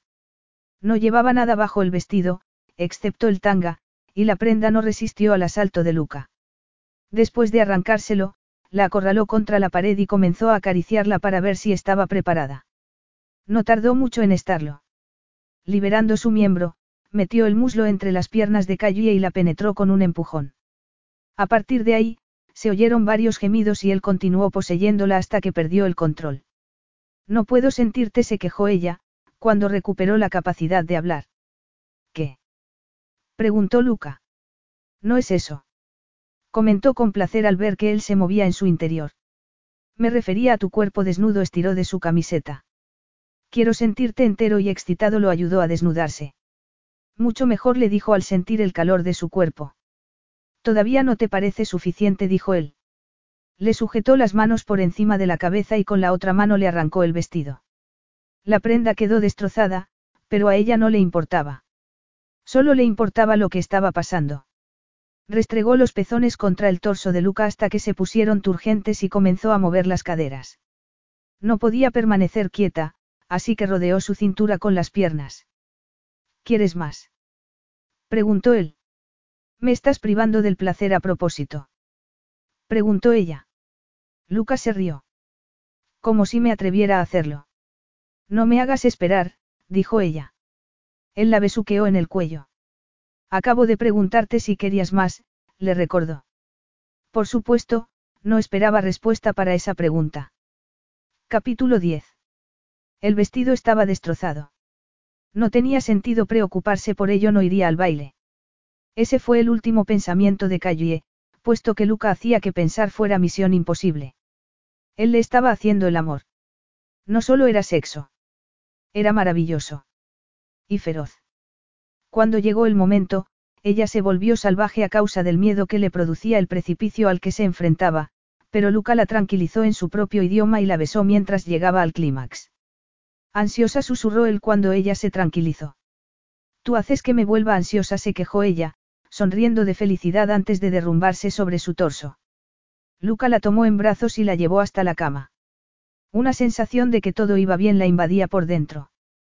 Estaban hechos el uno para el otro. Él la tumbó sobre la cama y se colocó a su lado. Cuando él la abrazó, ella empezó a respirar más despacio y se quedó dormida. Luca abrazó a Callie durante toda la noche, observándola mientras dormía y pensando en todo lo que tenía por delante. La transición no sería fácil para ella. Pasaría de tener una vida llena de libertades a las restricciones de la realeza, pero si alguien podía superarlo sería ella. Y él estaría a su lado en todo momento. Estaba seguro de que Callie se adaptaría a la vida real tan rápido como él. Era una mujer lista y amable, y su sentido del humor la ayudaría a superar los momentos malos. El sentido común la ayudaría en todo lo demás. Él no solo tendría el heredero que deseaba, sino a una princesa preocupada por la tierra que él amaba. Con cuidado de no despertarla, se levantó al amanecer. Era habitual que tuviera reuniones durante el desayuno. Con el cabello alborotado, y el rostro sonrosado por el sueño, nunca había estado más deseable, pero él era esclavo del deber. Tanto el Consejo Real, como sus negocios privados, lo necesitaban. Y por la noche se celebraba el baile. Luca puso una mueca al ver el vestido que había estropeado. Había muchos más en la percha. Cayue tendría que elegir otro vestido. Cayue despertó despacio. Al principio no sabía dónde estaba. Tenía la cabeza sobre un montón de almohadas con olor a lavanda y a sol. La cama era más dura de lo que ella estaba acostumbrada, el edredón más blando y sentía que su cuerpo había sido muy bien utilizado. Respiró hondo y, poco a poco, lo fue recordando todo. Estiró la mano para buscar a Luca y se quedó paralizada al ver que él no estaba. Se sentó, y vio la huella de su cabeza en la almohada, así que no se había imaginado lo de la noche anterior. Era verdad que estaba en el palacio. En una de las habitaciones más elegantes que había visto nunca. Oyó que llamaban a la puerta y rápidamente se cubrió con la sábana. Sí. Al ver el vestido roto en el suelo, añadió. Un minuto, saltó de la cama, recogió el vestido y lo escondió bajo las sábanas. Adelante, ordenó. La doncella entró con la bandeja del desayuno. Había una rosa roja en un jarroncito de plata en ella. De parte de Su Alteza Real, le explicó la doncella. Ha sugerido que descanse toda la mañana y se prepare para el baile. Quiere decir que me recupere, pensó Calle. Gracias por traerme el desayuno, pero pensaba levantarme, le dijo a la doncella. Ah, y esto ha llegado por mensajero, le entregó un paquete. ¿Es para mí? Preguntó Calle con sorpresa. Empezó a desayunar mientras la doncella abría las cortinas y la ventana. No podía esperar para abrir el paquete, pero quería hacerlo estando a solas. ¿Necesita algo más? Preguntó la doncella antes de marcharse. Nada. Gracias. Cayue sonrió al ver el paquete. La escritura y el sello del Reino Unido desvelaba al remitente. Mabrown, ¿qué has hecho ahora? Lo que había hecho Mabrown era ir de compras y buscar un vestido perfecto para que Cayue pudiera llevar al baile. Callie se quedó boquiabierta al verse en el espejo con él encima. Era un vestido sencillo y elegante. Por fin, un vestido en el que se encontraría cómoda de verdad. Se daría una ducha y se lo probaría. El vestido era de color crema y se pegaba al cuerpo de Callie como una segunda piel. No podía quedarle mejor. El diseño era muy parecido al vestido que ocultaba bajo la cama. Iría al baile, decidió mientras se ponía unos zapatos de tacón, y con un vestido que significaba mucho más para ella que todos los vestidos caros que colgaban en la percha. Descolgó el teléfono para darle las gracias a sus mejores amigas y sonrió con placer. Bueno, Mabrown, esta vez sí que has triunfado, murmuró mientras esperaba a que la llamara conectara. Era la noche del gran baile y todos los invitados habían llegado, pero ¿dónde estaba Calle? Él no estaba acostumbrado a esperar. Esa noche, un retraso era inaeptable. Su doncella le había dado instrucciones estrictas acerca del horario. Los miembros de la realeza debían ser puntuales. Todo estaba preparado con precisión. Con impaciencia, Luca miró hacia la entrada por la que Calle debía entrar, y a los invitados que esperaban para saludarlo. La habitación estaba animada y había mucha expectación. Nadie había rechazado su invitación al baile. Se rumoreaba que esa noche se iba a hacer un anuncio y todo el mundo estaba muy interesado. Lucas sentía mucho amor y gratitud por la reforma que su padre, el difunto príncipe, había realizado en el edificio. El salón de baile estaba espectacular, iluminado con grandes lámparas de araña, una orquesta de músicos vieneses animaba el ambiente. Los camareros iban uniformados con pantalones negros y chaquetas blancas, trenzadas con los colores reales, y llevaban bandejas de oro con una gran selección de canapés que habían preparado los mejores cocineros del mundo. Había dos fuentes de champán y múltiples copas servidas en las mesas. Estaban representados casi todos los países y miembros de diversas realezas se mezclaban con diplomáticos y altos cargos del ejército. Seguramente se hablaría durante años de esa fiesta y todo el mundo se alegraba de ver cómo el chico de los barrios bajos se había convertido en príncipe. ¿Y dónde estaba ella? No tenía excusa. Él le había encargado a su secretaria que convocara a las mejores estilistas para ayudar a Calle con los preparativos. No podía creer que hubieran fallado y no estuviera preparada a tiempo. ¿O sería que Calle pensaba que pasaría desapercibida si no iba? Lucas se encogió de hombros. Calle Smith era una mujer impredecible. Luca llamó a un mayordomo y le pidió que fuera a preguntarle a la doncella de la signorina Smith cuánto tiempo iba a tardar. El hombre se marchó deprisa, dejando a Luca furioso y en silencio. Ya está, pensó Callie, cuando dos mayordomos abrieron las puertas del salón.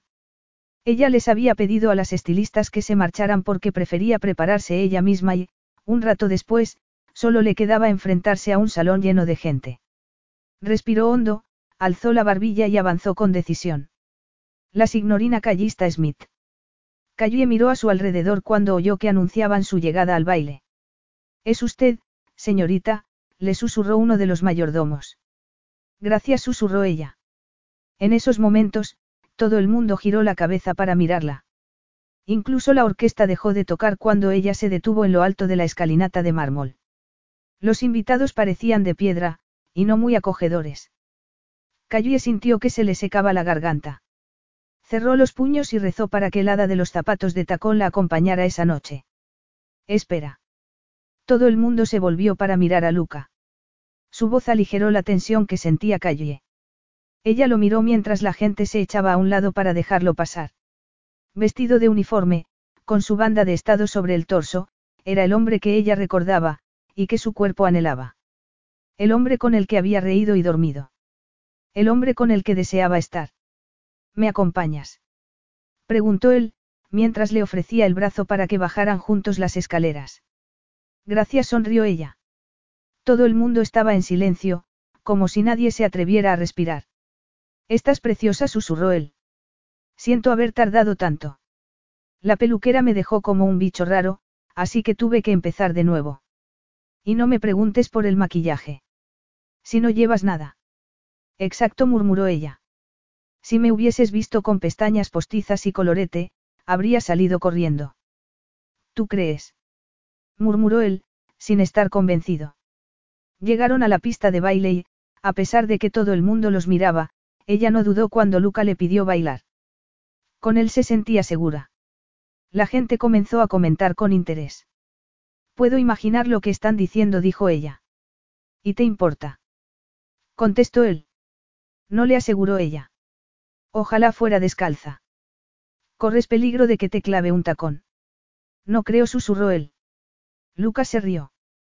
Ella se relajó, y el maravilloso baile continuó. ¿De dónde has sacado ese bonito vestido? Preguntó él. Es muy elegante. Y estás preciosa. No recuerdo haberlo visto en el perchero. Es deliciosamente sencillo, comparado con los otros vestidos que había. Ese es el secreto de su atractivo, le aseguró ella con una sonrisa. Mabroun susurró ella. Bueno, venga de donde venga, no podías estar más atractiva. Gracias. Tú tampoco estás nada mal. Ella estaba entre sus brazos, y eso era todo lo que importaba. ¿Te parece sensual? Preguntó él. Es otro de tus eufemismos, lo puedo interpretar como vamos a buscar un árbol apartado. Callie Smith la regañó, susurrándole al oído. Me dejaste sola, me abandonaste, y ahora no puedes saciarte. Correcto. No tienes escrúpulos. Apenas confesó él. Estoy pensando en llevarte a ver un cenador mágico. Para ver tus cuadros. Él soltó una carcajada y se divirtió aún más al ver que la gente de alrededor estaba escuchando cada una de sus palabras.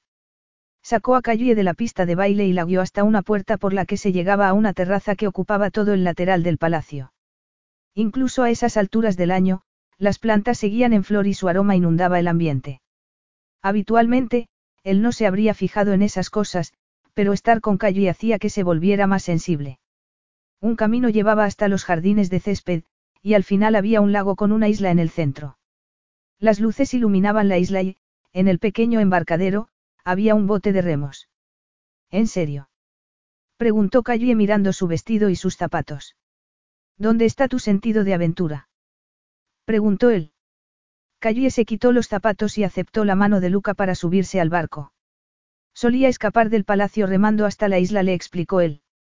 Luca había dejado la chaqueta del uniforme y su pajarita blanca en la orilla, junto a sus zapatos. Se desabrochó la camisa, se sentó frente a Callie y agarró los remos. Comprendo por qué podía gustarte estar aquí, solo comentó Callie, acariciando el agua con los dedos.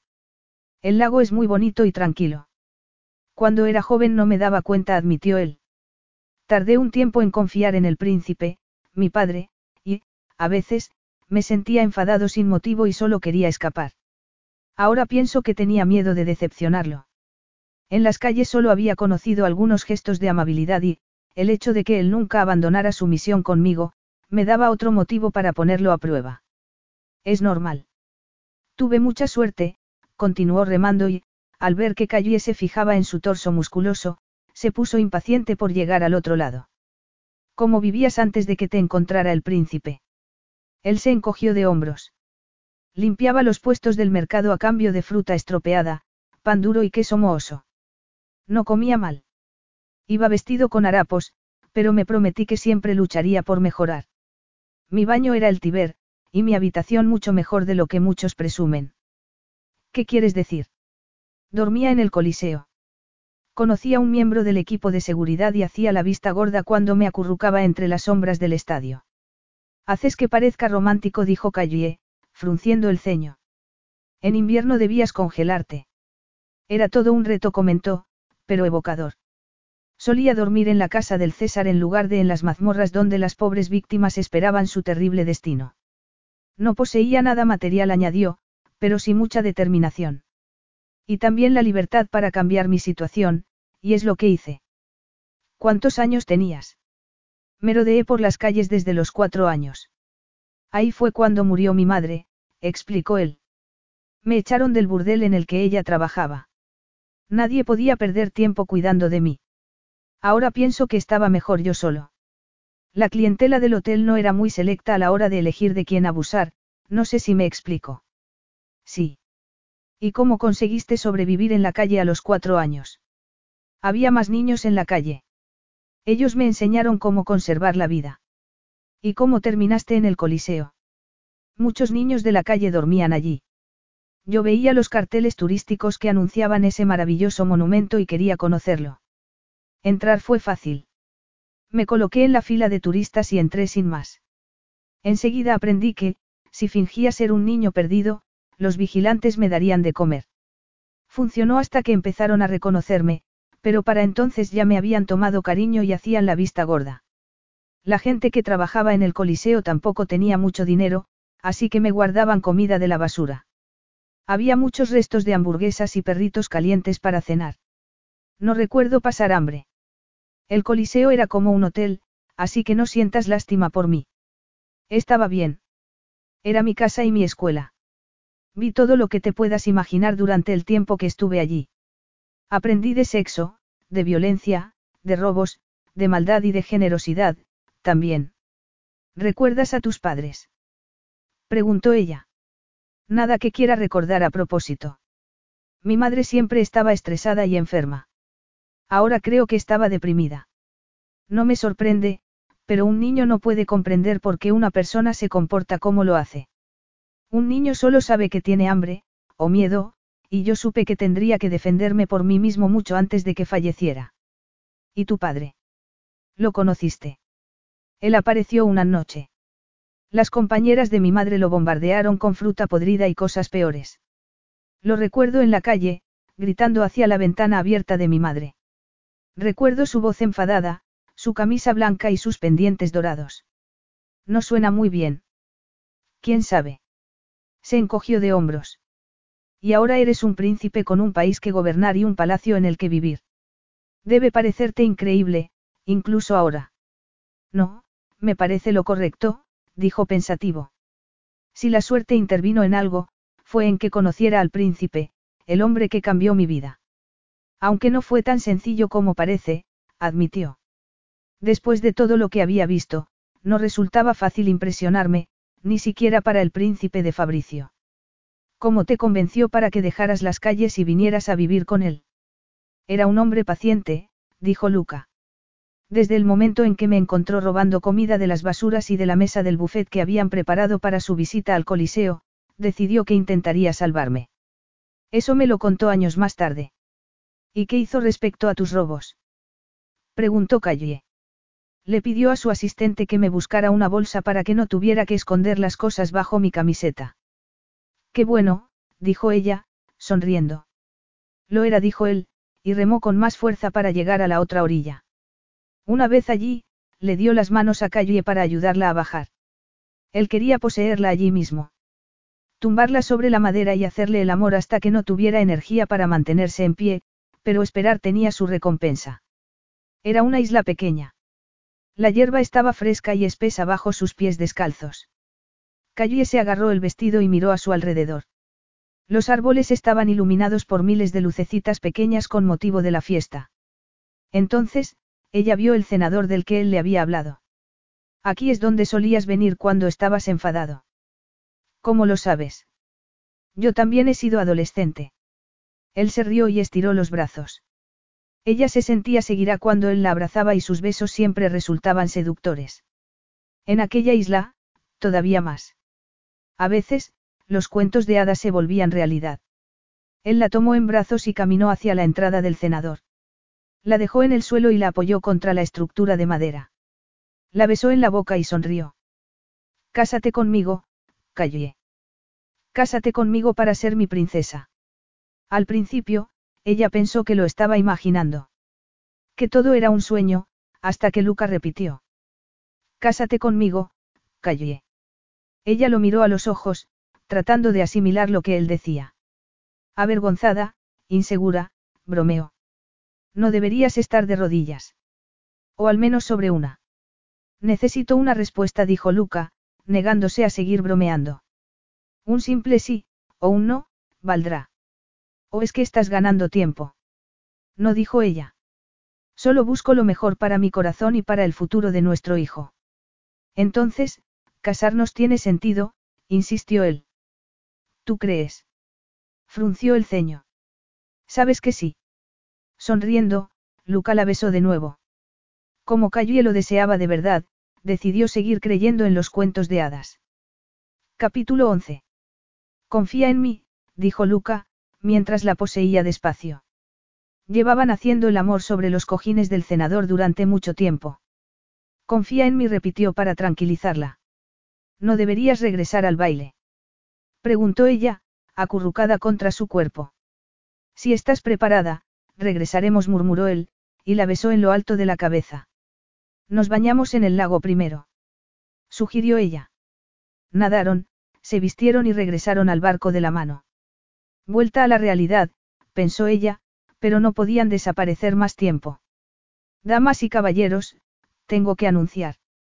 En el momento en que la voz de Lucas se oyó por los altavoces, todo el mundo se quedó en silencio. Sé que es casi medianoche, así que no voy a entretenerlos demasiado. La gente se rió al oír su comentario. Aprovecho esta oportunidad para presentaros a la mujer con la que tengo intención de casarme. No ha dicho a la mujer que amo, pensó Callie, enfadándose consigo misma por dudar todavía. Luca tuvo que esperar a que la gente se calmara. La signorina Callista Smith es una mujer excepcional, y me siento afortunado por haberla encontrado. Mientras gesticulaba para que Callie avanzara hasta el centro de la pista, la gente comenzó a aplaudir. No hace falta decir, añadió Luca, que todos recibirán una invitación para la boda. Ahora les invito a continuar disfrutando de la velada, mientras yo continúo celebrando con mi prometida. Como por arte de magia, la orquesta comenzó a tocar un vals, y la pista de baile se llenó enseguida. Callie recordó que todo saldría bien. Que se presentarían problemas, pero que los solucionarían. Luca tenía razón. Esa era la mejor solución. Fue cuando el reloj acababa de dar la medianoche, y Luca estaba hablando con uno de los embajadores, cuando todo cambió. Ella había visto fotos de Max en varias revistas. En persona, era mucho más llamativo. Tan alto como Luca, pero muy diferente a él, algo que era de esperar puesto que no tenían parentesco de sangre. Y su comportamiento era completamente despótico. Vestido de negro, con una banda de estado de color rojo, Max era el hombre más arrogante de la sala. Y se dirigía hacia ella acompañado de varios amigos, unos hombres que la miraban con desdén. Max iba agarrado del brazo de una mujer bella, que también iba vestida de negro y luciendo un montón de brillantes. Con su diadema se podría pagar la deuda de muchos países, pensó Calle. Consciente de que era ella el objetivo de aquel grupo, alzó la barbilla y enderezó la espalda, encogiéndose por dentro cuando Max se detuvo frente a ella. Bueno, cariño, dijo él, mirándola fijamente mientras se dirigía a su compañera, que estaba visiblemente embarazada, esta es la mocosa que mi hermano pretende poner en nuestro trono. ¿De veras? Preguntó su acompañante, mirando a Calle con desaprobación. ¿Quién es? ¿Y de dónde ha sacado ese vestido? Calle apretó los dientes y se contuvo para no responder. Los amigos de Max podían reírse todo lo que quisieran. No conseguirían alejarla. ¿Quién sabe? querida contestó Max. Quizá lo compró en la misma tienda de baratijas donde consiguió el tinte para su ridículo color de pelo. Mientras todos se reían, Calle se tocó el cabello de forma instintiva, y se arrepintió al instante. A menos no tengo una lengua cruel, comentó. Ah, sabe hablar, exclamó Max, mirando a sus amigos. Imagino que aprendió en el pub de su pueblo. Mientras Max y sus amigos reían a carcajadas, Calle se mostró impasible. Solo está por aquí porque está embarazada. Él está desesperado por tener un heredero, y supongo que se conforma con cualquier cosa. Seguro que le ha afectado verte embarazada. Ese es el motivo por el que ha elegido a esta chica. Está tratando de competir conmigo, ¿os imagináis? Pues ha fracasado, dijo uno de los amigos de Max. Es todo lo que hay, le aseguró Max a acercando su rostro al de ella. No creas que te has ganado a un príncipe, y mucho menos, que esto es un cuento de hadas. Esto es una operación a sangre fría, cariño. Luca no te quiere. No quiere a nadie. Lo único que desea es un heredero. Es la única manera con la que espera conseguir el trono de Fabricio. Lo pone en nuestra constitución. Tiene dos años para tener un bebé al menos, o yo ocuparé el trono. Tú no eres más que un vientre de conveniencia. Nos vamos. Se dirigió a sus acompañantes. Ya he tenido bastante. El estatus de los invitados a palacio ha bajado mucho. El casino nos espera. Unas partidas a la ruleta son más atractivas que todo lo que estos provincianos puedan ofrecer. Se ha ido. ¿Qué quieres decir con que se ha ido? Luca miró a Michel sorprendido. El hombre parecía desconcertado. Tómate tu tiempo, Michel. Lo siento. No quería gritarte. La vi hablando con Max, le dijo Michelle con tono de preocupación. ¿Qué? Dijiste que no querías gritarle, recordó. Tienes razón, lo tranquilizó poniendo una mano sobre su hombro. ¿Y quién ha invitado a Max? ¿Acaso Max necesita invitación para visitar su casa familiar? Max apretó los dientes. Debía haber imaginado que Max no respetaría el acuerdo de mantenerse alejado de Fabricio. ¿Y dónde diablo se ha ido Calle? La vi salir corriendo por esa puerta hace menos de diez minutos. Michelle señaló la puerta que daba al jardín del lago. Y eso ha sido justo después de hablar con Max. Diez minutos. La he dejado sola tanto tiempo. A veces resulta difícil librarse del embajador, dijo Michelle. Y su excelencia estaba más hablador que nunca. Nada conseguiría calmar a Luca. Debería haberle dicho a Calle lo que significaba para él. No se le había ocurrido que ella pudiera pensar que él quería un matrimonio de conveniencia. ¿Dónde podía haber ido? A su dormitorio. O habría tratado de regresar a la isla. Su corazón comenzó a latir con fuerza al imaginarla en la barca de remo. Navegar en la oscuridad resultaba fácil para él, ya que llevaba toda la vida navegando en el lago y conocía dónde estaba la zona de algas y las rocas traicioneras. Si Calle tomaba la ruta equivocada, podía meterse en un buen lío. No esperó para considerar sus opciones. Atravesó la multitud y salió corriendo. Llegó hasta la orilla. El barco no estaba. Y no había rastro de calle. Todo el mundo se había sorprendido por el anuncio de la boda, y Max había vuelto para crear problemas. Tenía que tomar una decisión. Calle, o el futuro de Fabricio. No había elección. Se quitó la ropa, y se tiró al lago. Sintió un gran alivio al verla pasear por la orilla. Calle la llamó mientras salía del agua. Se dirigió hacia ella, la sujetó e hizo que lo mirara. ¿Qué ocurre? ¿Qué ha pasado?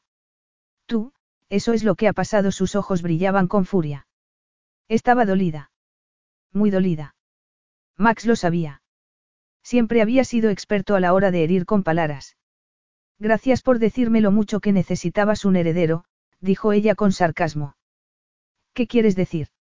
Me han dicho que vuestra constitución lo exige, si quieres mantener el trono, tenía los ojos llenos de lágrimas. Habría sido más rápida a la hora de quedarme embarazada. No seas ridícula. ¿Qué diablos te ha dicho Max? Solo la verdad. Que solo te habías acostado conmigo para tener un heredero. No nos hemos acostado, insistió él. Hemos hecho el amor. Puede dudó un instante, pero ¿cómo sé que es verdad ahora que sé que tenías motivos? ¿Por qué no puedes creer en ti misma, Calle? ¿Por qué no crees en lo mucho que te necesito? ¿Por qué te viene bien tenerme a tu lado? Un vientre de conveniencia, así me llamó Max. Dice que tu principal preocupación es construir una dinastía. Mi principal preocupación eres tú. Yo no lo siento así, Luca.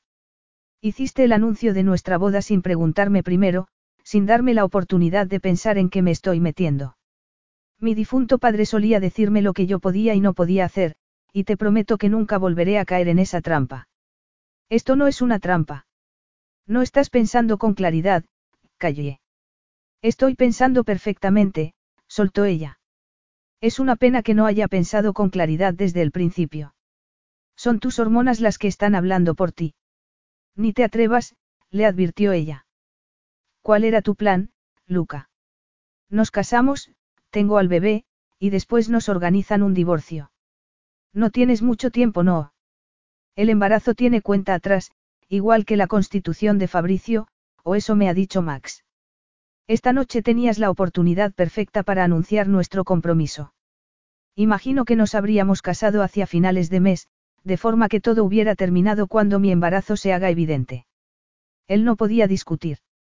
Muchas cosas de las que ella decía eran ciertas, pero cuando descubrió que Callie estaba embarazada, los sentimientos que experimentó eran reales. Un bebé. Un hijo. Una familia. Todo con lo que siempre había soñado estaba a su alcance. Para ser un hombre acostumbrado a ignorar sus emociones, se había quedado abrumado, y no solo porque Callie iba a proporcionarle su tan ansiado heredero. Ella sería su esposa perfecta. ¿Por qué te parece tan horrible convertirte en mi esposa? Si no lo sabes, yo no puedo decírtelo, dijo ella con tristeza. Te sugiero que te olvides de mí y que le pidas a una de esas princesas que sea tu esposa. Encontrarás muchas sustitutas. Mujer exasperante. No quiero una sustituta. Te quiero a ti. No puedes tener todo lo que quieras, Luca. ¿Me estás diciendo no? Preguntó con incredulidad. Así es. Pero te convertirás en princesa. ¿De qué? Lo único que me ofreces es un puesto temporal, una vida vacía en un país extraño con un hombre que solo me quiere por mi capacidad reproductiva. Eso es lo que dice Max. No le hagas caso. Yo no quiero eso para nuestro hijo, dijo ella, ignorándolo. Y no quiero ser princesa en un matrimonio sin amor. No podré acurrucarme contra una corona por la noche, prefiero irme a casa con mi bebé. Eso no es tu elección, dijo él, con un tono muy distinto. Me estás amenazando. Te estoy recordando que llevas al heredero de Fabricio en el vientre, y que ni tú ni yo podemos cambiar eso. Y menos mal, susurró ella, palideciendo, pero hay algo que puedo hacer. ¿El qué? A menos que intentes retenerme por la fuerza, puedo regresar a casa para Navidad, para estar con mis amigos de confianza. Confié en ti y abusaste de mí. Y esta noche me he enterado de que también utilizaste mi cuerpo. ¿Qué? Nunca. No nos conocemos mejor que todo esto. Sí, al principio nos dejamos llevar por la pasión. Y sí, tu embarazo me ha venido bien. No lo niego, pero significa mucho más para mí. Tú significas mucho más. Todavía estoy tratando de asimilar lo que siento por ti. Te respeto, y siempre te respetaré, dijo él. Por favor, piensa lo que significaría que te convirtieras en mi esposa. Ya lo he hecho, le aseguró Callie, y no es lo que quiero. ¿Qué es lo que quieres? Quiero amor y respeto mutuo, dijo ella. Quiero una amistad que nos haga sonreír a los dos, y que compartamos una firme confianza. Quiero honrar al hombre que es mi amante, mi amigo y el padre de mi hijo. Y que él me honre a mí. Y quiero mi independencia. He luchado demasiado como para perderla ahora. La tendrás si eres mi esposa, comentó él. Y como tu princesa. He pasado mucho tiempo encerrada y no cambiaré una jaula por otra, por muy grande y estupenda que te parezca. Tampoco es lo que quiero para nuestro hijo. Quiero que todos seamos libres. Sé que soy fantasiosa, y que quiero demasiado. Debería haberme dado cuenta desde un principio. Callé. No, no intentes detenerme, dijo ella, mientras corría hacia el lago. No deberíamos estar juntos. Max tiene razón. No puedo casarme con un príncipe. Esto ha terminado, comentó, tratando de liberarse cuando él la agarró. No tiene por qué terminar aquí, comentó él, sujetándola. Sí, se retorció con fuerza y se soltó. Adiós, Luca. Pero, te quiero. Ella se detuvo en la orilla del lago. Él no sabía si tenía intención de nadar o remar para volver. Solo sabía que estaba furiosa. ¿Me quieres? Dijo ella. ¿Y no se te ha ocurrido decírmelo antes de esta noche? Parece que estás desesperado por retenerme aquí. Estoy desesperado, pero no por los motivos que crees. Significas más para mí de lo que te imaginas, más de lo que Max puede comprender. Ella negó con la cabeza. Tenías que estar seguro de mí, ¿no, Luca? Por eso hiciste el anuncio de nuestra boda delante de tantos testigos. No me estás escuchando, callé. Te quiero. Y tienes razón, debería habértelo dicho mucho antes, pero no lo sabía ni yo. No reconocía los síntomas, admitió. No estoy familiarizado con el amor. Tu padre no te quería. Lo retó enojada. El príncipe me quería, pero no fue fácil para mí confiar en él y llegar a quererlo también, no tan pronto como él quería. Debió ser un hombre paciente. Lo era. Luca, que sepas que nada me hará cambiar de opinión. No quiero esperar a que tú descubras tus sentimientos. Quiero al niño que hizo su casa en el Coliseo, y que soñó con lo que se convirtió un día. Quiero al hombre que consiguió que eso sucediera. No te atrevas a poner tu pasado como excusa. Yo no lo he hecho. Eso era verdad. Ella lo avergonzó. ¿Cómo puedo demostrarte que te quiero? Dejándome marchar, dijo ella, con su franqueza habitual. De regreso en casa de los Brown, el dolor que y sentía en su corazón por la ausencia de Luca era como el de una gran herida que no terminaba de cerrar. Ni siquiera los espectaculares preparativos navideños de la familia Brown servían para calmarlo. Ver a Anita otra vez, la había ayudado. Cayue sonrió y miró a su amiga de los limoneros, que estaba al otro lado de la habitación. Anita se había vuelto una visita habitual en casa de los Brown. A cambio, Cayue había convencido a Anita de que buscara un trabajo cerca de la casa de los Brown, donde ellos le habían alquilado una habitación. Ellos siempre agradecían que los ayudaran con los niños más pequeños, y Anita no estaría sola nunca más. Anita tendría una nueva familia, siempre que aguantara el ruido y el caos. Y Anita era perfectamente capaz de aguantarlo, así que había encajado muy bien. Vamos, cayó e insistió Mabrown desde el recibidor. Anita, necesito que me ayudes en la cocina, y Rosier, Cayue y tú todavía tenéis que colgar las cadenetas. Y hacerla señaló Rosier, mientras miraba los papeles sin recortar. Vamos, te ayudaré arrodillándose junto a Cayue. Rosier esperó a que su madre saliera de la habitación antes de rodear a su amiga por los hombros. Sé que no has dicho nada delante de la familia, pero no puedes seguir ocultándolo. Y tampoco puedes seguir negándote a hablar con él, añadió Rosier. Si el príncipe Luca viene a Inglaterra a verte. ¿Sabes alguna cosa? Preguntó Calle. No exactamente admitió Rosier. Solo digo que, si apareciese Luca, deberías verlo. No tengo que ver a nadie, contestó Calle, pero el corazón le latía tan deprisa al pensar en volver a ver a Luca que apenas podía respirar. Estaría en el país. Donde hay humo, hay fuego, pensó mirando a Rosier. Y esta desvió la mirada. Será mejor que terminemos con las cadenetas, dijo Rosier, actuando como si la falta de decoraciones fuera el único problema. Si no, nos caerá la bronca. Capítulo 12. Cayue se quedó paralizada. Acababan de sentarse para disfrutar de un gran banquete navideño cuando llamaron a la puerta con decisión. Iré yo, dijo Pascal Brown, cuando Cayue se movió para levantarse de la silla. Dejad que vaya, comentó Ma Brown. Sea quien sea, hoy no podemos dejar a un extraño en la puerta. No es un extraño, pensó Cayue, estremeciéndose al oír la voz de Luca. El ambiente cambió de forma repentina. El príncipe Luca de Fabricio estaba en la puerta. Era el visitante estrella de la Navidad en casa de los Brown. Por un momento, miró a Calle fijamente. Su mirada mostraba más candor, pasión y decisión de lo que ella podía soportar. Fue un alivio cuando él se giró para saludar a los demás. Esto es maravilloso, exclamó Luca, y respiró hondo mientras Pascales Brown lo ayudaba a quitarse la chaqueta. No sabía lo hambriento que estaba hasta que no he olido la deliciosa comida, miró a Calle antes de sonreír a Ma Brown. ¿Tienes espacio para uno más? Por supuesto, exclamó Ma Brown, levantándose de la mesa. Vestido con un jersey de punto fino y unos vaqueros ajustados, Luca estaba muy atractivo. Calle no pudo evitar recordar cómo la había rodeado con sus muslos mientras hacían el amor, y el deseo que sentía hacia él aumentó cuando sus miradas se encontraron. El corazón empezó a latirle con fuerza. Ella no se había dado cuenta de cuánto lo había echado de menos. La nieve salpicaba su cabello oscuro, provocando que centelleara. Si ella no lo hubiera visto antes y alguien le hubiera dicho que era un boxeador, lo habría creído. Desde luego no coincidía con su idea de príncipe azul, pero los cuentos de hadas habían quedado atrás. El deseo sexual emanaba de su cuerpo, aunque su mirada estaba llena de cariño hacia los Brown y hacia Anita. No te conozco de Italia. Le preguntó Anita. Sí, Alteza admitió Anita sonrojándose. Llámame Luca, dijo él. Ya conoces las normas. Mientras Anita y Luca se reían, Calle pensó en lo cálido y atractivo que era. Espero no molestar, dijo él, al ver que todos los Brown lo miraban boquiabiertos. Para nada lo tranquilizó Pascales Brown.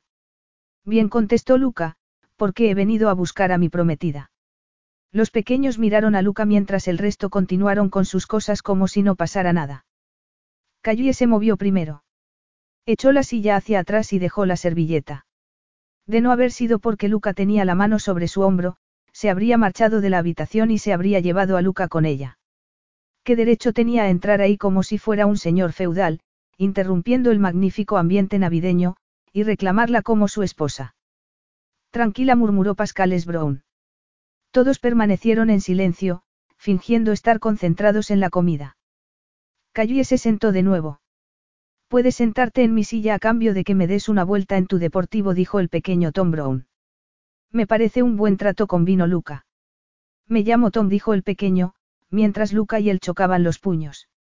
Vamos, correos un poco, dijo Ma Brown. Haced hueco para el príncipe. Esa es una frase que no se oye todos los días, comentó Pascales Brown, y recibió una dura mirada de su esposa. Durante unos instantes, se dedicaron a colocar las sillas y a sacar platos y cubiertos para el príncipe. Os envidio, comentó Luca cuando todos se sentaron de nuevo a cenar. ¿Nos envidia? Preguntó Pascales Brown, y recibió otra mirada de Ma Brown. ¿Quieres más salsa para la carne, Luca? Intervino ella. Sí, por favor. Después de que Mabrown marcara el tono de la conversación, todos continuaron comportándose como si el príncipe fuera un vecino más. La comida podía haber sido muy tensa, pero con Luca relajado y con Anita y los Brown siendo tal y como eran, todo resultó muy agradable. ¿Y cómo es ser un príncipe? preguntó el pequeño Tom. Se está muy ocupado, dijo Luca. Tienes que sonreír a la gente que no te cae bien. Preguntó otro de los niños. Se llama diplomacia, intervino Pascales Brown. Algo que todos deberíais aprender. No, tiene razón, intervino Luca. Por eso me resulta tan agradable estar aquí, miró a Calle y ella arqueó una ceja. ¿No tenías otro sitio para ir en Navidad? Preguntó Tom. Luca sonrió. Tenía otros sitios, pero ninguno tan especial como este. ¿Postre? Preguntó Ma Brown. Sí, por favor, repuso Luca, pero primero, miró a Calle y después se volvió hacia la puerta. Por supuesto, convino Mabrown. Os guardaré el postre para los dos. Calle no estaba segura de cómo se sentía. No tenía muchas ganas de perdonar a Luca, pero sabía que debían hablar. Ahora ya lo sabes, dijo ella. Se había abrigado para salir y estaba sentada en el deportivo rojo de Luca. ¿Qué es lo que sé? preguntó él, mientras arrancaba el motor. ¿De dónde vengo? Eres afortunada. Es maravilloso. Son las mejores navidades que he tenido. Y todavía no han empezado, dijo Calle. Espera a que empiecen los juegos de salón. Juegos de salón. A lo que la gente solía jugar antes de que existiera la televisión. Parece interesante. Dijiste que me darías tiempo, Luca le recordó ella, mientras él avanzaba en el tráfico. ¿Cuánto tiempo necesitas? Más. Me temo que no es posible. Hay otros sitios donde debo ir. Dijiste que me dejarías marchar. No dije que no vendría a buscarte. Cayó negó con la cabeza. Pertenezco a este lugar. También a los limoneros. Y al hotel de cinco estrellas, aunque no quieras creerlo. Los empleados del hotel te adoraban. Perteneces allí donde quieras estar. Tienes una actitud positiva ante la vida que contagia a los demás. Por eso te quieren. Por eso te quiero yo, y deseo que seas mi esposa. Y la princesa real y madre de tu hijo. Entonces, vas a creer a Max y no a mí. Tomo mis propias decisiones. Esto no tiene nada que ver con Max. A quien le hemos recordado que había aceptado mantenerse alejado de Fabricio le explicó Luca. Por si estabas preguntándotelo. Para aquí. ¿Qué? Aquí insistió ella. Hay un parque. Podemos pasear. Luca miró a su alrededor. Tenía pensado llevarte a un lugar más romántico. Es una cuestión de tamaño, insistió Calle. Esto está bien. Puede que este trozo de hierba no te parezca demasiado, pero aquí lo apreciamos tanto como tú aprecias los parques reales. Yo no jugaba en los parques reales cuando era niño, le recordó Luca mientras aparcaba. Salió del coche y se acercó a la puerta del copiloto para ayudarla a salir. Se dirigieron a la entrada del parque y ella sintió un nudo en la garganta cuando él comentó. Me niego a creer que no sepas que lo que hay entre nosotros es maravilloso. Eres príncipe, protestó ella. Soy un hombre, la sujetó por el cuello del abrigo y la atrajo hacia sí. Y este hombre sabe que estamos hechos el uno para el otro. No obstante, aunque yo te lo he contado, tú no me has dicho nada. Cayó y alzó el rostro y miró a Luca. ¿Por qué quieres casarte conmigo si puedes elegir a cualquier princesa del mundo? Yo no paro de hacerme la misma pregunta, admitió Luca. Esto no es divertido, dijo ella. Lo sé, dijo él. Solo se me ocurre que el amor no tiene motivos. O lo sientes, o no.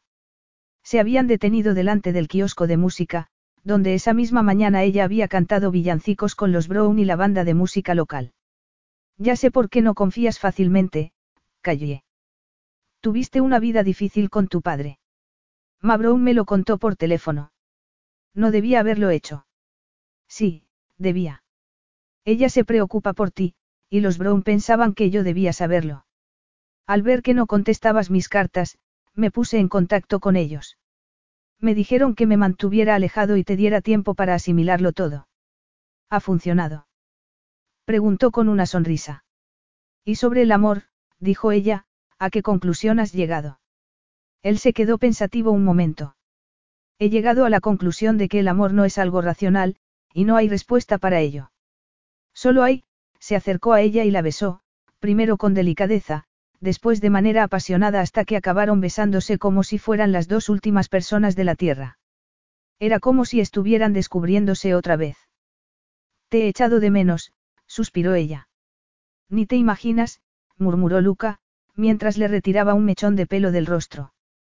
Cuando digo que quiero saberlo todo acerca de ti, no me refiero a lo que me has contado de tu pasado, sino a toda la verdad, a las cosas buenas y las malas. Quiero enfrenarme contigo a los triunfos y a los fracasos, para poder compartir emociones. Yo todavía estoy aprendiendo, pero debo cambiar en honor a mi país, y sobre todo por ti. Si no conocemos la tristeza, ¿cómo vamos a reconocer la felicidad? Y si no conocemos el arrepentimiento, ¿cómo vamos a planificar el futuro? Cuéntamelo todo, insistió él. Lo sabré si te estás conteniendo. Cayue se quedó pensativa unos instantes y comenzó a hablar de su madre. No la recuerdo. Mi padre me culpaba de su muerte. Se murió en el parto. Le explicó Cayue. Y él podía haber sido mucho más, dijo ella, pensando en su padre. Nada de eso es culpa tuya, insistió Luca. Le agarró las manos y se las besó. No hace falta que me cuentes lo duro que has trabajado. Tus manos hablan por ti. Cayue soltó una risita. No tenía manos de princesa. Estaban marcadas por el tiempo que había estado fregando suelos en el pub. No obstante, eran parte de su persona, y prefería tener esas manos que las de tez pálida que había visto en el baile. ¿Cómo era tu vida antes de que muriera tu padre? Le preguntó Luca. Mi vida siempre ha sido buena, gracias a los Brown. Bueno, en su mayoría. Aunque si no hubiera tenido cerca a los Brown. No soportaba pensar en ello. Los buenos amigos no tienen precio con vino Luca. Ahora lo que tienes que preguntarte es qué quieres de la vida a partir de este momento. A ti, pensó ella, pero sin complicaciones. Y eso, sabía que era imposible. Me gustaría que la vida fuera más sencilla, dijo ella. Me gustaría que pudiéramos volver a trabajar a los huertos de limones, donde pensaba que los dos éramos temporeros. Somos las mismas personas que entonces. Aunque tú ahora eres príncipe, dijo Calle. Soy un hombre enamorado de ti. O enamorado de la idea de seguir teniendo buenas relaciones sexuales con la mujer que lleva a su hijo en el vientre. Es que no sé si podría funcionar, dijo ella. Lo de la princesa, quiero decir, alzó la barbilla y miró a Luca. Pertenecer a la realeza me parece que puede ser muy agobiante. No una vez que aprendas a ponerte la diadema, dijo él. Estoy seguro de que pronto le tomarás el gusto. Ella lo miró fijamente. Tengo casas por todo el mundo, y allí podremos estar solos todo el tiempo que quieras. También tengo un superyate para poder escapar. Para ti todo esto es normal, pero para mí es una locura. Y. Y, no gracias. Piénsalo bien. Ya lo he hecho. Comprendo que es un gran compromiso para ti. La mayor parte de la gente aceptaría casarse con alguien de la realeza sin pensárselo dos veces. Tú no eres así, Calle. Eres diferente, retadora y auténtica, por eso te quiero a mi lado. Son cumplidos. O tratas de decirme que ayudo a que mantengas los pies en la tierra. Ese no es el motivo por el que te quiero, le aseguró Luca. Y para que lo sepas, debo aclararte que tú no tendrás los pies en la tierra mucho tiempo. Entonces, murmuró Callie, cuando regresaron al coche. ¿Me quieres? Así es. ¿Y quieres casarte conmigo? Correcto. Y no solo porque estoy embarazada del que será tu heredero. Luca suspiró. He de admitir que cuando te encontré por primera vez, encajaba en mis planes.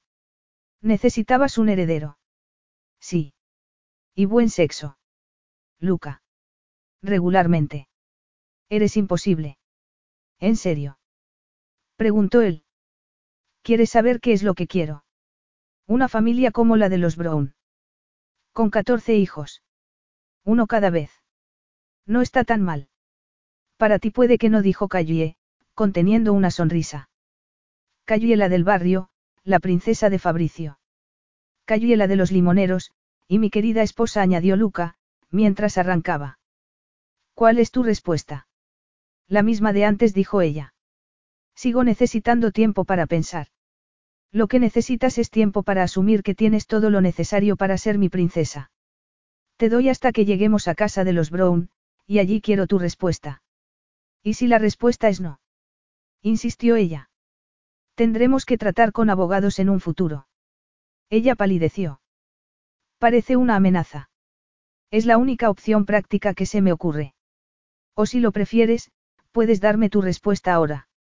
Cuando se detuvieron frente a la casa de los Brown, él percibió que Callie estaba muy tensa. La ayudó a salir del coche y la agarró de la mano para acompañarla a la puerta. Cada vez que hablaban, aprendía algo nuevo de ella, y lo que había aprendido esa noche confirmaba su idea de que no eran tan diferentes. Callie era sincera y todavía se estaba recuperando de las heridas de su niñez. Él había tenido mucha suerte al conocer al príncipe en el Coliseo, y Callie había tenido suerte al rascar la tarjeta y poder viajar a Italia. Era extraño cómo el destino ponía en funcionamiento las cosas. La experiencia le había enseñado que a veces había que dejarse llevar. Pasad, pasad Pascales Brown los animó a entrar nada más abrir la puerta. Luca vivía en un palacio rodeado de sirvientes, pero no bromeaba cuando dijo que envidiaba a la familia Brown. Era el tipo de familia con la que había soñado desde que era niño. Callie y él entraron justo cuando la familia Brown empezaba a abrir los regalos y había risas y bullicio. Los niños y los perros corrían de un lado a otro, mientras Anita intentaba recoger el papel de regalo que volaba por los aires. Rosie estaba tratando de convencer a los Brown de que no abrieran sus crackers antes de estirar de ellos, para descubrir qué regalo contenían. Hemos salvado vuestros crackers, les explicó a Callie y a Luca. Y yo os he guardado dos platos de tarta de ciruela, añadió Ma Brown desde la puerta. Me gustaría hablar un momento con Ma y Pascales, dijo Luca. Se hizo un gran silencio. Todo el mundo se volvió para mirar a Callie. Ella se encogió de hombros. Por supuesto, dijo Pascales Brown, y miró a su esposa. Ven a la cocina, Luca. ¿Quieres que Callie nos acompañe? No, es algo que quiero preguntaros a vosotros. Tiene que ver con Callie, pero ella ya lo sabe. Ah, sí. Preguntó Callie. A estas alturas deberías saber lo que siento por ti, insistió él, y la besó delante de todo el mundo. Antes de que él pudiera marcharse a la cocina, el pequeño Tom dijo.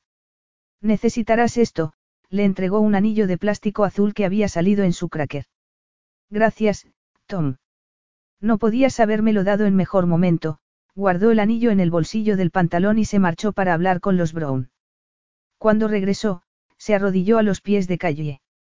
Me harás el gran honor de aceptar este anillo que ha elegido para ti el señor Tom. Estoy abrumada, admitió Calle, riéndose. Pues acéptalo, murmuró él, o no seré responsable de mis actos. Cuando los más pequeños comenzaron a vitorear, él se puso en pie y colocó el anillo en el dedo de Calle. Ella no dijo nada durante unos instantes, y después se rió y rodeó a Luca por el cuello. Todo el mundo aplaudió. Habrá una boda en Navidad, exclamó Ma Brown entusiasmada. Un poco tarde para Navidad, Ma. Tendrá que ser en Año Nuevo, dijo Pascales Brown, quien debería saber que nunca ganaría una discusión. Te equivocas, le aseguró Ma Brown, porque en Fabricio se celebra la Navidad en enero. ¿A qué sí, Luca? Más o menos, señora Brown. Aún así, no queda mucho, dijo Mabrown, pero suficiente, si conozco bien a Callie. ¿Conoces a Callie? comentó Luca, dándole a Mabrown un gran abrazo. La conoces mejor que nadie, excepto yo. Acepto, dijo Mabrown, mientras Callie entornaba los ojos con desaprobación. ¿Cuánto tiempo lleváis conspirando vosotros tres? preguntó Callie, arqueando una ceja y mirando a Luca antes de mirar a Ma y Pascales Brown.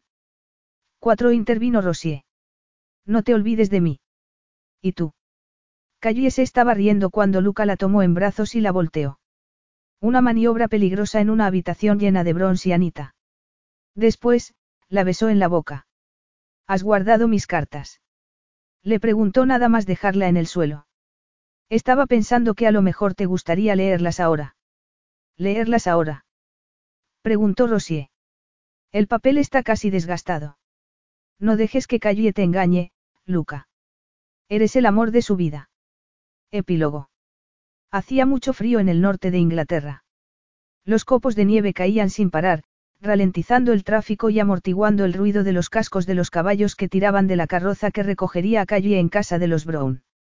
Para contrastar las gélidas temperaturas, todas las casas estaban iluminadas para celebrar la Navidad y el Año Nuevo. En la ciudad las tiendas estaban decoradas con estrellas y renos que tiraban del trineo de Papá Noel. Callie estaba segura de que nunca volvería a ver una boda como aquella.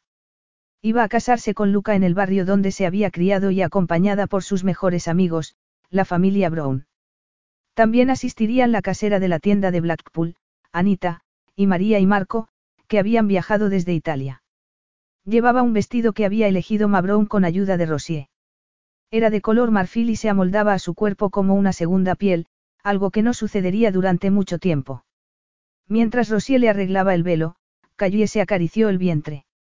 La ceremonia sería sencilla y tendría lugar en la iglesia local. Después harían una pequeña celebración en casa de los Brown. Callie quería que los amigos cercanos supieran lo importante que era esa familia para ella, y que cuando se convirtiera en princesa y viviera en el palacio de Fabricio, ellos siguieran formando parte de su vida. Después, y en relación con la vida de la realeza, Callista Smith se casaría con el príncipe Luca de Fabricio en una gran ceremonia que se celebraría en la catedral del país un par de semanas después. Estás preciosa, dijo Pascales Brown mientras se ocupaba de la joven que él consideraba una hija. Me sentiré orgulloso de entregar tu mano, aunque solo la voy a prestar, dijo con el ceño fruncido. Quiero que sigamos en contacto, Callie, y que nunca pierdas de vista tus raíces. Nunca lo haré, prometió ella, y besó a Pascales Brown un beso en la mejilla. Tenéis que venir a visitarme a Fabricio a menudo.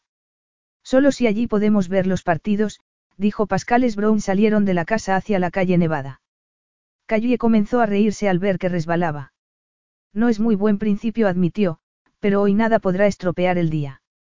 Hacía un día muy navideño, con el crujido de la nieve al pisarla y los petirrojos cantando en los árboles. Luca había insistido en que debía llegar a la iglesia en carro de caballos y ella agradecía que le hubieran puesto una bolsa de agua caliente bajo la manta del asiento. Dos preciosos ponis con manchas grises y plumas blancas enganchadas en la cabeza la esperaban pacientemente para llevarla a la iglesia. De las riendas colgaban campanillas que sonaban con cada paso. La gente se paraba a mirar y saludaba con aprobación al ver a la chica del barrio que iba a convertirse en princesa. No cambiaré nunca, pensó Calle. Siempre sería Calle la del barrio y Calle la de los limoneros. Lo único importante era el amor y la amistad, y el hombre que la esperaba dentro de la iglesia. Lucas se sintió orgulloso cuando se volvió y el órgano comenzó a tocar la marcha nupcial. Ella nunca había visto a alguien más atractivo en su vida. Con un sencillo traje negro, sin ninguna condecoración oficial, ni la banda con la insignia, Luca no podía estar más atractivo. ¿Qué más puedo pedir? Pensó ella mientras Pascales Brown le entregaba su mano a Luca. Puede besar a la novia. Puedo besar al amor de mi vida, susurró Luca, de forma que solo Calle pudiera oírlo. La única princesa que necesitaré nunca. La única princesa que tendrás, bromeó ella, antes de besarse.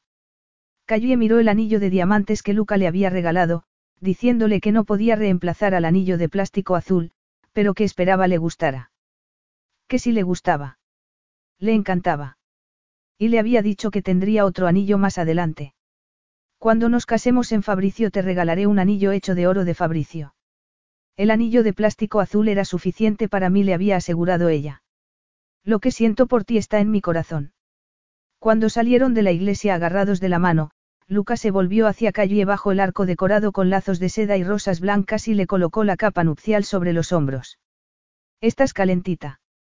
Ella lo miró de reojo. ¿Me lo preguntas en serio? Estrechándola contra su cuerpo, Luca le dio la respuesta que necesitaba con un beso que la ayudó a entrar en calor. Michel, el asistente de Luca, se había asegurado de que se cumpliera el protocolo durante la segunda ceremonia que celebraron en Fabricio, pero la magia, como siempre, la llevaron los Brown. Calle solo sabía que necesitaba a un hombre para que su día de boda fuera perfecto, y él acababa de entrar en su suite del palacio, cuando ella acababa de salir de la ducha y estaba desnuda, pero cubierta con un albornoz. No deberías estar aquí, susurró ella, mirando hacia la puerta para comprobar que estuviera cerrada. ¿Por qué? Preguntó Luca, rodeándola por la cintura. No llevas tu vestido de novia, no. Exacto, exclamó Calle, estremeciéndose de deseo mientras él la besuqueaba junto a la oreja. Luca estaba muy atractivo vestido con una camiseta blanca y unos vaqueros. Has decidido no afeitarte. Lo regañó ella al sentir su barba incipiente. Sé que te gusta que pinche, murmuró él, besándola en los labios. Tienes que parar, dijo ella. O no serás responsable de tus actos. Algo así, convino ella, mientras Luca le acariciaba el contorno de los pechos. ¿Sabes cuánto tiempo ha pasado desde que hicimos el amor? Demasiado. Eso es, confirmó él. Al menos una hora. ¿Qué es esto? Preguntó él, y estiró de una cadena de oro que desaparecía entre los senos de Calle. Mi cosa azul. El anillo de plástico, exclamó él, sonriendo. Espero que no te importe que hoy lo sustituya por algo más sustancial. Calle sintió que se le aceleraba el corazón. ¿Qué tipo de anillo tenía que llevar una princesa? Mientras no sea demasiado llamativo. Luca frunció el ceño. Me temo que no puedo prometértelo. Y era imposible que Calle no se quedara impresionada. De hecho, se quedó sin habla cuando vio el anillo de diamantes que Luca había sacado del bolsillo trasero de sus pantalones vaqueros. La piedra azul y blanca brillaba como si tuviera miles de sueños esperando para cumplirse. Era la joya más bonita que había visto nunca, aparte del anillo de diamantes que él le había regalado en la iglesia de Inglaterra. No lo necesito, le dijo. Quiero que lo tengas, insistió Luca.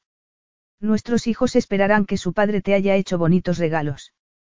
Su padre, un hombre que te quiere más que a nada en el mundo, mientras hablaba, Luca colocó la mano sobre su vientre, como si estuviera haciendo la promesa de que siempre los protegería. Tendrás que llevar tu anillo de compromiso en tu mano derecha, junto con la alianza de Inglaterra, dijo él, y le besó los dedos.